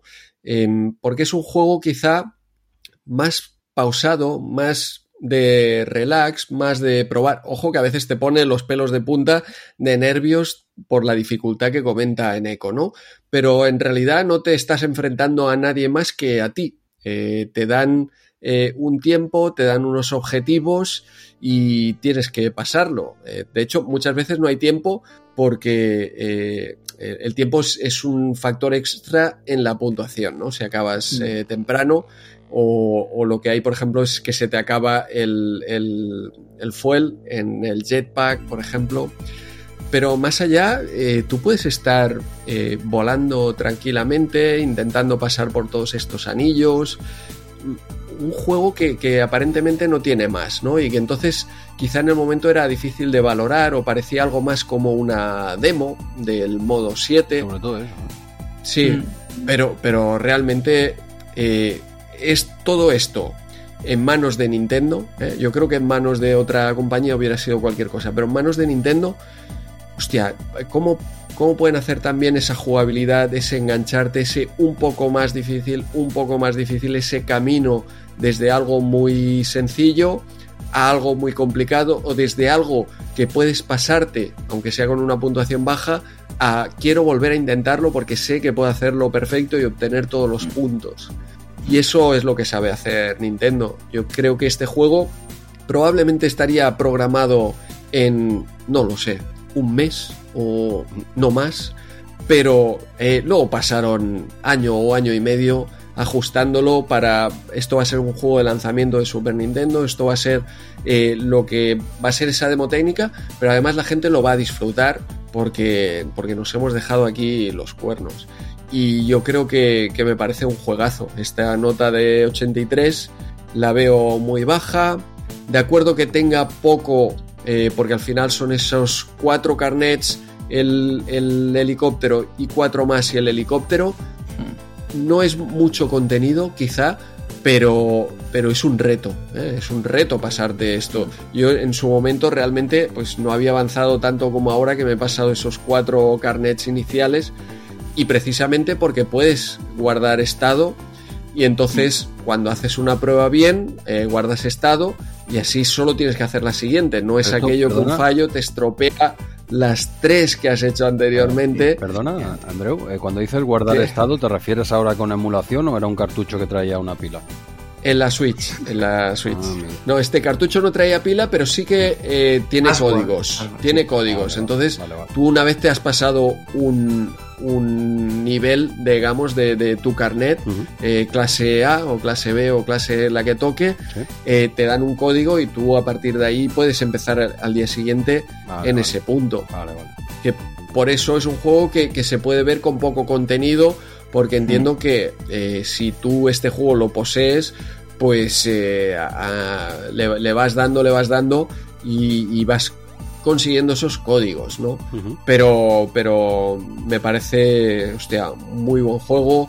El de Super Nintendo no lo he probado, ese Pilot Wings 64 eh, no, no lo he probado, pero para mí el Pilot Wings Resort de Nintendo 3DS es un juego que fue muy criticado en el momento lanzamiento de 3DS, un juego tan flojo, decían, para mí era un juego que funcionaba a la perfección en, la 3DS, para, las, para esa capacidad 3D de la máquina era también una demo eh, ideal y además era un juego, hostia, que era eh, me venía muy bien para el momento. Eso pausado de ir.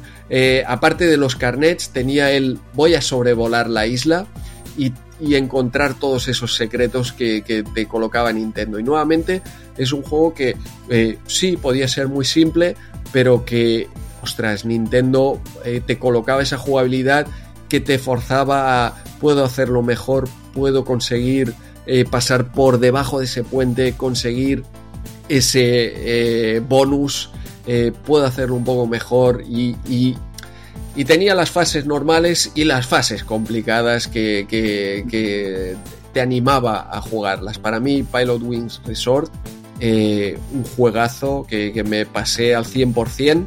Y tenía pendiente este Pilot Wings también de, avanzar, porque en la época no había avanzado tanto como hasta ahora.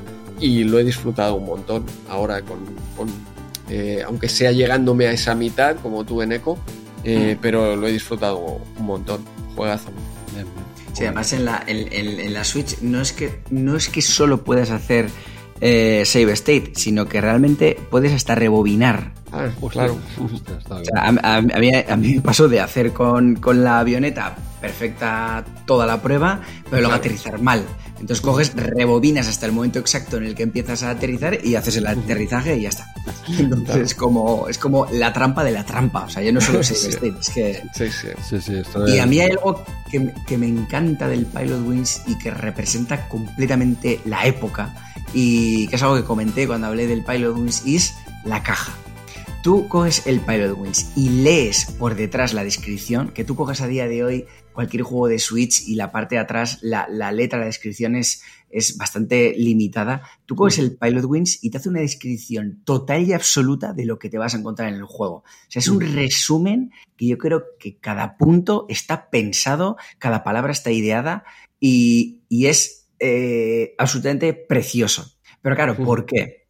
¿Por qué? Porque era un juego tan desconocido, era un juego tan novedoso que antes, cuando éramos jóvenes, mucha gente eh, no existía YouTube, no existía, ni, no había ninguna manera de que tú pudieras saber de, qué iban los juegos o ver un gameplay más allá de las revistas. Pero es que esta revista, Micromanía, no te valía para nada porque esto salió en marzo del 93 y el Pilot Wings llegó años atrás. O sea, el Pilot Wings eh, fue publicado en España, yo, creo que antes.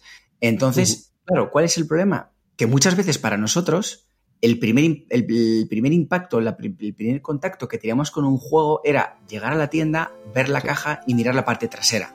Entonces, claro, el Pilot Wings te lo vendían con esa descripción, porque si no, ese juego no lo compraría nadie. Entonces es también otra de las cosas que me resultan súper románticas de este juego, leer la parte de atrás. Era un juego muy diferente y te lo tenían que explicar bien porque no estábamos, no estábamos habituados a juegos más pausados y que tal, aquí eran todo eh, carreras, saltos, peleas, coches, disparos. Entonces este es un concepto eh, diferente que no atraía demasiado a los chavales y yo me incluyo. A mí Pilot Wings nunca me ha llamado la atención. ¿eh? Y quizá ya con la edad pues ya vas viendo que, bueno, que tiene algo más este juego, ¿vale? Lo he probado muy por encima, ya me pillaba el toro. Y, claro, yo es un juego que nunca le, le di en su momento, y, probándolo ahora de forma muy breve no le sacas el jugo que le tienes que sacar porque es un juego pues eso más pausado que requiere y tiene cierta dificultad. Bueno he intentado hostia me costaba ¿eh? tanto el paracaídas como con la avioneta y tal. Eh, bueno es un juego que, que, requiere ponerse un ratito vale eh, para los chavales de la época pues sí quizá pasó algo más desapercibido con, con juegos como pues Street Fighter Super Mario World o Zeldas. Claro esto era un concepto diferente que, que pues bueno quizá no eh, no fuese tan llamativo para los chavales no pero pero hostia tiene un mérito tecnológico espectacular. Ese modo 7 aquí, mm. eh, pues eso, te decían lo que era capaz de hacer la máquina, ¿no? Y bueno, lo, ya te digo, lo, tengo pendiente porque lo poquito que le he dado ahora no, no he visto la profundidad de todo lo que habéis estado mm. hablando vosotros. Y, nada, solo, eh, si no me equivoco, por lo que he visto yo en, Movie Games, hay tres, ¿no? Dijéramos, está el Pilot Wings, que estamos mm. hablando ahora, del 90, luego tenemos el el Pilot Wing 64, el Nintendo 64 del año 96 y luego este que comentabas tú que decías, ¿no, Andrew? El Pilot Wings Resort en Nintendo 3DS del año 2011. No han sacado nada más, ¿no? Pilot Wings. Y creo, creo que los tres superan el millón de ventas. Creo. Y de hecho, eh, el, creo que el Pilot Wings 64 fue juego de lanzamiento y el Pilot Wings Resort igual también. Yo soy igual, Andreu, sí. Sí, sí, seguro. El Pilot Wings eh, Resort era de lanzamiento de 3DS, que, que, hubo mucha polémica con ese lanzamiento de 3DS porque hubo una sequía durante mucho tiempo. Prácticamente había salido este Pilot Wings Resort y eh, dos o tres eh, third party tardaron en salir eh, juegos, tardaron, quiero decir que tardaron tres o cuatro meses, porque luego Locarina of Time 3D eh, apareció pues eh, a los tres meses quizá o algo así, la consola salió muy cara, hubo todo aquel concepto de perdón de Iwata, rebaja de precio y los que habíamos comprado el lanzamiento que nos regalaron el, no sé, el Ambassadors, eh, no me acuerdo cómo le llamaban, que nos regalaron como 10 o 20 juegos de consola virtual. Sí, sí. Y luego la 3D se despegó de una forma, a mí me parece una consola impresionante. Sí. sí, Ahí Nintendo supo corregirlo a tiempo. Sí, sí, sí, sin pues, duda. Pero los pues tres, justamente eh, eh, de lanzamiento, porque este Pilot Wings de, Super Nintendo, lanzamiento, Pilot Wings Resort también. El de Nintendo 64 no lo sabía, por lo que comentas también de lanzamiento. Y, creo que sí. Es, muy claramente para demostrar las capacidades de, la máquina ya. Por fin un 3D real, porque esto era todo engaño, este modo 7. Pero el de el Pilot Wing 64 era por fin sí que un 3D real. Sí, pero de todas formas sí que, sí que tengo que mm, matizar lo, que has dicho y es que el, el único Pilot Wings que no fue de lanzamiento fue el de Super Nintendo porque, voy a matizar, ah. eh, tiene la curiosidad de, aunque es el primer juego que realmente fue implementado, eh, el día del estreno de Super Nintendo en Japón, los juegos de ah. estreno solo fueron el Super Mario World y el F0. El Pilot Wings creo que un mes después. Pero, aquí sí que fue de lanzamiento. Eso es. Ah, sí, sí, sí, sí. Y en Estados Unidos también.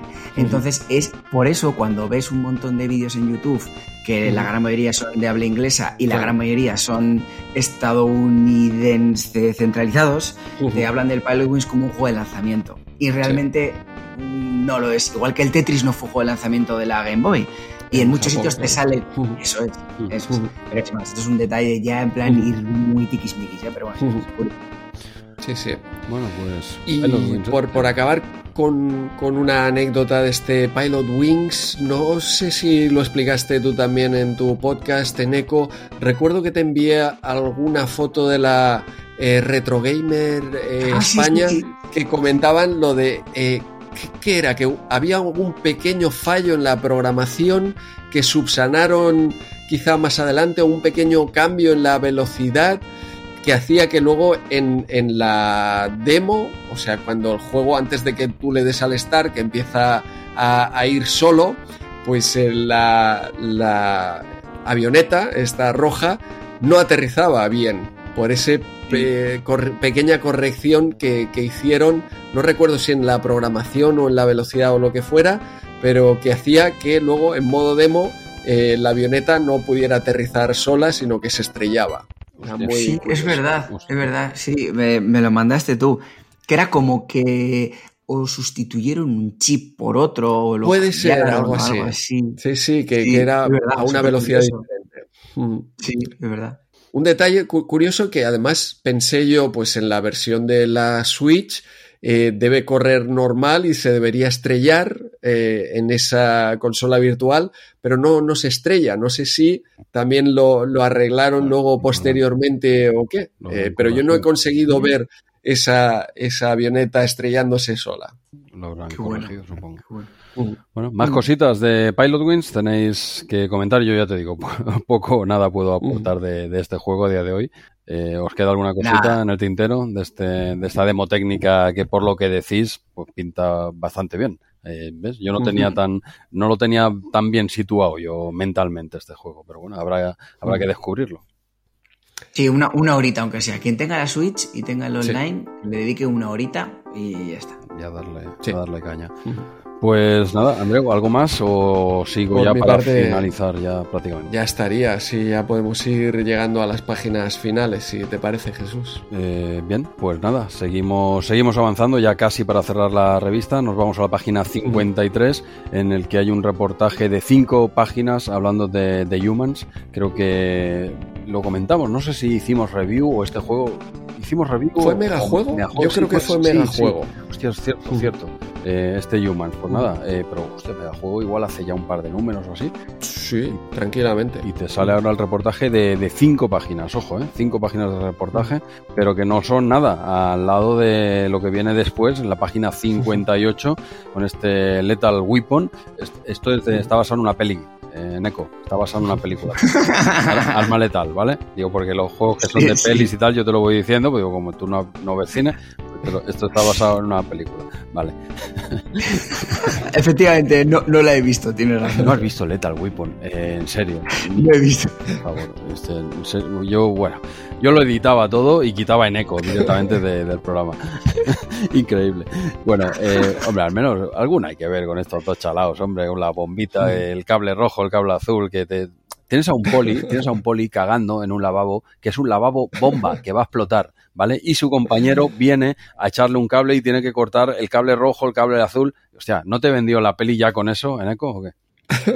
Pues, pues, mañana mismo me la pongo. por favor. seguro. es, muy, de la época, muy de muy noventera, muy noventera esta peli. Pues nada, tenemos aquí el juego que yo tenía la duda si hacer la review de este o del Zul y tal. Este lo hemos comentado alguna vez por encima, o al menos alguna de sus versiones. Hay diferentes versiones de este Lethal Weapon. Dime, dime, Andrew. Que, nos comenten los oyentes, ¿no? Porque tú y yo, Jesús, teníamos esa duda. Yo te decía que habíamos hablado de, Arma Letal, de la versión de Amiga, la versión además de Super Nintendo, porque yo la había alquilado en Super Nintendo.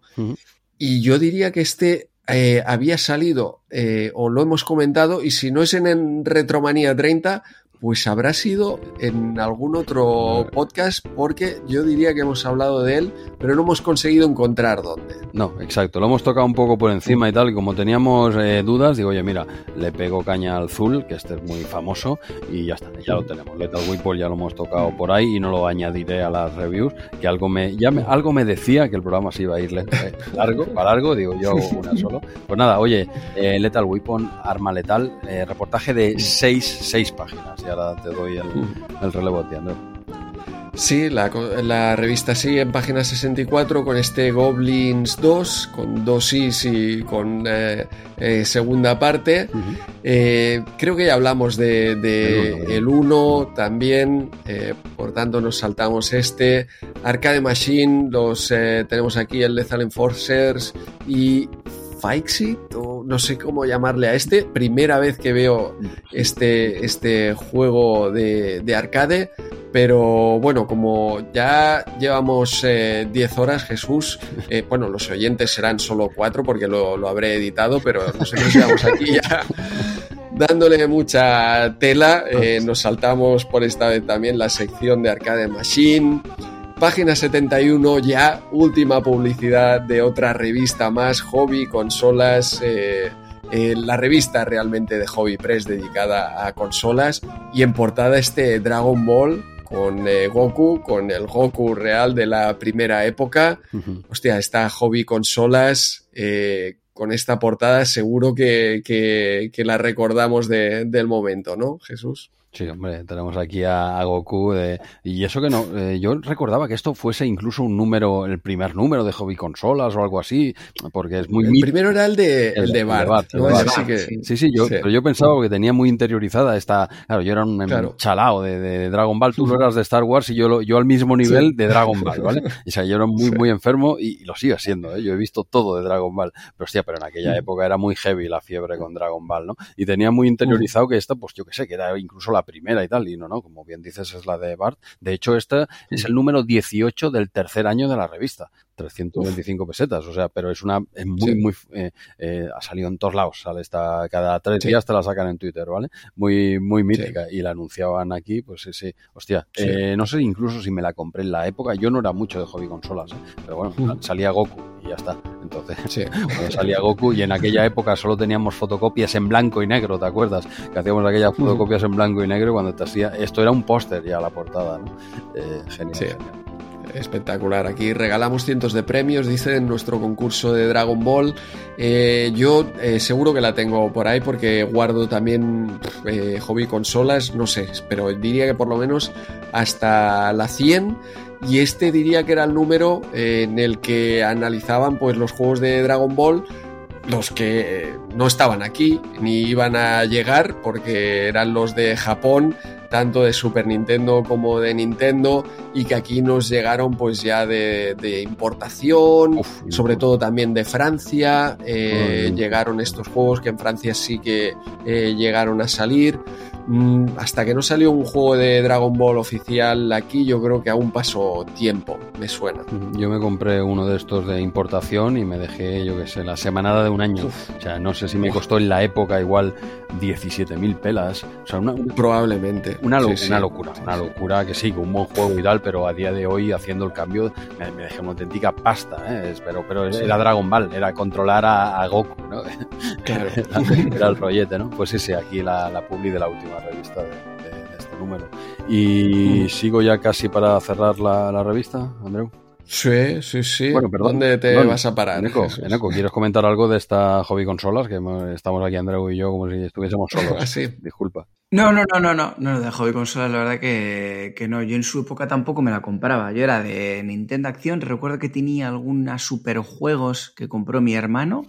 Recuerdo una con Bubsy en la portada. Uh, y, y, ya está. Recuerdo que no sé por qué. Ahora yo tengo una, una hobby consolas de hace un montón de años en casa. De hecho, el año, o sea, el número en el que en el que hacen la review del Euphoria, un juego de NES que me encanta, también es de mis favoritos, pero no sé qué hace en mi casa porque yo no la compré, ni mi hermano tampoco.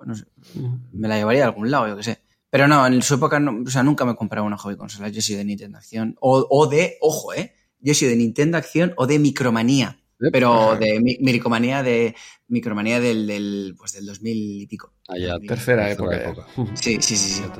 Estos chavales, Andrés. Sí, sí, Ay, está chavalada, está chavalada. Tanto tienen que aprender.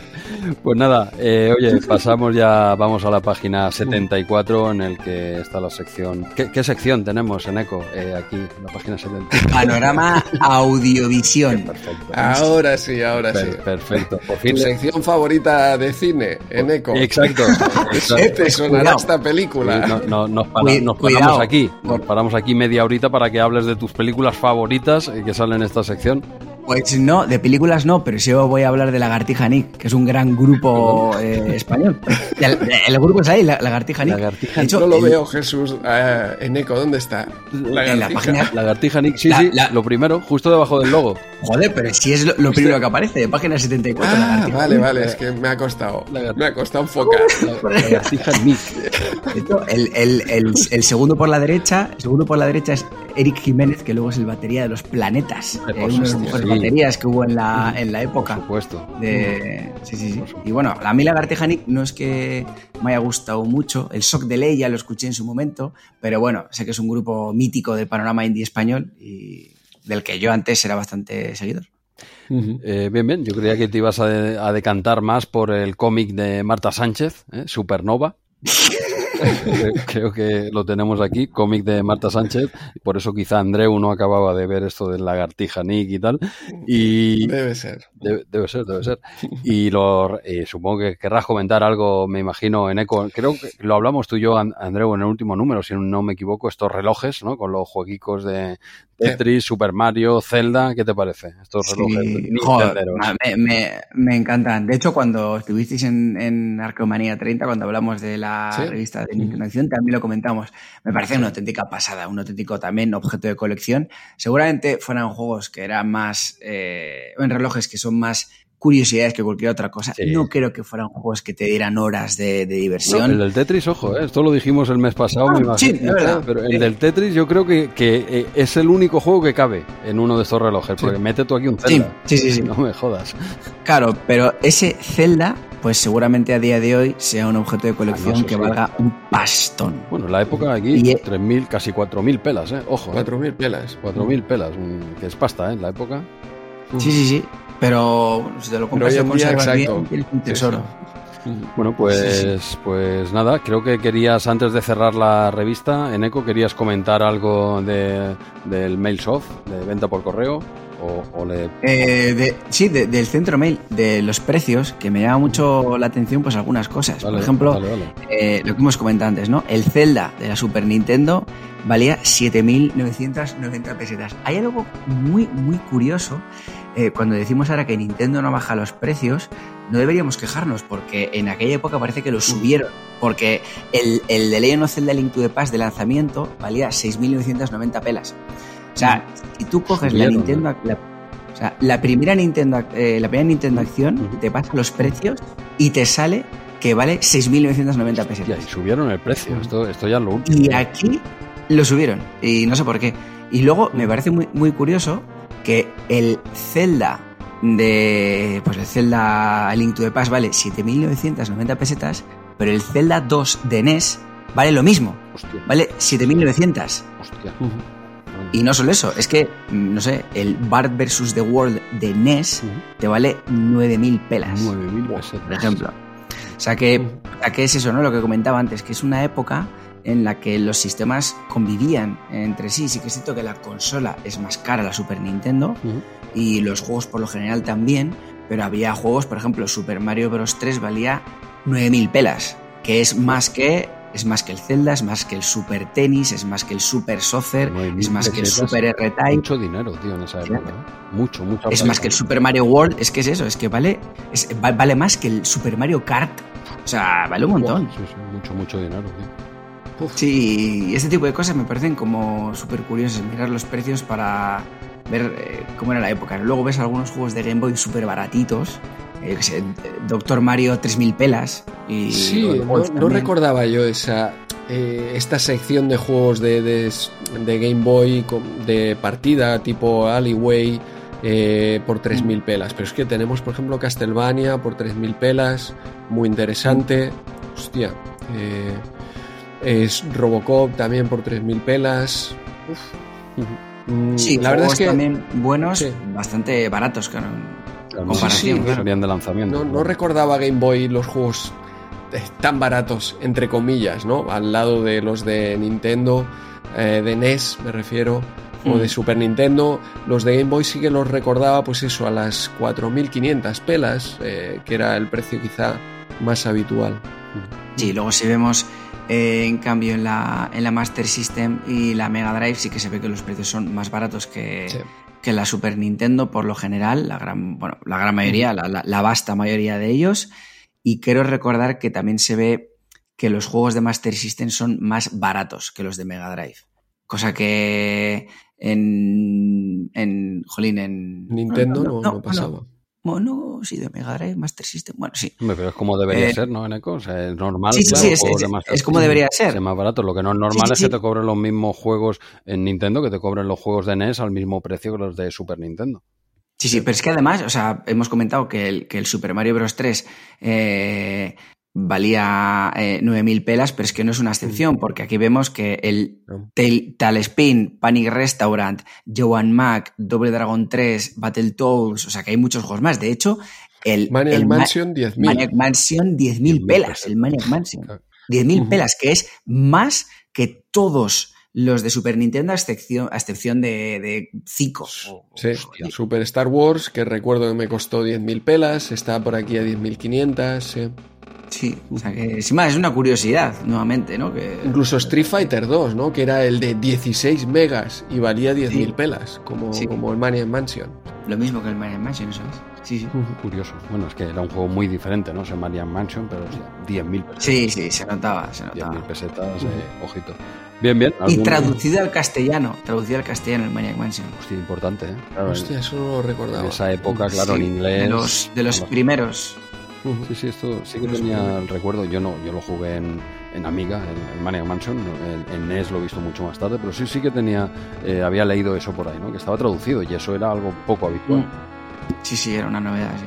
Bueno, ¿alguna curiosidad más de, de este centro mail, de, de, los precios, alguna cosa que te llame la atención? Nada, nada, ninguna. Además ya son ya las siete y media de la mañana, me tengo que ir a trabajar. Ya, sí, ya, poco, ya... Palmas, el palmas directamente ya con, con el curro. Sí, pues nada. Pues cojo el coche y me voy a currar ya. Sí, casi, casi, tendrás que hacer buena edición aquí, ¿eh, eh Andreu? De estas 10 horas, a ver cómo lo dejas, a ver cómo lo resumes.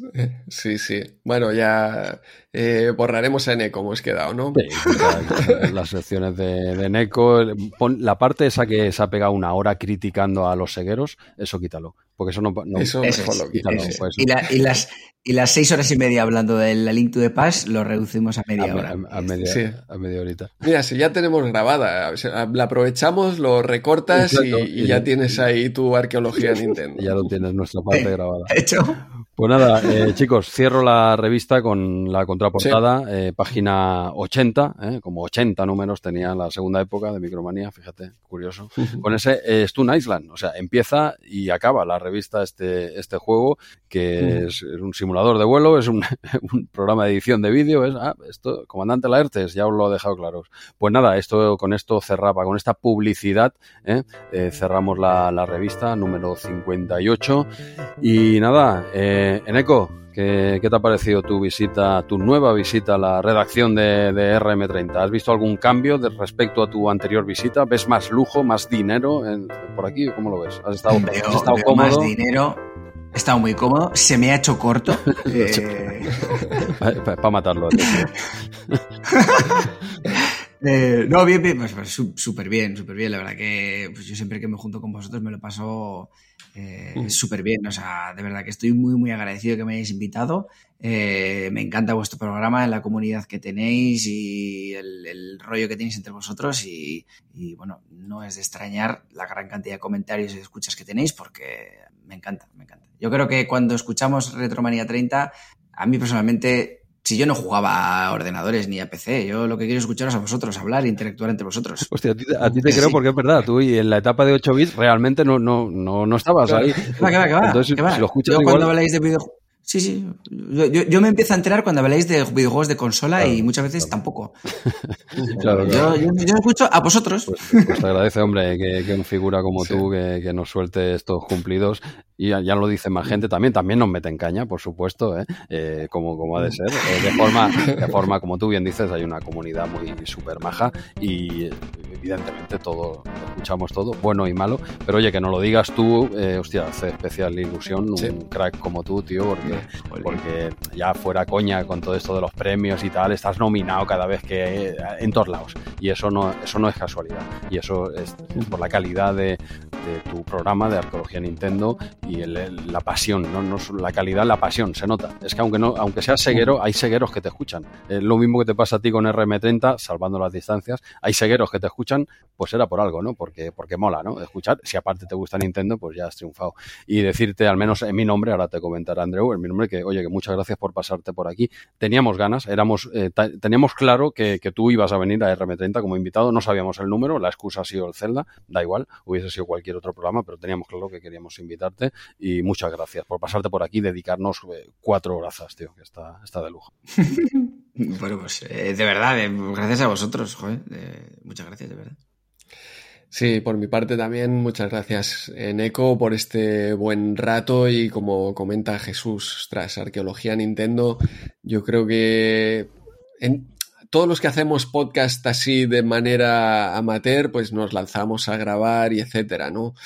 Y, tu podcast tiene algo diferente, o sea, es un podcast amateur, pero es lo más cerca que, puede haber a, algo profesional. O más. O sea, tú escuchas cualquier porque ahora el, mundo del podcasting está también lleno de profesionales eh, que se dedican a ello. Mm, no sé si alguno de esos profesionales se acerca al, al nivel que muestras ahí cada, cada 15 días en Arqueología Nintendo. Así que muchas gracias por tus podcasts y por estar aquí con nosotros. Bueno, muchas, gracias a vosotros. Yo profesional, yo os digo que, Bueno, sí, a ver, de profesión soy investigador, pero no de Nintendo, de, otras cosas. Yo por esto el podcast gano cero euros. Sí, muchas veces digo, si a mí Nintendo me quita pasta, no me da dinero. a mí me, quita dinero y tiempo. Pero bueno, sí, de, verdad, muchísimas gracias. Eh, significa mucho para mí que me digáis esto. Pues Así que, bueno, oye, que cuando me volváis a invitar, vengo aquí, ¿eh? ya sabéis. Perfecto, perfecto. De momento ya pronto, bueno, ya nos marcas en la agenda cuando, cuando tenemos que fichar ahí en arqueología Nintendo. El programa va a salir el 28 de abril. Lo tengo todo planeado ya. Está todo. Hostia, mira. Pues nada, nos vemos en, la siguiente, que será en breve para nosotros que grabaremos y ya, pues ya se publicará y todo.